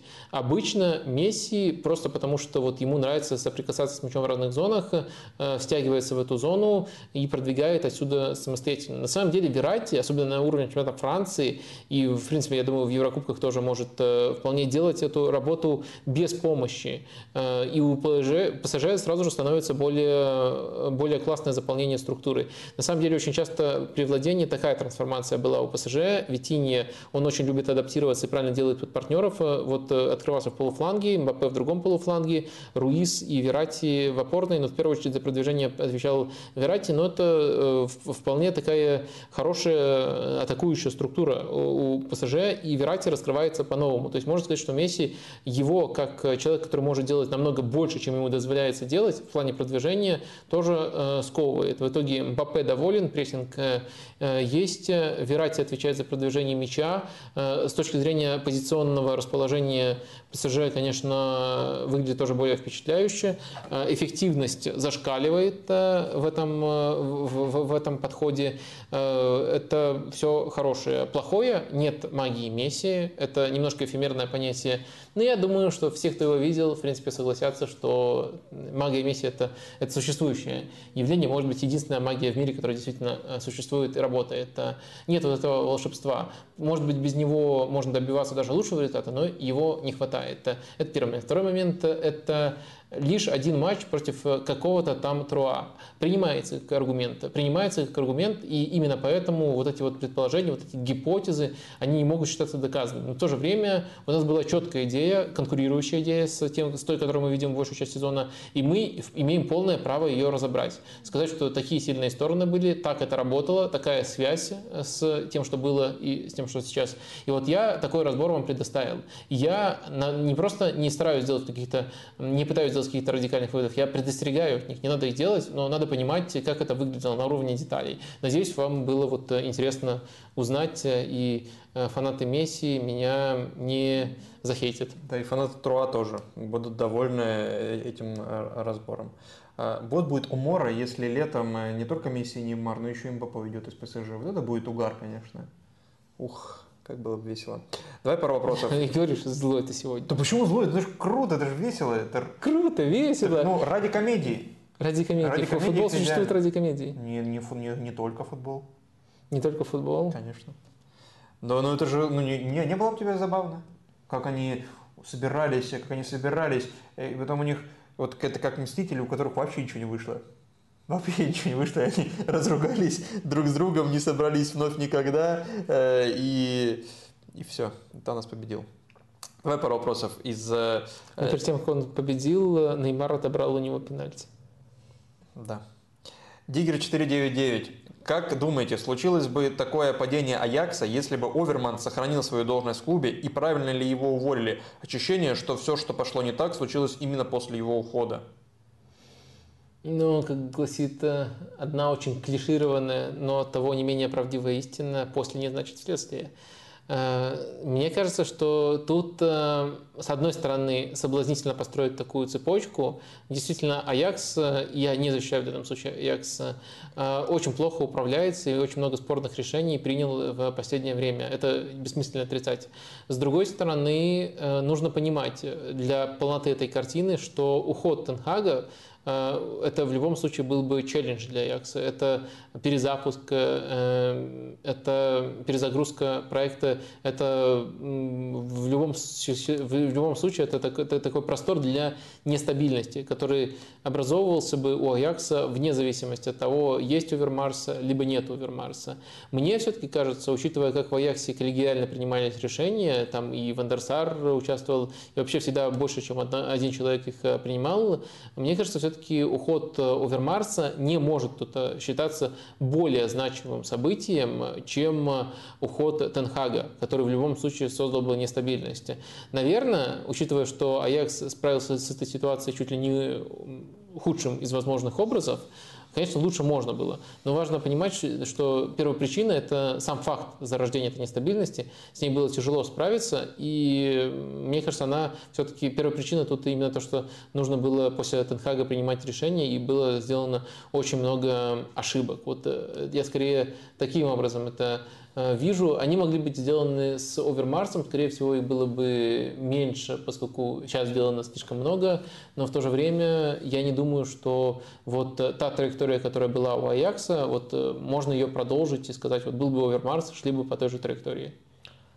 Давай итоги опроса подведем по Бускетсу, Месси, о, Месси, господи, Бускетсу, Пирло, Каррику, кто там еще? Э, Литвинов, кто там из разыгрывающих опорников великих?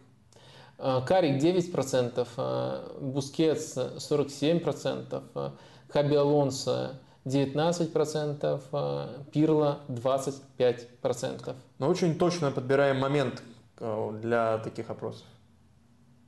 Да, чтобы вот максимальная, максимальная объективность да? была, чтобы никакому давлению э, по формулировкам вопросов, а по тем, что идет рядом с формулировками, не подвергалась аудитория, чтобы никакого перекоса в сторону актуальных событий э, не было. Вот, ну, нужно просто выйти в следующий раз в стрим после гола Холланда и спросить, кто величайший игрок в истории.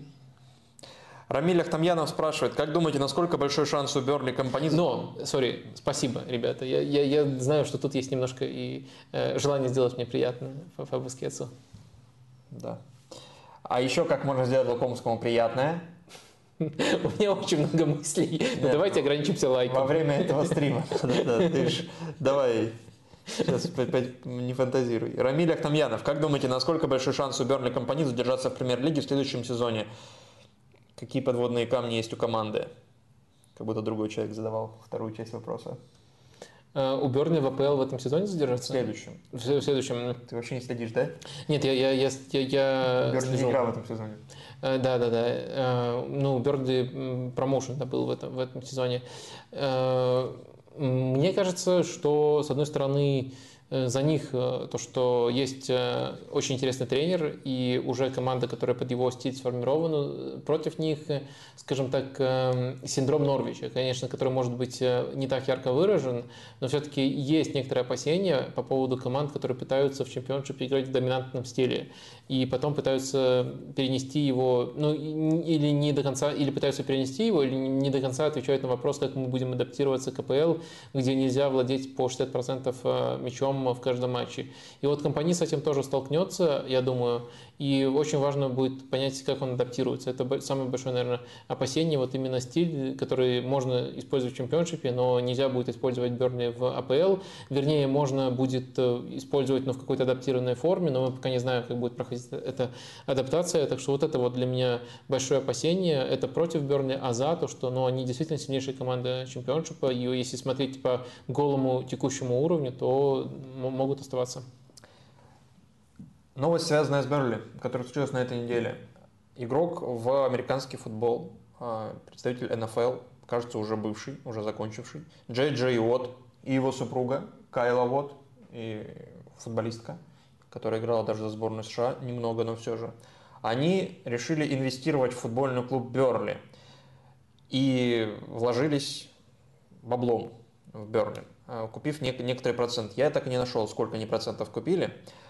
И сам Джей Джей Уотт э, давал комментарии и сказал, э, что он общался с Рейнольдсом перед, э, с Райаном Рейнольдсом, который владеет, один из владельцев Рексима. Это сквозная тема, поэтому, собственно, она зацепила эта новость.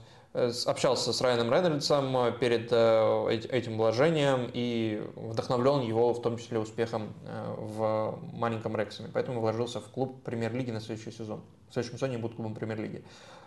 Ты э, рассматриваешь эту историю как э, серьезное инвестирование в плане, э, серьезное погружение в дела клуба э, или как э, инвестицию, сугубо инвестицию, как, например, было у Леброна Джеймса в 2011 году. Он купил 2% Ливерпуля, в 2010 году FSG купили контрольный пакет э, Ливерпуля. Джеймс вложился через год двумя процентами. Сейчас, потом они уже стоили там порядка 100 миллионов, то есть это примерно четверть от той суммы, которую изначально за весь э, Ливерпуль платил ФСГ. А, и э, недавно Леброн обменял 2% Ливерпуля, он же не владеет Ливерпулем, на 1% акций всей ФСГ, которая владеет и другими компаниями, э, другими командами, другими бизнесами, там, Питтсбургом владеет, еще кем-то, э, и это связывает с тем, что он хочет в будущем владеть через ФСГ частью баскетбольной команды, у которой, насколько я понимаю, ФСГ пока нет, но они все для этого делают, чтобы у них появилась такая. Как тебе кажется, вот это вложение, это сугубо как коммерции, просто вложение финансовое, как было у Леброна Джеймса, либо это что-то действительно очень э, такое эмоциональное, и они будут вовлечены очень сильно в процесс. Ну вот, я думаю, будет вовлечен в процесс, и потому что он консультировался с Рейнольдсом, а Рейнольдс в этот процесс очень э, вовлечен и Э, с болельщиками очень много времени проводит, э, очень э, плотно с ними коммуницирует. И вот одним из первых шагов его было поход в паб к болельщикам Бернли, для того, чтобы с ними пообщаться, лучше прочувствовать эту культуру. Я думаю, это будет похожая манера. И на самом деле очень многие ответы на вопросы вот дал в интервью за Атлетик уже после того, как он стал владельцем маленького пакета акций в общем, э, э, я из этого интервью выписал три, как мне кажется, ключевых поинта. Но первый, который сводится именно к тому, что он консультировался с Рейнольдсом, но он рассказал некоторые детали. Он, например, сказал э, о том, что Рейнольдс ему рассказал о том, что американский спорт сильно отличается, что в европейском футболе очень развита структура, очень развита такая штука, как э, племенное мировоззрение. И под этим э, подразумевается в данном случае невероятная степень преданности э, франшизе. Но это как раз-таки даже франшиза тут неправильно звучит, клубу. Потому что если в американских видах спорта там, могут переезжать, переезжать из города в город и так далее, это в первую очередь событие, которому, которое кто-то может посетить, а ты должен привлечь людей на событие, то в европейском футболе, как верно описывает Рейнольдс, это ну, это, это боление. Ну, может быть, э, вот это племенное мировоззрение, которое тут использовано в качестве слова, это не самая лучшая, не, не самая лучшая тут э, формулировка, но я думаю, это была все равно комплементарная формулировка. И он консультировался, и вот это один из главных советов, которых он получил. Я думаю, в ПАП он в том числе поэтому пошел. А, вполне неплохой ход, ничего не, не осуждаю. А второй э, момент э, – это четкое разграничение. Помнишь, когда мы уже обсуждали Рейнольдса, э, я тут ставил вопрос, не станет ли такая модель в будущем основной для многих клубов, где есть тот, кто финансирует и платит большие основные деньги, и тот, кто занимается продвижением, служит лицом проекта. Угу. И вот э, буквально, эм, как будто смотрел наш стрим тоже, вот он э, сформулировал эту идею, что вот э, я в данном случае буду заниматься именно таким продвижением. Он сказал, что никогда там не зайдет на встречу, не скажет, кому, кого нужно подписывать Винсану компании, и точно так же не будет лезть в вопросы рефинансирования долга, которым занимается Алан. Алан Пейс имеется в виду, представитель фонда, который э, владеет, ALK Capital, который, который владеет Бернли. А, дальше он э, продолжает мысль, э, что я буду делать, так это заниматься маркетингом, э, продвижением бренда, коммерческими деталями и выходом на американскую аудиторию. Это подразумевает и коммуникации с болельщиками и инвесторами, что поможет бренду Берни развиваться, становиться более глобальным, рассказывать эту историю все большему кругу людей. Ну и дальше он рассказывает, что уже там был в Берли несколько раз, видел город, людей. и этим остался очень доволен.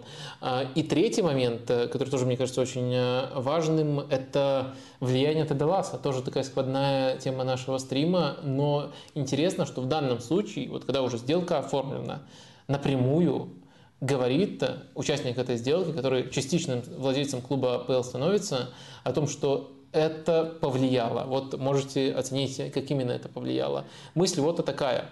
Э, американские э, фанаты европейского футбола, ну, нашего обычного футбола, э, делятся на две категории.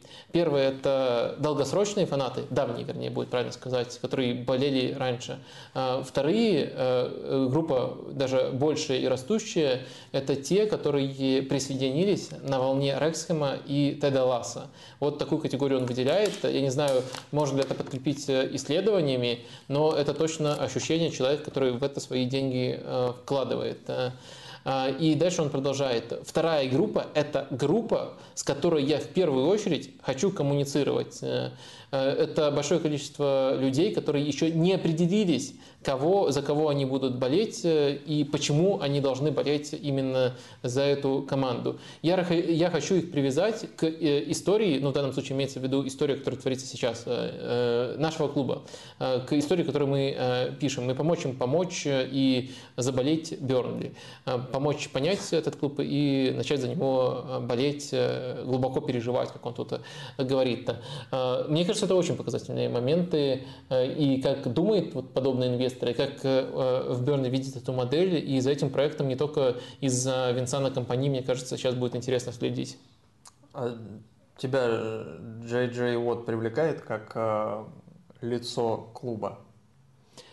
А, нет, э, я к стыду или наоборот о нем услышал только вот когда он купил клуб. То есть для меня это купил, Берли... Он не купил клуб, он вложил. Купил, вложил свои деньги в клуб, частично купил. Частично купил. Для меня это Берни, Джей Джей Уотта пропиарил, но я отлично осознаю, насколько популярен э, в Штатах э, американский футбол. Э, и я владею искусством заглядывания в Википедию. Я посмотрел на достижения Джей Джей Уотта, но его, я думаю, можно назвать бывшей звездой американского футбола. А, поэтому я отлично понимаю, что это моя проблема, то, что я его не знал. Я понимаю, что для многих он, э, он громкий голос э, и э, симпатичное лицо для Берни. Я вообще ничего не знаю про американский футбол, но у меня есть друзья, которые знают. Я спросил у них, что вообще за тип Джей Джей Уотт, и вот. О, о давай, интересно. А, один говорит, ну это линейные защиты, когда они вот перед началом розыгрыша стоят, там около мяча куча толстяков друг на друга смотрят. Вот он тот толстяк, что в обороне. При этом этот чувак с такой незавидной позицией, то есть он не квотербек, не ресивер, никто э, из тех, кто обычно становится большими звездами, э, он реально претендовал на MVP, хотя люди с его позиции там выигрывали один или два раза в истории всего. А, и вообще в современных э, реалиях не претендуют на награду лучшему игроку сезона вне зависимости от позиций. При этом, да, в Википедии там три раза он лучшим защитным игроком становился. А вот другой друг сказал, что Сейчас э, я найду э, сообщение. Э, в инфополе в пиковые свои годы он, наверное, был спортсмен номер один в Америке. Такой типа капитан Америка нашего времени. И вот на своей позиции, там, условно, в топ-3, топ-10 точно, ну, топ-3 на, за всю историю. И еще он тут приводил в пример как раз-таки о его вовлеченности в дела за пределами площадки, когда он играл, где же он играл, где-то были ураганы, и он играл за Хьюстон, что ли, и там были ураганы, и он помогал в том числе э, всему, да, он, когда он играл за Хьюстон, там э, был торнадо, и он сильно им помогал. Собственно, поэтому тоже он в инфополе подавался вот как такой большой герой тени. Так это, получается, в Берне мстители собираются. Капитан да. Америка тренирует Железный Человек, и еще руководит, получается, владеет клубом Алан с фамилией Пейс. Ну, то есть это, по, по сути, Флэш. А еще у Джей Джей Уотта однажды случились проблемы с сердцем, там была некая аритмия, а, и э, Джей Джей Вот э, об этом объявил в Твиттере после того, как информация слилась, то есть я понимаю, на тренировке, а через три дня он вышел и сыграл матч э, вот так вот. То есть ему там дефибриллятором восстанавливали сердечный ритм. Как понимаете, мы переходим перешли уже в финал стрима, где говорим не только о футболе и делимся в том числе и рекомендациями какими-то с вами и друг с другом. Вадим, смотрел ли ты Э, первый выпуск на YouTube-канале Тренд Александр Арнольда. Тренд Александр Арнольд завел YouTube-канал, кто не знает. И, и у Трента Александра Арнольда вышло одно пока видео, где он, э, где Стив Сидвелл, где э, этот, ну этот, Стивен Джерард, э, Стивен Джерард э, и еще два менее известных человека э, сидят и обсуждают, э, сидят обсуждают за круглым столом. Ты видел? Не, я только открыл канал, посмотрел, что у него меньше подписчиков, чем у меня. Там пока 10 тысяч только набралось, и решил, ну, что я буду этого лузера смотреть? Но у этого лузера... И, вот... и, и в защите ничего не может, и в Ютубе ничего не может. Хорош, Ладно, я... хорош, хорош. Я, я, я люблю тренды, очень Уже люблю. почти 13 тысяч, 215 тысяч просмотров, 7 э, тысяч лайков. Сколько тебя лайков? Э, ну вот э, вам, вам, вам, вам надо давай, стремиться давай. к этому. Так подписчиков у меня больше, означает, подписчики не дорабатывают. Вот наезд, я же говорю, да? ты сегодня злой. Я злой. Нет, э, так вот, они здесь общались о том, как складывается карьера игроков, которые не после академии, у которых не складывается с футболом. И, собственно, два других э, человека, помимо вот футболистов, которых вы хорошо знаете, Лиам Макдэвид, который сейчас э, играет чуть ли не в Бёре, вот возрождающейся какой-то истории, и Таш Джордан, который вообще нигде не играет и чуть не в кино в каком-то снимается, э, они тоже в, в своей жизни были частью футбольных команд, но не сложилось, и вот как они проживали эту историю, они обсуждают. Не знаю, какие дальше будут темы, но вот Тренд запустил YouTube-канал, смотрите, если вам это интересно. А Таш Джордан, кстати, начинал э, играть в Queen's Park Rangers. Queen's Park Rangers? Да, в Queen's Park, в английском Queen's Park Rangers. Ты так э, хочешь э, я, перевести да, я, к нашей рекомендации? Да, да, к твоей да, рекомендации. Это очень, очень, очень тонко, да. Я хотел э, поговорить об истории на основании конкретного текста, об истории клуба Queen's Park. Это не Queen's Park Rangers, это шотландский клуб, это старейший клуб в принципе в Шотландии. И вот про них есть очень интересный материал. Конечно, ключевой факт именно в том, что они сейчас пытаются построить как проект. Последний раз я Queen's Park слышал только в книге этот э, Ютай Пирамид, как это, э, ну... Переворачивая пирамиду да, да, да. Уилсона. Уилсона. Про футбольную вот, тактику. По-моему, только там. Я больше никогда не слышал. Ну да, и там если уже э, факты из э, пабовых э, викторин цитировать, то это единственный шотландский клуб, который играл в финале Кубка Факап, ну то есть... Э, Факап. Э, кубка э, футбольной ассоциации, то есть э, английского кубка, как сейчас принято называть. Сейчас но, бы зазорно было да, играть. В общем... Что с ними? Почему это? Да, Что за текст? Текст я скидываю для полного ознакомления. Там много, много, много интересных деталей, и тема не попсовая. Мне нравится, когда вот на такой уровне раскрываются такие темы. Но давайте по поинтам, основным, основным которые я отметил, я расскажу вам о том, как этот клуб развивается. Ну, во-первых, это клуб э, старейший, старейший в Шотландии, вокруг этого они очень много маркетинга строят. Даже это клуб, который э, обитая прямо сейчас во втором дивизионе, и играет на стадионе сборной Шотландии Хэмптон Парк. И раньше они этим стадионом владели, но вот э, в 2020 году они подумали, как мы можем построить свое э, развитие, как мы можем э, использовать свои конкурентные преимущества. И вот в качестве этих конкурентных преимуществ они выделили два пункта. Первое – это то, что они владеют этим стадионом, и тут можно на этом заработать денег, они решили. Э, и второй момент – это то, что они, ты знаешь, наверное, что в Великобритании есть ограничения по поводу того, откуда ты можешь приглашать воспитанников, ну то есть территориальные. Они находятся, базируются в Э, зоне, которая называется Greater Glasgow, то есть Глазго и окрестности, э, да, и э, они, они конкурируют, получается, с Celtic Rangers, но это зона, в которой все равно очень большое количество футболистов доступных, там почти миллион населения, относительно других зон это очень большая территория. И даже с учетом того, что Celtic и Rangers снимают сливки, они все равно будут, могут находить хороших футболистов.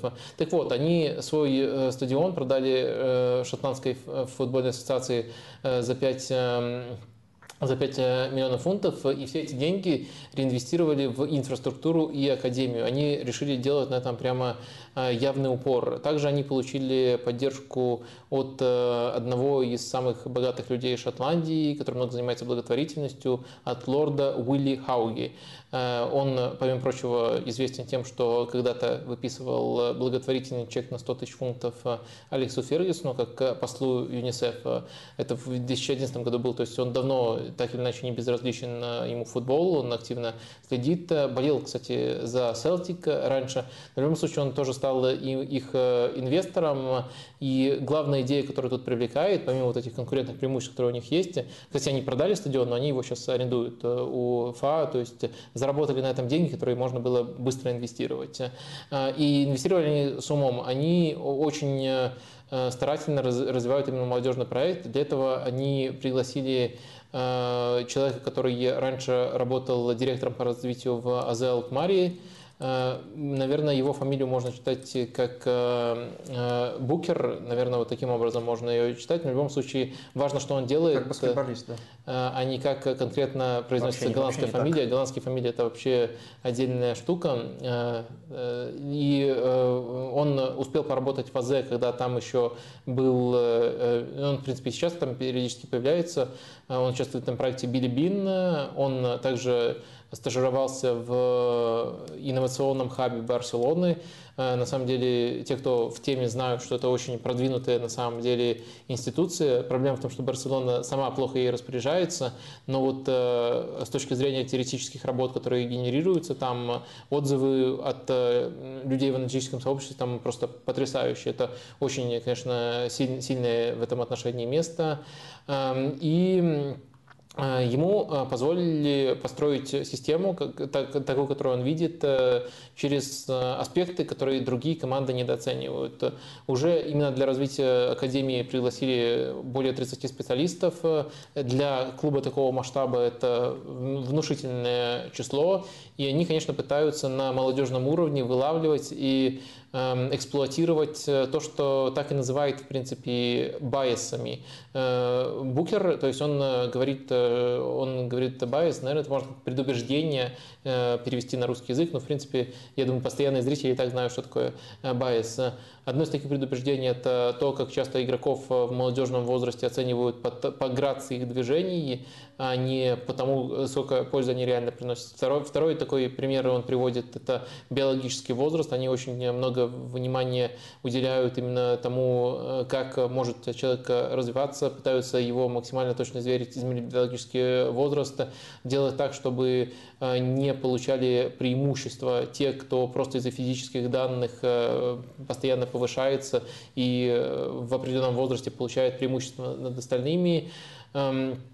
Эм, также у них есть эксперт по нейрофизиологии, который пытается объяснить, пытается вывести систему, с помощью которой можно тренировать не только Э, технику и физику футболистов, но и их э, мышление. Пытается это делать именно научным, научным образом. Тут, конечно, не очень много деталей преподносится, э, что конкретно делается. Для этого, ну, то есть какие конкретно исследования, они, какими конкретно они исследованиями оперируют, но такое направление у них тоже есть. В итоге футболисты отрабатывают в том числе упражнения, которые нацелены, все футболисты, в том числе такие ментальные упражнения тоже, э, тоже отрабатывают. Э, есть еще там э, некоторые особенности, которые спекулятивны, но интересны. Например, очень много тренировок, считают они, что это эффективно, проводят они босиком. То есть на траве босиком и есть у них некоторые основания, может быть, тоже не на 100% доказанные, что таким образом лучше ребята начинают чувствовать мяч, когда они э, тренируются, с ним постоянно контактируя таким образом. И это практикуется там э, не разово, а прям на регулярной основе. Тренеры регулярно отправляются на стажировку в Реал Мадрид, Атлетика, Лех Познань. Вот интересно, конечно, что Лех тут тоже засветился, но у них, насколько я знаю, именно Академия тоже на очень э, Э, высоком э, уровне. Ну и, конечно, э, может быть, для некоторых клубов это норма, но для такого уровня, для второго шотландского дивизиона это не, не норма. Есть тут собственные диетологи и дата-сайентисты. То есть эм, за всем в академии, за подсчетом всего и за режимом Э, каждого футболиста даже с такого возраста, э, они очень подробно следят. То есть тут основное отличие, что некоторые методы э, в целом выглядят достаточно инновационными. Хотелось бы, конечно, больше деталей про них, но все равно это очень интересно выглядит. И то, что все это применяется клубом в первую очередь на академии. То есть другой клуб, даже если бы мог себе все это позволить, он бы, скорее всего, это в первую очередь внедрял бы в основную команду. А тут э, клуб понимает, что они мыслят э, э, долгими периодами, и они все это делают на уровне академии и ставят ее в явный приоритет. На первую команду, которую сейчас тренирует не, небезызвестный Оуэн Койл, это тоже распространилось постепенно, потому что они не покупают игроков старше 22 лет. Это тоже часть их политики, постепенно их разбавят и полностью, по идее, должны вытеснить. Такая цель тоже озвучивалась. 11 воспитанников, конечно, в нашем футболе это немножко дискредитированная фраза, но все-таки э, давайте дадим побольше времени Куинс Парк и поверим, почему очень сильно нацелен, э, очень, мне кажется, интересно будет за ними последить. И сейчас они, конечно, развиваются выше, скажем, опережая график. Они не собирались э, бороться за промоушен в этом сезоне, но в итоге вышли в плей-офф, по-моему. Э, Данди занял первое место в чемпионате второй лиги. Кстати, там был еще один повод посидеть, там был просто крышесносный последний тур. Данди и Куинс Парк напрямую борются ты уже знаешь, о чем я говорю, да? Нет, меня просто восхищает то, что ты рекомендуешь сейчас посмотреть э, матч э, регулярного чемпионата, э, чемпионшипа шотландского. Пожалуйста, продолжай. Просто для тех, кто потерялся. Вадим Лукомский предлагает посмотреть матч чемпионата. Ну, сами оцените, насколько это натянуто. Я посмотрел хай хайлайты, расширенные хайлайты. Хитрюга. Так, ну и что там было? Потому что по уважительной причине я не нашел этот матч Давай, полностью. Мы не посмотрим. Я не посмотрел. Ну, если, найдет, если что-то найдет, выкачает откуда-то. Э, может, у кого-то доступ в Wyscout есть, там должен быть этот матч. Э, в любом случае, э, последний тур так. регулярного чемпионата до плей-офф. Давай за, за, за первое место борются Куинс Парк и Данди. У них очный матч выпадает на последний тур. И они э, устраивают настоящую перестрелку. 5-3 в без, итоге... Без мяча. Нет. Стоящую перестрелку. Это Шотландия, но все-таки с мячом была так, перестрелка. 5-3. 5-3 выигрывает Данди и в итоге отправляется Куинс Парк э, в э, плей-офф. Э, посмотрим, может уже в этом сезоне они организуют себе промоушен. Но это долгосрочный проект, за которым интересно следить хотя бы по новостям. Может быть, тяжело прямо сейчас стать болельщиком напрямую такого маленького клуба, но по новостям, я думаю, за ним интересно следить. Может быть, вот кто-то для себя тоже почерпнет такую, такую, такую привычку.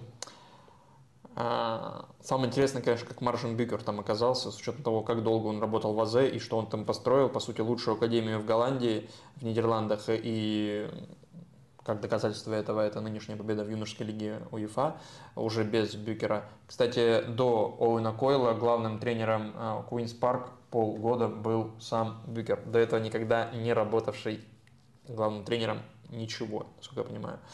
Эм, а Оуэн Койл это тот самый, который Бернли тренировал? А, он э, Бернли тренировал, и он э, Болтон тренировал. Офигенная, Причем офигенная его... карьера. Бернли, Болтон, а теперь э, супер модернистский, э, постмодернистский даже проект. Но его Болтон, я не знаю, помнишь ты или нет, но Нет. это одна из моих э, любимых э, середняк команд. Э, То Есть такие категории, да? ну, ну да, команды середины таблицы, в которых я влюбился.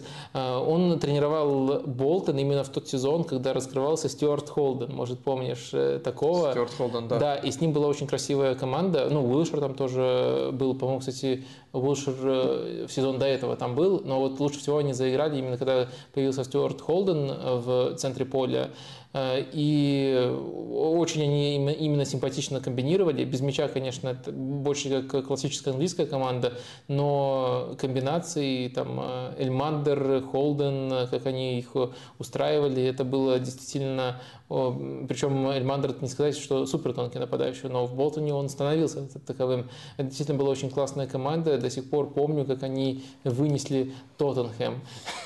Сюрприз, сюрприз. Почему же ты запомнил? Короче, э, там Тоттенхэм, вся Европа кричит, посмотрите, что Бейл сделал с Майконом. Вот э, просто все, Тоттенхэм идет э, к, к- к успеху, к триумфу. И потом э, э, они играют в АПЛ с э, э, Болтоном. И Болтон в яркой манере просто переигрывает их э, и по игре лучше, и смело сыграли, и действительно смяли. 4-2, по-моему, в том матче было. Я так-то я так тогда объективно Набух- смотрел этот матч. Набухался тот вечер, да-да-да. Щелканул.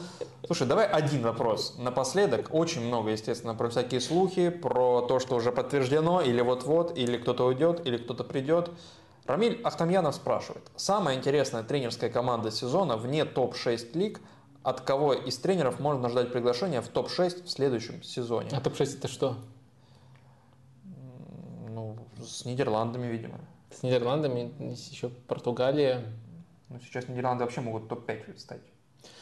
А, ну да, просто, наверное, топ-7 лиг. с- Давай топ-7 уберем. Ну, э, на самом деле, Ну, я, я, я вам должен, должен э, э, признаться, что э, я не, не, не особо активно смотрю другие лиги. Я смотрю топ-5, но глубоко. Так что тут э, мне приходится на обрывчатые впечатления ориентироваться. Э, Ну, конечно, конечно, Бенфика, если весь этот сезон брать, э, если вы не, не включаете ее в этот список. Эм, Ну, Компании могут быть чуть да, компании Бернли, Бернли тоже, тоже Вот хо- хороший проект. Э, А! Это же очевидно. Симак? Нет, это Симак. Шахтер. Я в этом сезоне очень много раз объяснял. Да? Ну... Не, не, я не, я не про фамилию, все правильно сказал. Просто есть некоторые, скажем так, сомнения. Я не следил за ним в Днепре, а, поэтому есть сомнения э, вклада в построение нынешнего шахтера. Что осталось от Дезерби, а что при- привнес он. Но в целом, в целом, то, как играл Шахтер в этом сезоне, если не топ-7, то я думаю, ну, я из- извиняюсь даже, что не сразу вспомнил, поскольку я даже провозглашал Шахтер в этом сезоне своей второй любимой командой и смотрел, и вот их, в отличие от других команд, у меня не обрывчатое впечатление. Я э, после группового этапа Лиги Чемпионов начал смотреть их матчи, все, которые вообще выкладываются в открытый доступ. Так что э, тут, тут у меня, я, я вроде как некомпетентен отвечать на этот вопрос, я не очень много смотрю в целом эти лиги, но такой, такая команда у меня есть. Вот пускай будет такой ответ. Прощаемся, Вадим. Как ты умеешь? Подводи итоги. Что там, по лайкам? Ну и в принципе назначать тренера Шахтера это проверенная схема. У Дезерби хорошо получается, у Фонсеки хорошо получается. Так что да, мне кажется, это, это, это работает. А, так, подводи итоги, я уже открыл другую Ты страницу. уже там на Хоскорт полез куда-то там. Да, я думаю, итоги. Блин, я чуть матч не Да, уже посмотрел. Какие итоги? третий дивизион Вьетнама открыт почему-то, я не знаю. Какие итоги, если я еще матч не посмотрел? Все, у нас э, сегодня хорошая активность. Всем, ребята, спасибо. Увидимся через неделю. Я научен опытом прошлого стрима, когда начал говорить очень-очень много в конце, вместо того, чтобы сказать просто пока. Поэтому я говорю вам просто пока, до следующей пятницы.